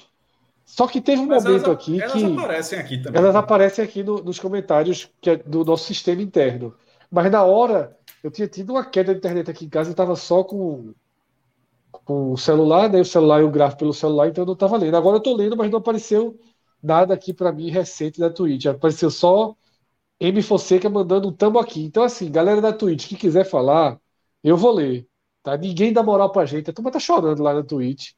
Mas aos pouquinhos a gente vai aprender a dar moral aí. Mas a Twitch hoje foi um, foi um, um, um reserva é útil, né? É, cara. É cap, né? Ronaldo, né? Porque Ronaldo titular é bronca, mas Ronaldo não, reserva Ronaldo, Ronaldo, ó, às vezes é útil. Futebol, o jogador de futebol hoje não. Hoje tava foda. tava não, não. Cássio, olha o Aika aí. Qual, é, qual é a nacionalidade dele? Eu acho que eu me enganei. Falei indiano, mas acho que não é não. É, é não eu, tem traços indianos, não. Falta é, mais um platinado no maestro, mas. É, é. esse penteado não trabalharia muito nesse penteado, não. Não trabalharia, não, cara. Não trabalharia, não. Esse falso, esse falso desarrumado aí. Veja só, tem, tem uma lata de Coca-Cola de gel aí, não tem, não? Tem, tem, tem. tem. Isso, aí, isso aí não. Tem, ô, Cássio, hoje em dia, hoje em dia, é hoje em dia. Hoje em dia é um pozinho, tá? Hoje em dia é um pozinho. É mesmo. Eu nunca. Veja só, é. eu tô muito atrasado, porque eu nunca usei nenhum nem outro. Faz, faz. Ele é neozelandês, Cássio. Errasse por muito, mas. Não, é... veja só, veja só, não é muito não, meu irmão. Um voozinho ali de 10 horas resolve. errou por muito, errou por muito, porra. Errou por muito. Mas... mas é um pozinho, cara. Hoje veja só, é rota, é rota marítima, meu amigo. É rota marítima. É, mas é complicado. Rota é marítima. complicado. Mas enfim, é... cabelo, cabelo. Meu irmão, toda vez que eu entro aqui, meu cabelo é mais branco do que eu tô. Aqui, pronto, aqui, ó, que é foda tá embaixo do negócio. Mas está longe ainda do, do, do caralho. Mas é, é, é, isso, né? Galera da Twitch, eu tô lendo, viu? Não vou ler tudo, tá chegando, não. Vocês também não vão furar fila, não. Mas tem uma pergunta aqui sobre Jean Carlos, que eu vou deixar pra gente fazer mais na frente. A turma já quer. Já viu que vai ter uma, uma faxina lá, a turma já quer trazer Jean Carlos. Veja só. Tá? Já Duvido vai ficar mais barato. Já é mais barato, viu? Não é 3 milhões mais, não. Duvido não. Ah, muito mais barato. Essa, mesmo, veja só. Escapou. Né? O esporte escapou desse investimento aí. Se quiser pegar agora, acho que nem custo, mas pesado e, deve ter. Né? E a turma esse ano ficou com raiva, né? Mas ele balançou, viu? Falando do esporte, não falando para qualquer clube. Balançou que, muito. Que, que balançou muito. Ficou com raiva, mas ele balançou. Mas balançou muito, qualquer, balançou muito. A qualquer clube interessado, tá? Não está falando de esporte, não estou falando qualquer clube interessado. Já é um valor diferente do que o valor que o Náutico é, supostamente recusou. Cássio, tu viu que, que o esporte hoje vi, é, Deixa eu contar um incorporou, incorporou o espírito, incorporou o espírito dos clubes desse... de Belém, né? É, não, ninguém nunca vai incorporar aquilo. Assim, é um traço, é um traço ali. Não, veja só, não, não tem como. E, e, tomara que ninguém chegue assim, porque para não ficar forçado. É muito louco lá, o de Belém. Lá, o de Belém, eles foram tendo uma construção para se chegar aquilo. Se do dia para a noite todo mundo começa a ser seco em Belém, acho que não faria muito sentido, não. Acho. E lá a construção foi lenta, a galera foi dando liberdade, e hoje é completamente completamente sem freio. Assim, é um negócio assim. É, irmão, a do Remo, é, teve o clássico lá. Os caras. Foi assim a tuitada. É muita peia. é, é muita peia. É, tá ligado? É, é, é, é, muito sem freio. É muito sem freio. o, o, o Paysandu tirou uma onda com o Remo, porque o Remo foi na primeira fase, o Remo ficou calado Aí, Pá, esperou pra caralho. Foi. Puta que pariu, os caras foram lá na tuitadinha, disse. É, foi a mesma coisinha, disse. Foi. Nem, nem, lembro o que foi, mas deu a mesma botada. Enfim, é, dentro de Belém eu acho que se encaixa. Eu acho engraçado, não sei como é, lá os caras devem levar na boa. É, quando chega o aniversário, dá parabéns, beleza, mas na rivalidade os caras é cacete total. Aqui eu nunca fui, mas eu nunca fui muito fã desse formato. E, eu também e, sou muito e, sobretudo, para quem não faz. Tipo, aqui é futebol de paz, bota a hashtag futebol de paz, não sei o quê, ganhou clássico, tal, tal, tal. No máximo é, tá tudo normal. Quando todo mundo ganha, está tudo normal. Não tá tudo normal porra nenhuma, pô. Como é que tá tudo normal? É, nem no G4 tu tá. É... E hoje teve estresse, né? Quebraram, jogaram pera no ônibus do Náutico. Não, não, mas isso nem vai entrar. Isso é violência, que aí é um outro departamento. Aí não é o esporte, não é a torcida do esporte, ali é marginal, que poderia ter sido o contrário, ali, ali é uma outra coisa é, que não vai ser. E, e, não aconteceu aquilo porque tuitou, deixou de tuitar, não. Não, isso não, não nada é, a ver. Zero relação. zero relação. Sobre o áudio, estava trabalhando até agora e tal, não tem nem visto. Aí estava Clauber, estava aqui e Rodolfo estava aqui, né? E eu estava nesse canto aqui. Aí tu falasse desse. É porque se vocês, se vocês pegarem a barra e voltarem alguns minutos, vocês voltarem alguns tu falasse, eu tava cara, os caras estavam dando destaque, e tu falasse, eu, fazia, eu não fazia a menor ideia do que era. Eu não tava nem preparado, só tem um, é um, um player, né? É. Aí eu tava, eu tava com a mão assim. Pode gostar, você quem quer pegar a barra e voltar uns 5 minutos atrás quando os caras estavam no destaque. A turma se ligou, a turma se ligou. Aí, eu não, mas a turma no chat ligou. Ah, foi? Aí, meu irmão, então eu botei o play aqui. Eu não estava preparado, meu irmão. Assim. veja só, é pesadinho. Pesadinho, pesadinho. Né? Não, mas veja, pesadinho, mas veja só, é um pesadinho, mas é só aguentar quando fizer o contrário. É só, é só é, ter. Exatamente. É só ter, não, veja, não xingou, não, não diminuiu, não. não é... Até porque não pode, porra. Tinha fazer.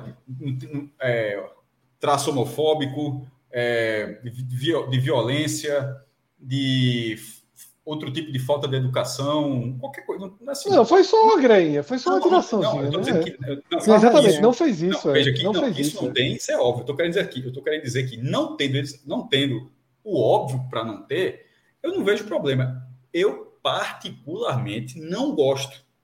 Não gosto. Eu acho que cada um faz o seu e tal. Eu acho engraçado de Belém, como eu disse, lá teve uma construção para chegar aquilo. Mas na hora que o esporte faz isso, é, é, é aquela piada. Lembra que aquele negócio clássico? O cara uma vez deu uma sacaneada, aí ficou caladinho, aí um dia fez uma brincadeira, aí mas, cara, tinha acontecido uma merda com o cara. Né? Foi, aí ficou caladinho, aí no dia que ele, o cara ficou uns dois anos calado. Aí no dia que ele falou, a turma chegou assim, lembrou né, da merda, disse: tá valendo, né? Sim, tá de volta, tá valendo. Tá valendo, é. tá será, valendo. será, que se o esporte não subir vai ter resenha ou Porra, vão segurar? Veja só, aí eu, acho que, é, aí eu acho que é melhor segurar.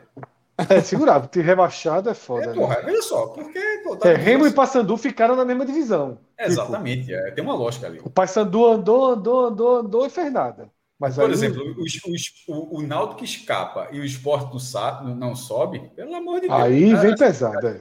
Acho difícil, mas viria pesado e viria com razão. Aí é, tá, está, está, e, e, e, num dia, como já aconteceu, no, foi 2013, num dia que o Náutico ficar uma divisão acima do esporte, aí o Náutico pode fazer que nem o, o Remo fez, mesmo que seja anos, voltar na tuitadinha aqui.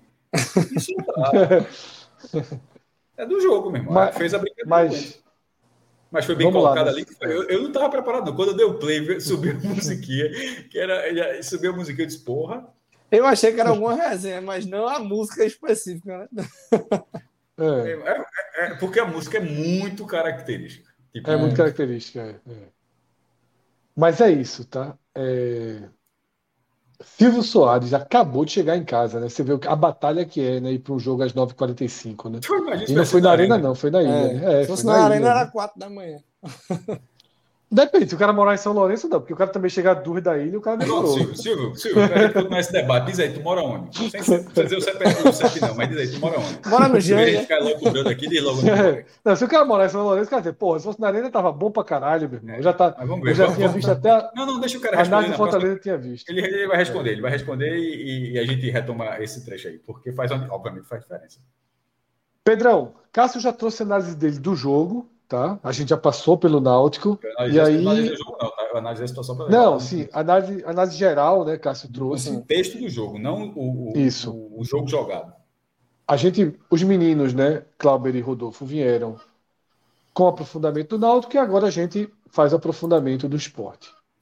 E minha pergunta é bem direta, né? Por que o esporte ganhou esse jogo? Como é que o esporte ganha esse jogo? Tá? O, que é que, o que é que a gente viu aí de mudanças, teve uma mudança, como foi celebrado aqui no, na mensagem que foi no Superchat, né? 28 de setembro, o esporte finalmente jogou com. Ele tá rindo a mesma coisa, eu acho. Tá é, o, é Boa Vista, né? Perto, viu? Ah, vai tomar. Não, ah, não, é o comentário de cima. Isso foi andando de papombo, né? Assim, o cara. Vou memorar perto, mas aí a... se veja perdeu só, Boa Vista. Caminho, né? É, veja só. Parou em algum lugar antes, irmão. E, Parou assim, aí, ó. Porque o presida voltou, né, cara? Você tá ligado que o André Apolinário voltou, né? E ele encontrou o presida aí, então a turma, a turma tá junto, tá? Voltou ou voltaram ele? Como é que é isso? Voltaram ele, mas eu acho que voltou bem, voltou bem. Caiu pro lado, não caiu nem para cima nem para baixo. Não. não, não sei exatamente não, mas ele até mandou uma mensagem, eu tava corrido no dia. Mas, e daqui a pouco, ó, duas da manhã, daqui a pouco chega o professor, viu? O professor tá acordando essa hora lá em Lisboa. Mas. Pedro, como, como chegou no Superchat, né? 28 de setembro, o Sport estreou um ponta-direita de titular. Né? Facundo foi a novidade da escalação, Giovanni Barrado. E uma atuação ok do esporte, né? Mas traz aí tua, tua leitura dessa importantíssima vitória do esporte.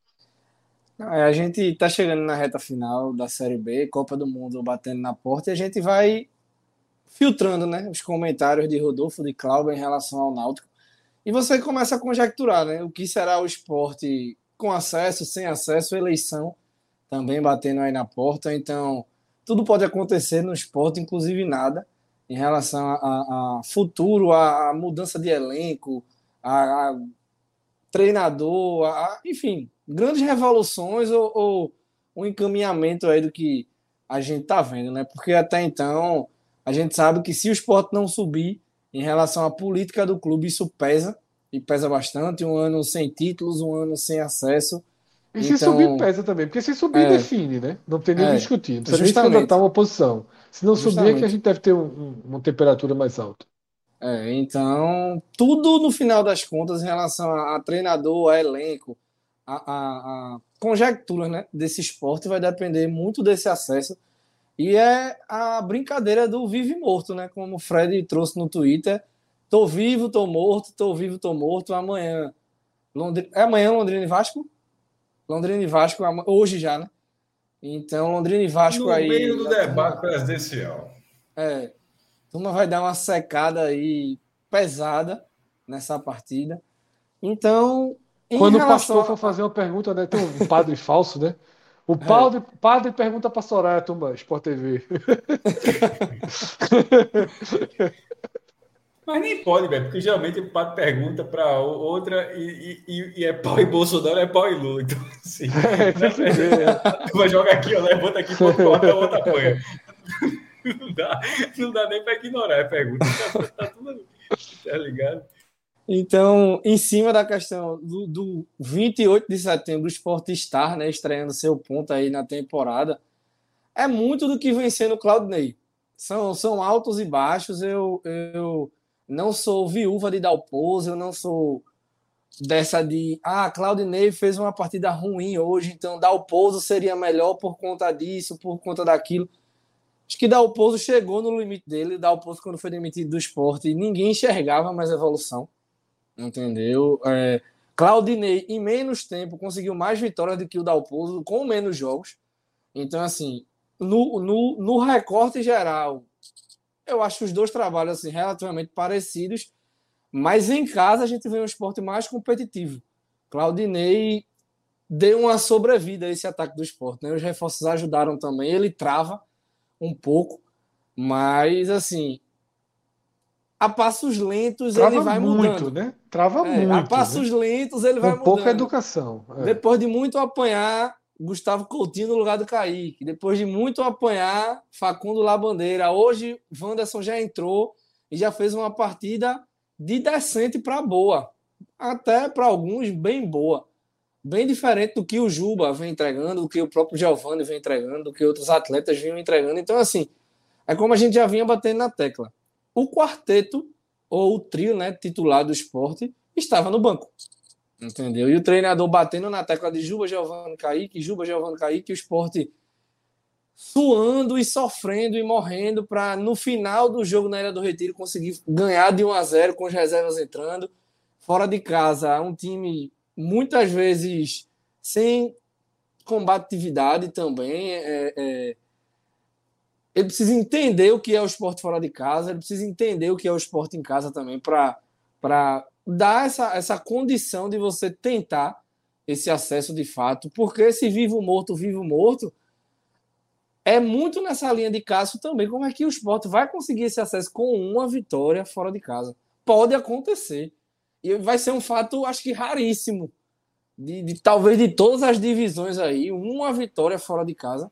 Não acredito no acesso. Mas se o acesso é. acontecer, vai, não vai ser com uma vitória fora de casa, não. Porque é. aí, meu irmão, aí, veja só, não, não, não veja só. É, vai, se subir é porque ganha um jogo fora de casa. A, a é. conta, até porque se subir, é, o Vasco vai ter que farrapar duas vezes em São Januário para o esporte passar o Vasco sem vencer fora de casa. Então, assim. E fora de casa agora é Brusque, que é o próximo. Próprio é mesma quantidade de jogos do Vasco. Veja só, se o esporte passar o Vasco sem ganhar fora de casa, é porque o Vasco vai por duas vezes em São Januário. É. Uma pode ser amanhã e ter outra. Aí é muito difícil. Mas, assim, em relação ao que foi a partida em si, acho que os primeiros 25 minutos foram bem animados, né? Com, com lances aí, acho que ninguém esperava tanta movimentação. Sabino, com cinco minutos, até brincaram aqui no chat em relação à condição física dele. E, e acho que numa próxima vez que eu tiver a oportunidade de, de perguntar a Sabino, né? Eu vou, vou questionar essa forma física dele, porque eu esperava uma melhora. E, e, e parece que piora ou, ou, que não melhora. Ele tá eu acho que teve uma leve melhora e piorou, né?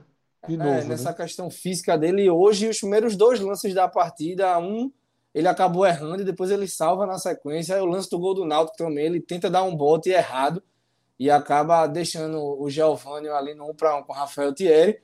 E é. embaixo da, da, da trave rubro-negra, né, tem com todo respeito aí, vou, eu ia usar outro termo, mas vou botar aquele, aquele, boneco né, da barreira que fica paradinho assim, porque você confia é, em nesse gol, pra... Nesse gol a gente começa lá em Ronaldo também, tá? É. Que cai, fica forçando ali um apagão, é. né, ao invés de seguir na luta pela jogada, passa por essa falha de Sabino. E ele tromba, eu acho que com alguém do próprio esporte, né? Ele tromba, fica caído e, e a jogada continua.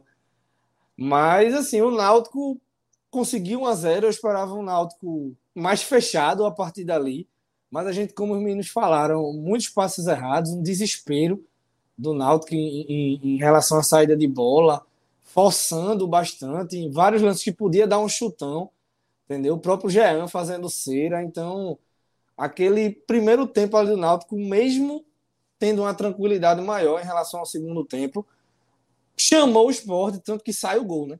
do Fabinho ali. Então, dá essa tranquilidade para o esporte voltar melhor no segundo tempo. A entrada do Wanderson também ajuda a equipe nessa questão ofensiva aí. Já via melhor, até... né? Porque o esporte, o esporte é. no segundo tempo ele muda, forçando mais. A... Viu no primeiro tempo que se apertasse a saída de bola do Náutico, poderia, né? Chegou a tomar bola no primeiro tempo, só que no segundo tempo, assim, aperta muito e o Náutico erra muito. O Náutico começa a dar bola o tempo todo para o esporte, né? É. E hoje, querendo ou não, a gente também viu um Wagner Love numa formatação que muitos pedem, que é esse cara mais centralizado, esse cara talvez mais meio campista, na, na, na visão de alguns. No primeiro tempo eu não gostei tanto, mas no segundo eu já gostei. Um, um, um, torcedor até me questionou, porque foi o Inácio Andrade. Foi Inácio, foi Inácio. Queria tirar ele do torcedor, intervalo. Foi. E eu disse que eu não tiraria porque teve até uma jogada no final do, do primeiro tempo entre o, o Love, o Labandeira e o Gustavo Coutinho, que o Love participa, que até aquele lance que o Labandeira sai cara a cara com o Jean e ele tenta cavar o pênalti, ele não finaliza. Então, assim, eu acho que o Love, mesmo mal, ele é um cara fora da caixinha, ele é um cara diferente.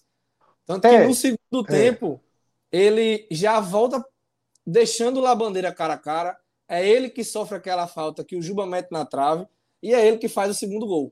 Então, assim, se você saca o Love naquele momento, a alternativa era o Kaique. Ou então o próprio Wanderson abrindo, ou então o Giovanni. Então, assim, eu acho que o Love tem o seu grau de importância, mesmo quando não ajuda. Porque o torcedor espera dele esse grande artilheiro, esse cara que resolve, esse cara que faça o gol. Hoje, ele conseguiu. Mas eu acho que a importância dele em campo vai além, muitas vezes. É você observar os detalhes, a movimentação, a questão do último passe, o pivô, ele fez até um pivô para o Gustavo Coutinho, acho que depois do gol, dentro da área, que o Gustavo Coutinho chuta rasteira, a bola passa próxima do gol do Jean. Então eu acho que hoje Love, a gente vai chegar nessa, nessa parte final aí dos melhores, né? Eu colocaria ele sim no meu ranking aí dos melhores da partida, somente pelo segundo tempo que ele fez. E mais uma vez, né, a prova não vi a coletiva ainda, vou, vou ouvir depois daqui ainda.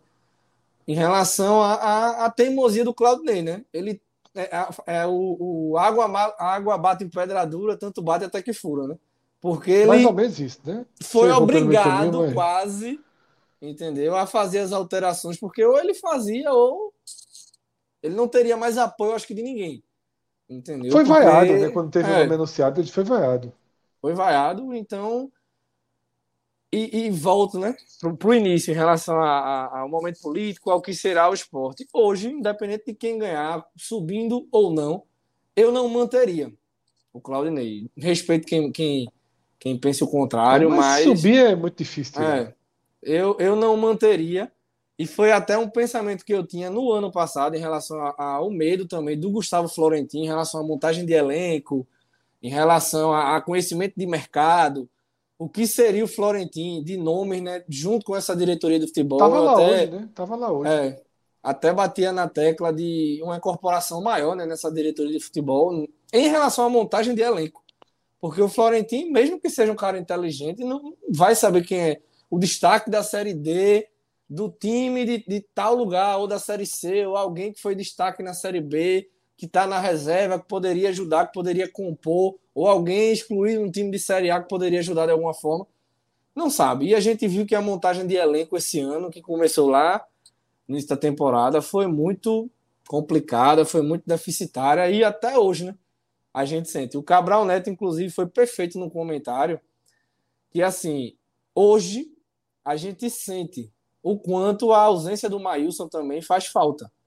Se Maílson tivesse no esporte hoje, com essa configuração atual, acredito, eu não digo que o esporte estaria na frente do Vasco, estaria brigando com o Bahia, mas eu acho que com certeza o esporte estaria numa condição melhor.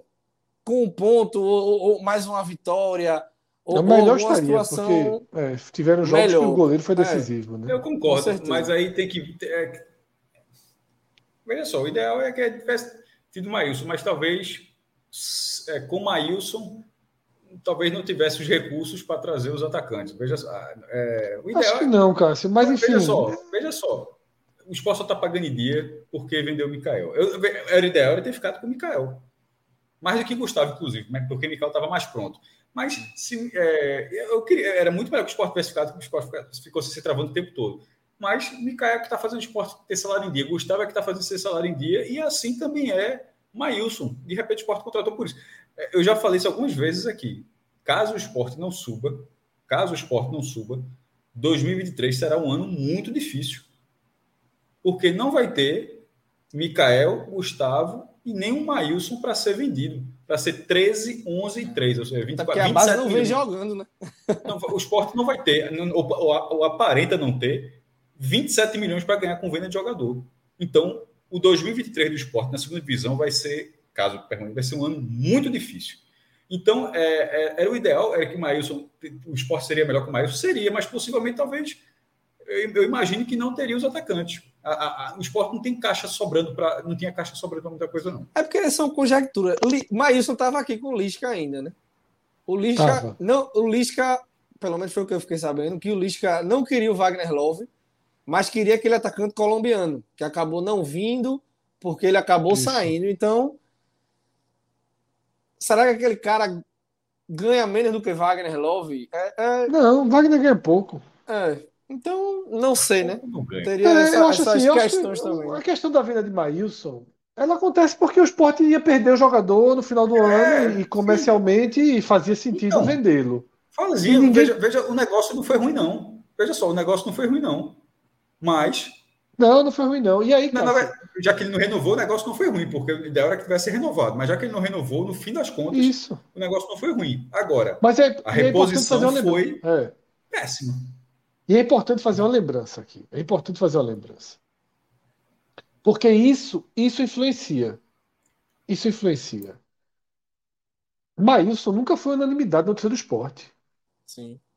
Tinha gente que preferia Luan Poli um goleirinho de meia tigela, que fez um, um, um melhor momento da vida dele no esporte. Um, melhor que os atuais, assim. eu acho, Luan Poli, mas... É, pronto, aí um fã de Luan Poli, um goleiro sem, sem recursos técnicos para ser goleiro da Série A, sabe? E tinha gente, e muita gente, mas muita gente, pedindo Carlos Eduardo o tempo inteiro. Sim. Ah, porque Maurício não tem contrato, era Carlos Eduardo, Carlos Eduardo, enchendo o saco para Carlos Eduardo jogar. Então, isso deixou a direção do esporte meio que confortável para fazer a venda e ter o dinheiro, porque perderia o dinheiro no final do ano. E essa não falta achava, de respaldo também chateou mais não se achava, é, negociação. E isso não se achava que Maílson saindo seria um o problema que foi. Não se achava. Eu, por exemplo, que sempre fui um fã de Maílson, eu acho que Maílson é um cara que tinha tudo para virar um super goleiro. É, nem sei se vai virar, porque agora foi jogar muito longe, talvez perca ritmo, não sei. Mas eu, eu, nem eu achava que ia ser o tamanho do problema que foi. Agora, é importante dizer isso. Quando o Maílson foi vendido, eu diria que 60% da torcida tratou com tranquilidade. Porque que, desses 60, uma parte queria Carlos Eduardo, a outra aceitava Carlos Eduardo. E Carlos Eduardo foi terrível. Terrível a ponto de Saulo, que para mim, sua presença no esporte é algo injustificável, bizarro, inexplicável, dessas coisas assim, que é difícil entender no futebol profissional. Porque o esporte paga um salário a Saulo, tá? Porque é um cara que sempre foi, nunca foi um grande goleiro, chegou aqui para ser terceiro reserva, teve aquele rolo que não, aí não é culpa dele, obviamente, não ser inscrito, ficou parado. O esporte seguiu com ele, porque terceiro goleiro é para ser da base. E os outros saíram. Terceiro né? goleiro. O Wanda Vieira, o Nicolas Aguirre foram embora e ele ficou. Terceiro goleiro é para ser da base, ainda mais no clube de Série B. Tá?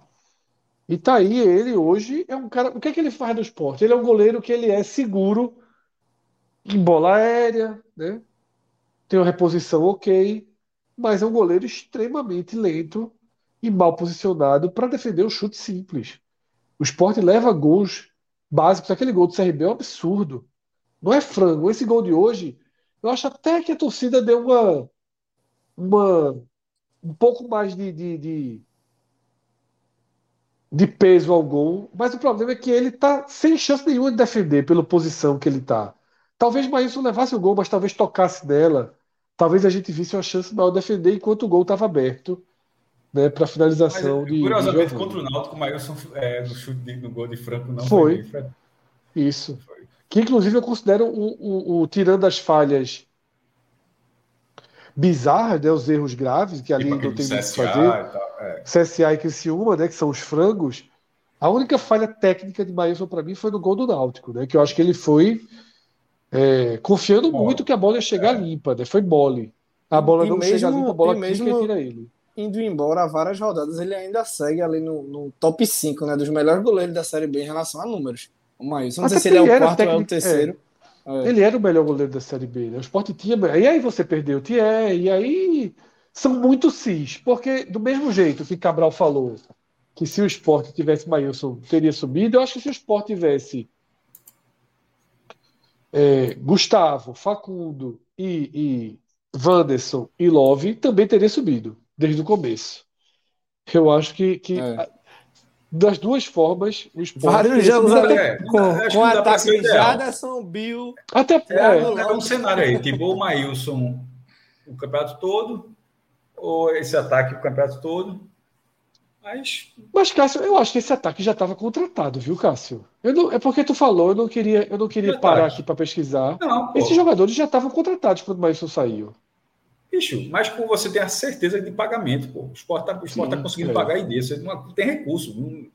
Veja, eu estou dando spoiler aqui. Se o esporte não subir, 2023 vai ser um difícil. Vai. Não tem. Não tem... É, mas vamos, vamos, vamos voltar, Cássio, para o jogo, né? O que, é que você achou dessa, dessa vitória, da atuação, né? Se, se a entrada de Facundo na direita já está resolvida, não tem volta, né? não tem Giovanni na próxima, o esporte agora tem um ponta direita. E aí eu pergunto. E ele fez uma boa partida largando titular, né? Que poderia ser aquela, ah, joga, é. só, só, joga bem Exatamente. Ele foi, e aí eu, eu pergunto. Já vou, já vou, além dessa análise, já vou fazer uma pergunta. Chegou a hora de começar com ponta esquerda também? E aí é sem Juba e com, e com Wanderson? Vamos lá. Primeiro, só um número para ilustrar uma coisa que o Pedro falou. Aliás, que você falou também em relação ao esporte aproveitar as bolas do Náutico. O esporte tem 17 a 7 em finalizações, entre certas e erradas. O Náutico teve um pouco mais de posse de bola. O esporte foi 47, o Náutico foi 53. E essa posse meio que inverteu depois que o esporte fica em vantagem e dá a bola para o Náutico. Mas, na verdade, o esporte tinha... Tanto que no primeiro tempo, quem veio na transmissão, o esporte chegou a ter é... uma posse de bola enorme. É... E no número de desarmes, Sport teve 17 a 7 finalizações e o número de desarmes foi 20 a 13. Ou seja, o esporte finalizou mais, mordeu mais, o esporte jogou mais que o Náutico. Assim, é, de uma forma geral, teve um recorte do susto, o Náutico abriu o placar, mas o esporte conseguiu reagir rapidamente, até com um pouco de sorte. Os dois gols, na verdade, né? um desvia do zagueiro do Náutico, o outro bate na trave nas costas do goleiro. É, são dois lances com sorte para o esporte, azar para o Náutico, mas, de uma forma geral, o esporte fez uma partida melhor que o Náutico, mesmo sem fazer uma grande partida.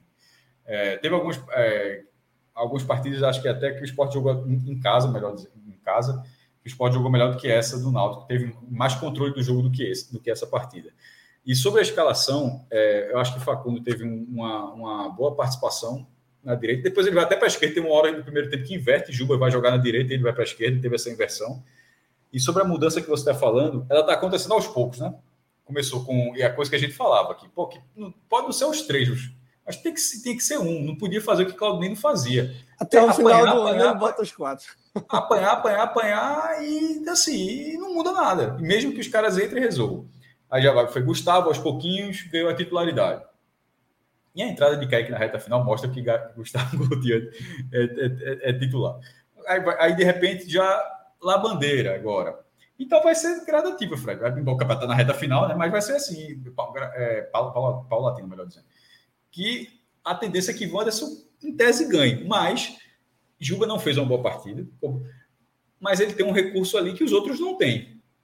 Aquela bola parada que ele mandou na trave, se ele não tivesse em campo, eu não consigo ver nenhum outro jogador que pudesse transformar aquele lance num lance de perigo real. Os escanteios foram melhor sem ele hoje. Não, Sim. mas eu tô falando da bola para tocou com Sim, mas eu quero dizer o seguinte: o escanteio foi melhor sem ele. Não, não ele, se, veja, só, veja só, ele, ele errou os escanteios, mas ele já acertou bastante. Ele, já, ele é um cara já, que dá muito, muito. Veja, ah. o Juba não fez uma boa partida hoje. Acho que a última boa partida que o Juba fez, acho que foi talvez contra o CSA.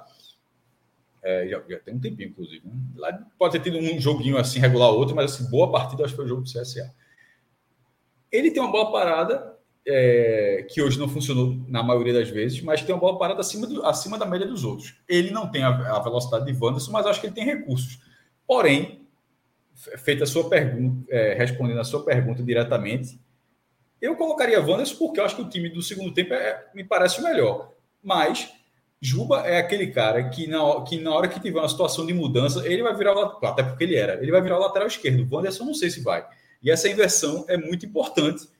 É, porque o Sander está naquela, leva uma porrada, você já fica achando que ele vai sair. É importante ter uma figura que possa cobrir. Eu não sei se Wanderson seria essa se ele teria essa característica. E, e por incrível que pareça, Cássio, o, o, perfil do Brasileirão Série B postou, acho que foi ontem ou hoje, os números né, dos jogadores com passes mais decisivos do campeonato. O Juba era o líder. Continua sendo, mas é porque ele fez um primeiro turno mais, uma, uma arrancada mais decente, mas tem, nas últimas partidas do esporte é que ele não vem bem.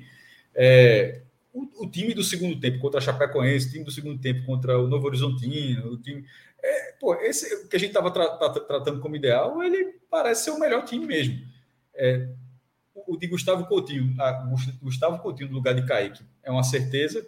No lado direito, já Giovanni no banco ganha outra mobilidade, podia ser qualquer jogador, a, a mobilidade já seria diferente, porque a contrapartida dele para não ter a mobilidade é o, é o passe, mas ele não vinha acertando.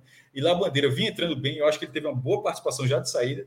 E no lado esquerdo, talvez seja, talvez seja justamente a posição onde o, o que está para sair tenha mostrado mais. Mostrou mais ao longo da temporada, mostrou mais do que Giovanni e muito mais do que Kaique. Essa não é uma troca onde está saindo um jogador completamente questionado, como era o caso, sobretudo, de Kaique, para entrar um jogador que, que, que não é uma troca 100%. Então, nesse caso, eu acho que vale essa dúvida, mas eu faria.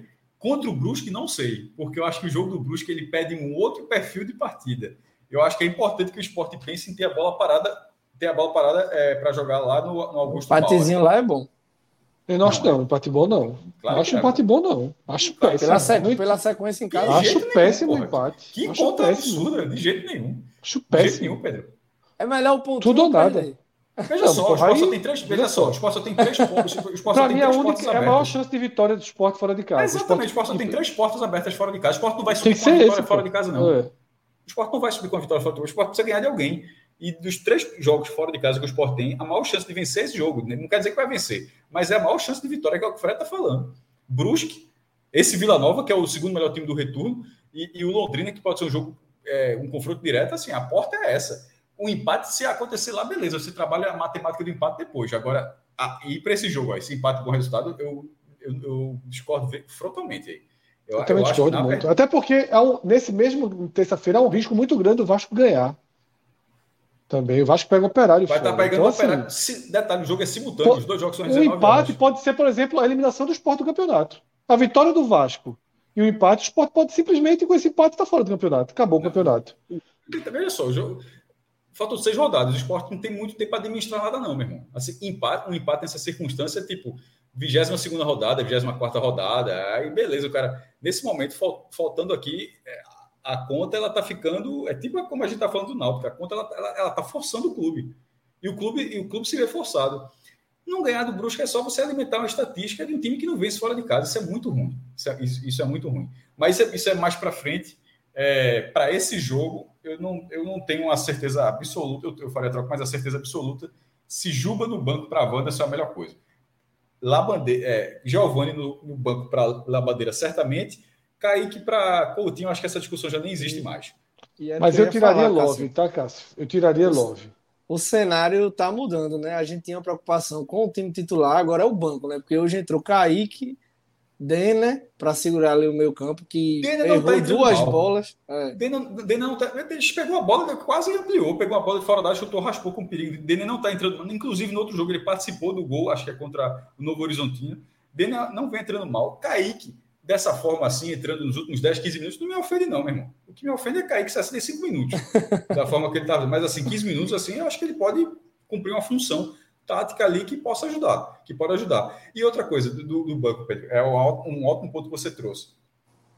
Bicho, antes de precisar do banco, você por muitas você pode de repente, se você constrói resultado, você pode precisar do banco de outra forma. Você é. pode precisar do banco para defender o resultado o, o, é, o, o, time titular ele pode construir o resultado e você precisar do banco para trabalhar, para segurar aquele placar. Não precisa, não, o, o, banco do esporte, se, se, o time titular render, o, banco do esporte não, não vai ser um banco para fazer o resultado como vinha sendo, não, porque essa lógica é invertida. O time faz o resultado e o banco ajuda a, a construir aquele resultado. O que estava acontecendo é o time titular não leva o time a lugar nenhum, aí de repente chama o banco e vai lá, resolve. Isso não faz o menor sentido. Então, o banco, é, se, eu prefiro o Náutico o Náutico já fez uma primeira divisão excelente assim. O, o Náutico de 2012, na primeira divisão, o Náutico tinha... O elenco do Náutico era formado por 11 jogadores. Era o time titular. Que, que basicamente, estou exagerando aqui, tipo Gerson, mas assim, mas assim, mas na prática era o, o Náutico de 2012. Era do 1 a 11 um time extremamente competitivo, que foi inclusive G4 sendo mandante nos aflitos, foi, foi muito mal fora de casa, foi mandante aí e no final ficou em 12 lugar, foi para a Sul-Americana e tal. Era do 1 a 11 o banco do Náutico era horroroso, mas em muitas, em muitas oportunidades o time principal do Náutico resolveu. Então, se o esporte tem um time principal para resolver, o time principal precisa ser o time principal. O time principal do esporte não pode estar sentado no banco de reservas esperando a merda acontecer para quando é 15 do segundo tempo, e, e, e, hoje ficou provado que, que, que Claudinei faz isso em qualquer cenário. É um negócio assim, é como se tivesse um alarme. Tocou, tocou o alarme, bota um alarme do relógio e tocou, é hora de mudar, meu irmão. Chama aí. É, eu só fico tá incomodado porque desapareceu muita gente, né? Bruno Matias evaporou até do banco de reserva, um cara super regular. Impressionante. Muito melhor que o Evaporou, não sei o que aconteceu. Evaporou. O Blas hoje eu até botei no Twitter. Se não fosse o Wanderson, eu acho que eu, colocar, eu colocaria o Blas no lugar do Juba, até para povoar, né? O meio-campo, para melhorar a saída de bola. Mas ele usa dele, ele usa dele. Com o meio-campo, é. Blas também parou de jogar, raiva. Denis não tá entrando né? mal, não, viu? Não, tá não. Hoje, foi, hoje entrou, é. Não, o Denis, inclusive, é um cara até que fica uma dúvida para ano que vem, porque realmente não tá entrando mal, não. É, enfim, eu acho que o esporte ele precisa mudar fora de casa, tá? E, e, e Inácio vinha comentando muito isso aqui no chat, nas conversas, no Twitter, e eu sou da linha dele. Eu acho que Wagner Love é um jogador para só ser titular em casa. Eu, eu, eu entendo essa defesa Ótima que Pedro fez. Concordo, nunca tive é, essa visão, mas eu concordo é, eu, defendo, eu entendo essa visão que Pedro fez de ser um cara que ajuda, que limpa a bola ali na área na intermediária, mas há um preço muito alto para tê-lo em campo. E fora de casa, esse preço mas se multiplica. Banco, porque... É. Tipo, ele é banco. Quem, é, quem é ele é banco, mas você, você tem, por exemplo, entra Wanderson e Juba vai para o meio, que é algo que o Sport já fez algumas vezes. Mas aí a bola vai, a bola vai virar um totó, viu? Assim, Ou vai, você- vai- a, não. a- a bola vai quebrar muito ali na. Mas Não Juba- tem ninguém para não. justamente alisar, né? Mas, mas veja só, mas, mas, mas veja só, mas veja só, minha gente. Em jogo algum, Love, é, Love funcionou como meia. Em jogo Não, algum. de- eu tô, não tô falando de meia, não. Não é meia, não. Mas é de ter um domínio, de ter um, um trato melhor com a bola. Podia ser Mas A, a blitz, a blitz do esporte hoje ela começa, ela começa a partir de um lance que o Wagner Love recebe no meio campo, limpa a jogada, deu quatro passos, se aproximou da área, foi derrubado. O problema e é- começa seis minutos seguidos o esporte pressionado do Náutico até, até O problema é desempatar. que, é que, o problema é que é, é, fora de casa não há esse fôlego para ele voltar aí. Porque em casa ele consegue não voltar tanto. Mas o esporte precisa ter uma marcação mais forte. O esporte Claudinei marca muito mal fora de casa. Marca pouco. Tá? Então, assim, nem que seja um terceiro volante, sabe? O esporte, um Blas da vida, um Denner, o esporte precisa estar um pouco mais seguro para poder jogar mais o jogo. Não dá para levar 1 a 0 com 15 minutos, como leva todo o jogo fora de casa. Talvez Tá, até não com o dá. Fabinho tendo mais liberdade, né? Como teve hoje. Isso, cara que exatamente. você, que- pode colocar um Blas, você pode colocar Denner, assim, eu acho que o esporte precisa de mais força física. Então, Wanderson para mim é bem importante. Facundo já entrou. Eu tiraria, eu tiraria na verdade tanto Juba quanto Love fora de casa. Mas eu acho que Love é mais urgente. Mas aí é o seguinte, ó, 0 a 0, 20 do segundo tempo, volta Love. Volta Love. Eu acho que você tem que entender o jogo como um todo. E não você entrar com o time porque você fica com Love, que não recompõe, porque Gustavo, mais raçudo que seja, tem uma limitação física para recomposição, tá? Aí agora você tem Facundo, que já é melhor que Giovani, porque o último esporte jogou com Giovani, Love, Facundo, ou Giovani, Love, Gustavo, Juba, que também não é essa coisa de voltar, Ronaldo, que é pesado, é muito jogador pesado. O Sport pegou um Grêmio, que pegou o Grêmio, ele não tinha condição nenhuma de marcar o Grêmio. E foi jogar lá assim. Passou o primeiro tempo todo sem condição de marcar. O treinador manteve até levar o gol, pô. Até levar o gol. Agora não dá mais não, agora te fode, cara. Tá ligado? Mas assim, é isso o, o que o que a gente tem visto. Eu acho que ele não vai mudar, tá? Não é o desenho dele mudar. 99,9% de chance do time ser o que começou contra o Náutico. Né? Facundo ganha vaga, mas 99% de chance seu time começou contra o Náutico. Vamos para os destaques, tá? É, que para mim vão ser complicados hoje, viu? É um jogo que eu já vi várias leituras sobre alguns jogadores. Eu vou começar com o Pedro, porque ele já citou Love. Então faltam dois, né? No seu pódio, Pedro. Quem seriam os três do melhores, a terceiro pro ordem? primeiro ou do primeiro Falta um, Você que sabe.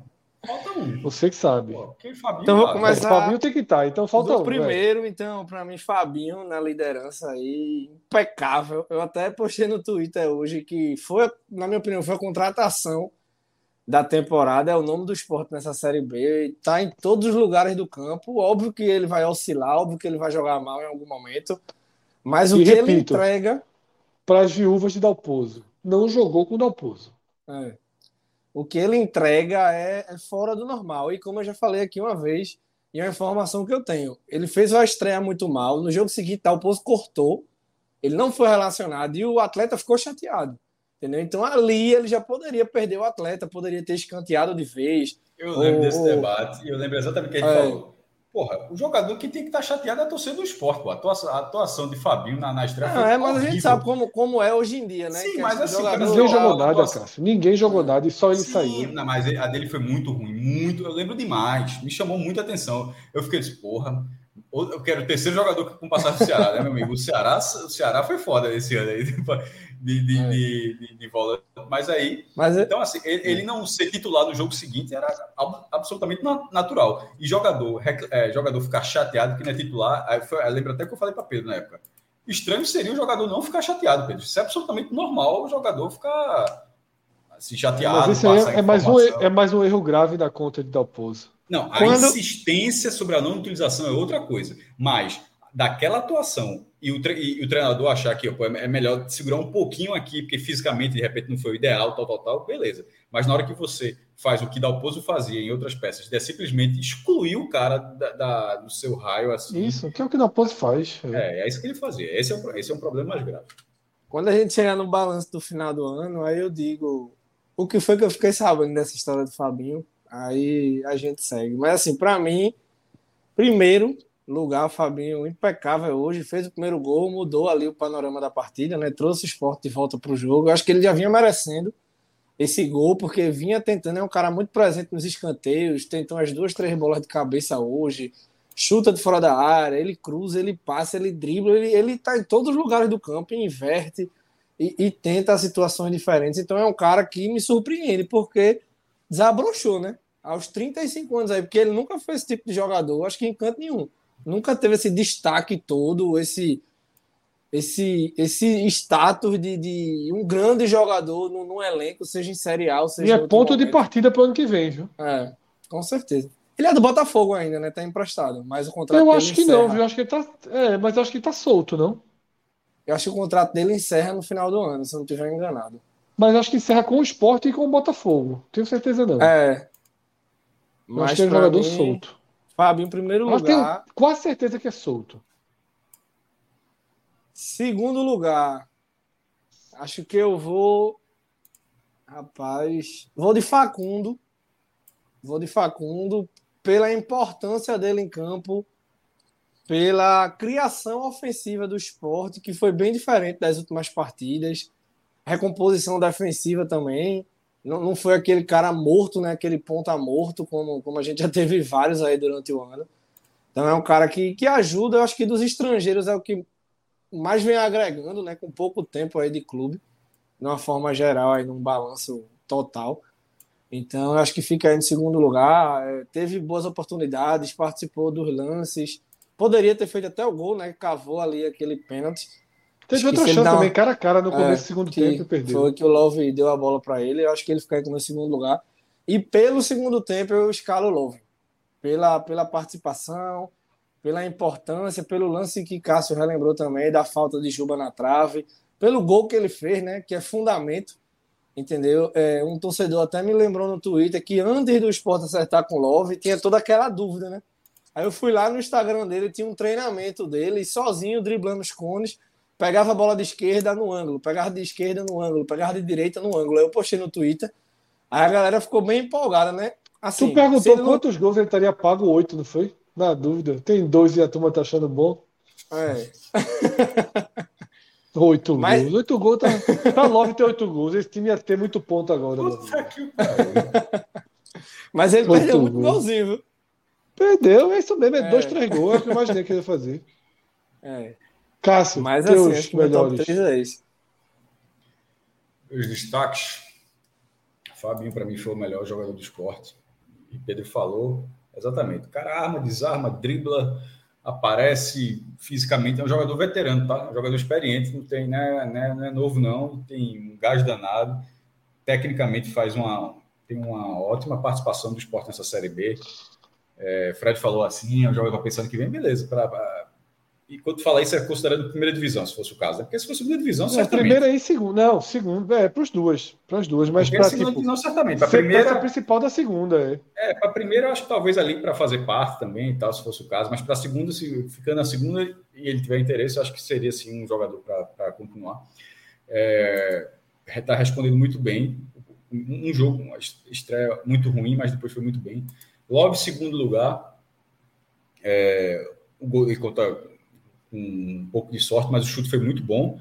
É, no mínimo acertou o travessão, no chute uma, uma, pancada ali fora da área. Ele fez parte da blitz. Ele antes daquele lance ele deu ele deu a bola para Facundo ficar cara a cara com o goleiro. É, antes daquele lance ele que sofreu a falta para ter a bola de jogo, ou seja, ele participou ativamente das melhores oportunidades de gol, até fazer o gol inclusive que o esporte teve no segundo tempo. O Wagner Love é, tá, tá entre, entre os destaques. E um nome aqui que acabou passando batida, assim, eu, os nomes que Pedro falou, acho que fizeram boas partidas, mas eu acho que também que, que vale estar. Eu achei uma ótima partida de Sander. Tipo, não, eu não achei uma boa partida, eu achei uma ótima partida de Sander. Muito, é, muito seguro. Dessa vez não terminou de toca, né? não terminou machucado nem nada, assim, se barroando lá com a galera, mas ativamente tentando. Assim, os erros ele vai continuar tendo. Ainda mas... o chapéu, Jean Carlos. É, mas um chapéu que foi foda também, deu, co cobriu a, a, a, obra de Brenan, né? Aí, porra, o cara jogou a bola lá em cima, passou o cara pegou na frente. É, é, mas, enfim, foi um jogador que procurou tabelar, marcou bem, apareceu, apareceu o tempo todo, é, tentou, tem, cruzou na área também, não, fez, não deixou só para a Juba ter esse papel. Eu acho que, que, que, a volta de Sander ajuda o esporte, porque o esporte teve problemas ali na lateral esquerda com o, com o Lucas Hernandes é... Eu estou fazendo besteira. Lucas Hernandes é, é, é, é, o outro da esquerda. É Lucas Hernandes ou, ou a própria utilização de Juba com, com a ponta ficando com outro, outro nome, assim, que no, na época que era Jaderson, Pio, qualquer um desses jogadores assim. Então, assim, a volta de Sandra dá uma segurança. Acho que ele fez uma boa partida. Mas, assim, tiveram outras atuações é, que, que, que, dá para citar. A gostei, já falei aqui, gostei da atuação de La Bandeira. É, Deixa eu ver aqui do que tinha citado. Gustavo Coutinho, só acho que muito, muito na marcação, um, sem grande destaque. Denner jogou pouquinho, pouquinho mesmo, mas eu, eu acho que, que, já que a gente falou da pauta aqui de como é que fica o banco do esporte agora, já que quem era banco agora é titular, e como é que fica o nível, eu acho que Denner ele está voltando a ser uma peça útil. É uma peça que, na verdade, fez muito, fez falta até na final da Copa do Nordeste, naquele, né, assim, de estar tá 100%, porque ele estava bem. Quando ele machucou, ele vinha muito bem, né? Depois... É, era, o melhor, era o melhor momento dele. Então, é isso. Dos destaques positivos. Já foi dito os negativos ou está só no. Não, eu vou, eu vou. Eu falto os meus positivos, Cássio. Eu vou. É, no mesmo voto de Pedro, tá? Meu voto é o mesmo de Pedro. Com a ressalva, que aí eu também vou até iniciar os negativos por causa dessa ressalva que foi uma partida em que jogadores se recuperaram dentro dela. Tá? Porque Love fechou o primeiro tempo, para mim, como um candidato a ser um dos piores em campo. Quando termina o primeiro tempo, eu estava muito incomodado com quatro desempenhos. Um deles pontual, que foram as duas primeiras bolas erradas de Sabino. Aquilo ali marca. O Sport leva um gol dessas bolas. Para mim é o pior jogador do Sport. Assim, sim, não, melhor, é, tal. Eu não acho, não. Eu, eu não acho, não. Mas é, é, você tinha. Esse, é, você tinha esse, esse problema, tá? Porque ele errou nas duas primeiras bolas, mas depois parou de errar e depois até jogou bem. Dois, Ronaldo. Horroroso. Horroroso. Partida assustadora no primeiro tempo de Ronaldo e em parte do segundo tempo, tá? Porque o erro de, de Sabino resultou em gol, mas o Ronaldo perdeu duas bolas que o Náutico saiu em maioria e não resultaram em gol. Tá? Ronaldo muito mal. O velho Ronaldo deu um migué enorme no primeiro gol do, do, do Náutico, no único gol do Náutico, né? ele dá um migué enorme e fica ali no chão. Tá? Juba, muito mal, atrapalhando na frente. E Love também muito mal. Desses quatro, para mim, três se recuperam da partida.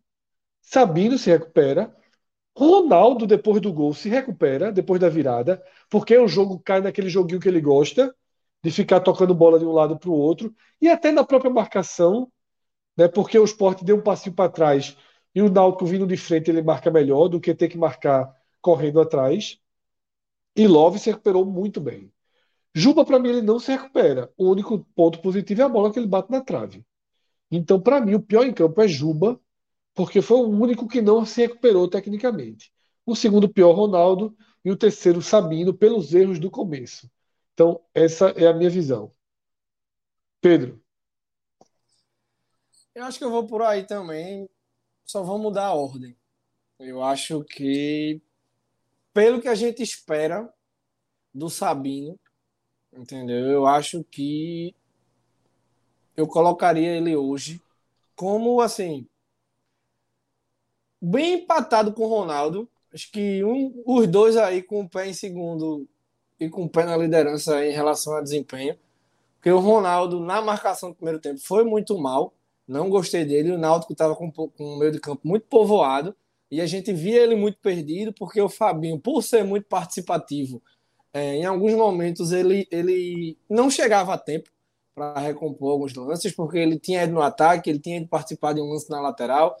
E o Ronaldo sozinho, né, a gente sabe que muitas vezes, para ele, ele ser esse tipo de jogador, ele deixa muito a desejar. Esse cara do combate, esse cara para acompanhar em velocidade. Então é só no trotezinho por várias vezes ali. Então, Sabino também, os primeiros dois lances da partida, e juntando também com a questão física, que isso vem me incomodando muito, muito até o próprio Giovanni, a gente consegue ver uma, uma evolução. O Giovanni que chegou era um Giovanni muito mais pesado do que é o Giovanni hoje. É, é, longe do ideal ainda, mas você já vê um Giovanni tentando dar um carrinho, tentando fazer alguma coisa diferente. Às vezes ele volta na marcação, ele recompõe. E o Sabino não. O Sabino tem qualidade, é um cara diferente com a bola no pé. É um cara que muitas vezes, com duas, três tapas, ele sai da zaga, sai lá para fazer um cruzamento e chuta e participa de algum lance ofensivo. Mas hoje, defensivamente, e aí a gente volta para a questão do Rafael Thierry. Se fosse o Fábio Alemão no jogo de hoje, com essas falhas do Sabino, entendeu? em relação ao Náutico, seria grave aquele primeiro tempo ali em relação a, a, se fossem as duas chances, né? Vamos tratar assim, seriam duas chances, dois gols, porque a gente sabe que até o posicionamento do Rafael Thierry é, é, é, impacta em relação à, recomposição, em relação ao ataque adversário, que o Thierry faz diferença. Então eu acho que Ronaldo e Sabino estão empatados aí, Juba em terceiro lugar, muito mal. E, e até um conselho que não sei se o Claudio vai, vai ouvir, se, se vão passar para ele, né? Eu acho que está na hora de poupar o Juba, porque o Juba hoje já, já chegou numa crise com a torcida de, de falta de paciência. Entendeu? Botou a bola na trave, podia ter feito gol, podia ter saído melhor, mas o, o geral do Juba hoje não agrada. Juba erra tudo, erra passe, erra escanteio, erra, erra lances bobos, ele tá com a mania de querer dar caneta ele tá sozinho na lateral e quer dar uma caneta, ele tá no contra-ataque, ele tenta dar uma caneta. Eu acho o jogador então... mais nocivo hoje ofensivamente ao esporte, assim. É, ele. ele, ele ok, tá de vez em quando sai assistência boa, mas a quantidade é. de bola que ele desperdiça é absurdo. É. Então, eu acho que até para preservá-lo, eu sacaria. Eu sacaria ele hoje do time. Entendo toda a questão de bola parada, que ele pode em algum momento. Eu, eu até achei que ele melhorou quando ele cai pela direita. Ele passou a acertar mais cruzamentos, ele passou a tentar mais tabelas por ali. Até achei que ele saiu de uma nota bem baixa. Recebeu uma... uma bola, mas recebeu uma bola. É. Ele recebeu uma bola ali, completamente aberto é. pela direita. Ele parou, agitou para a esquerda e cruzou. Era a bola de é. entrada de área, ele não fez. Assim, é o que eu digo assim, eu digo lá do começo do ano. O esporte precisa jogar com dois pontas. É. Eu, assim, todo mundo, Juba, Juba, Juba, eu porra, tá dando certo, tá resolvendo, mas assim, é o caminho errado, porra, é um time pensa, é um time que não joga com dois pontas, mas eu aceitei, né? Não tinha ponta, era ele. Mas agora acho que o desenho mudou. Cássio, teus três melhores, ou desculpa, teus três piores. Sabino, apesar da, da, da tua explicação em relação ao melhor durante o jogo, mas assim, mas a merda já estava feita. É, eu, eu, na hora que aconteceu, eu estava lembrando assim, daqueles vídeos de os vídeos de, de bastidores, né? Que a gente vai assim, ó, atenção total, vamos aqui, vamos morder, ninguém vai poder falhar, não sei o que, é hoje, é tal, tal, tal, tal, tal. Com 40 segundos, o cara dá uma farrapada, já deixava o atacante na cara, o adversário na cara do gol. Com cinco minutos, tu já erra de novo, e na segunda tentativa, o atacante vai lá e, e marca o gol. Então, assim, é, o início de Sabino foi muito mal e determinou um caminho que o esporte teve maior que o esporte teve que percorrer para conseguir o resultado que era necessário. É, mesmo que ele tenha melhorado, mas o estrago já estava feito, assim, de, de, um time que poderia ter muito trabalho para fazer alguma coisa, que é, é, o que vem sendo o Náutico, para uma facilidade impressionante. O, tem, tem, todo o mérito de Giovanni, mas assim, nos dois lances, a colaboração de Sabino é muito grande. Então, assim, para mim, aquilo ali foi determinante para ele ficar é, numa lista entre os piores, apesar do esporte ter vencido a partida. E, e Ronaldo é o que você falou. Acho que passou muito tempo talvez sendo pior do que Sabino. Que Sabino foi, nossa, ele foi muito nocivo no início do jogo, mas depois, assim, aí estabilizou, mas já estava ao placar. Já Ronaldo ficou sendo regulado nesse problema. E no, no, segundo tempo, por duas vezes, eu não sei se foi porque tu chegou a, ah, tu chegou a dizer, Fred, que, é, que, em dois lances que ele perde a bola, o Ronaldo teve a, o lance. Eu, eu lembro desses lances, mas nos dois, na verdade, por um triz ali terminou em falta. A, a jogada, na verdade, não prosseguiu.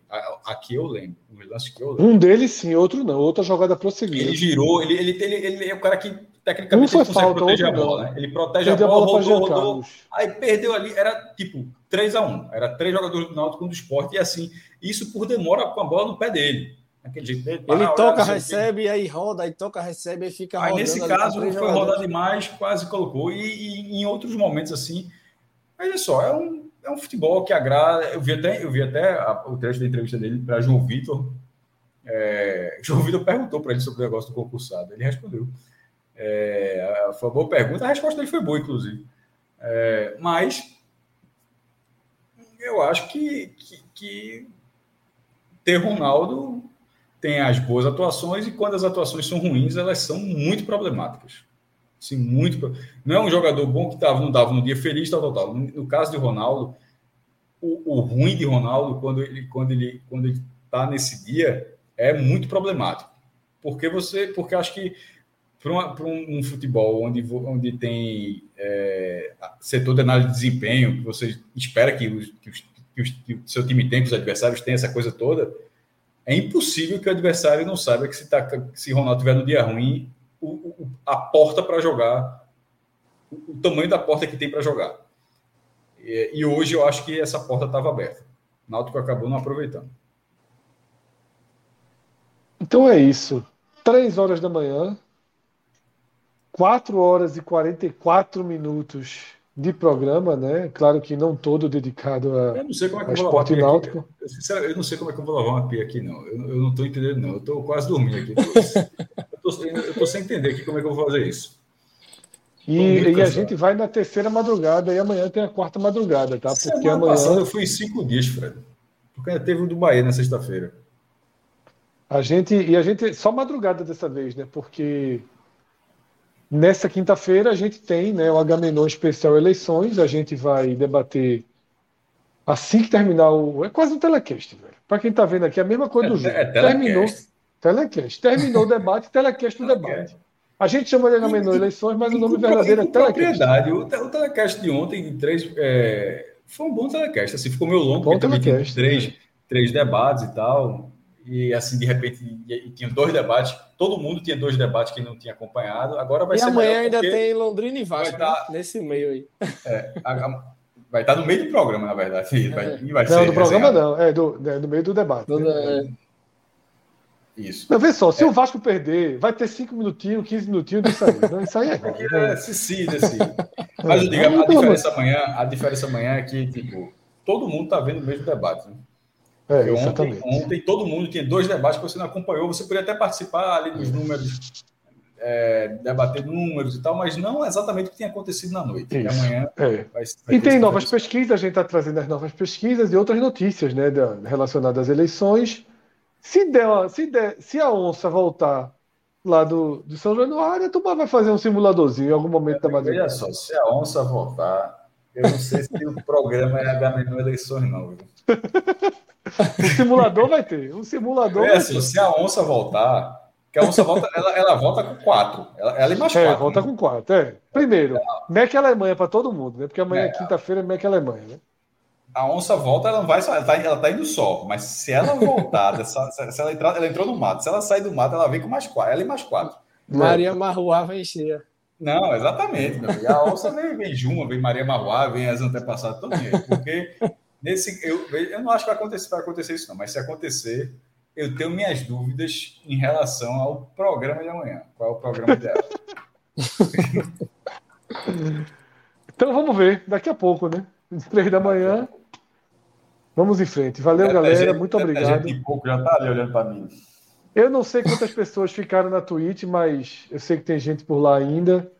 Galera, porra, mais de 300 aqui ao vivo Até no pelo problema, né, Fred, que teve hoje. Exatamente, é. A gente chegou até quase 200 lá na Twitch. Esse problema Mas de é hoje isso, é menino, menino perto do cidadão lá do Premier. Pelo amor de Deus. Não, ali foi foda. Eu assistindo assim, eu disse, o cara começa a mudar de canal. Que merda eu fiz, né?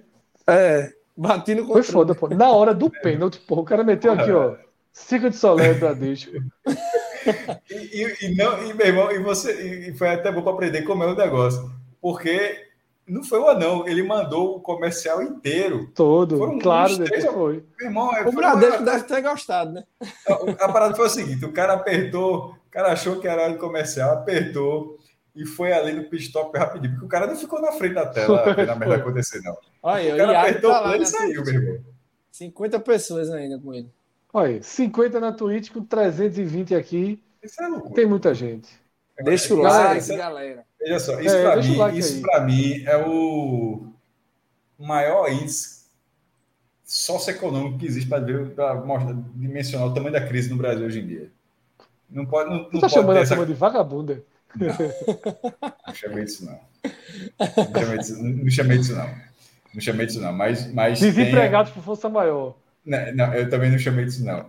É, eu, não disse nada disso. Que, Então, pelo eu acho- contrário, cara, se a turma tá bem aí, trabalhando só em É, criptomoeda aí, ó. Veja só, a realidade, perceba que eu falei realidade so- socioeconômica. Eu disse nem será boa, será ruim. É uma Falou merda, crise, mas- falou crise, falou crise. Só saiu crise, saiu crise. Saiu, saiu, saiu. saiu. Então, pronto, pegando a crise. Mas eu, não- mas eu não disse que, o que a turma era. Mas, é pronto, aí, ó. É Kleber tá falando. É muita gente de férias. É Mas Danilo já, Danilo já pediu emprego, viu? E, e amanhã vai rolar Tá uma vendo? É confa, viu? né? Não sei se convidaram a turma do primeiro andar, mas vai, vai rolar uma resenha amanhã. Veja só, o Fred falou Danilo e eu fiquei aqui travado. Eu disse, como assim, porra? Não, pô, é Danilo Lopes aí da live. Sim, eu pensei Danilo. Tu falasse do. do, do o nada, Danilo porra. tá quase 4, 4, 4 horas e 40 e 50. O cara deve estar Não, procurando emprego só, também. não, O cara não, deve estar não, dizendo. só, não, não, não. Danilo tá operando esse programa exatamente como o cara do Premier. Assim, apertou o botão e foi. Assim, Danilo tá vendo, meu irmão, 4 horas e 50 de live, vou arrumar um negócio melhor pra fazer da vida. Mas pode ser também que esteja largado, né? Tá Só largado. vendo, Só, vendo se- filmezinho se e a turma ali na tela. Os caras se estão não lá for- ainda. Se não for menino, de vez ele tá vendo o que ele quer da Netflix, do Amazon, de qualquer coisa, de vez em quando olha aqui. Só pra ver se ele tá falando aí. né? Aí pronto, e volta pra vida. Mas é isso, tá? Nossa agenda. Quinta-feira, meia-noite, depois do debate, H-Menor eleições. Se der algum probleminha lá em São Januário, a turma infiltra o futebol no meio. Sexta-feira, Chape Bahia. plantão, plantão, plantão. plantão. Sexta-feira, Chape Bahia. Também vai entrar na madrugada, mas eu quero nem passar perto. Pelo amor Tá. de Deus.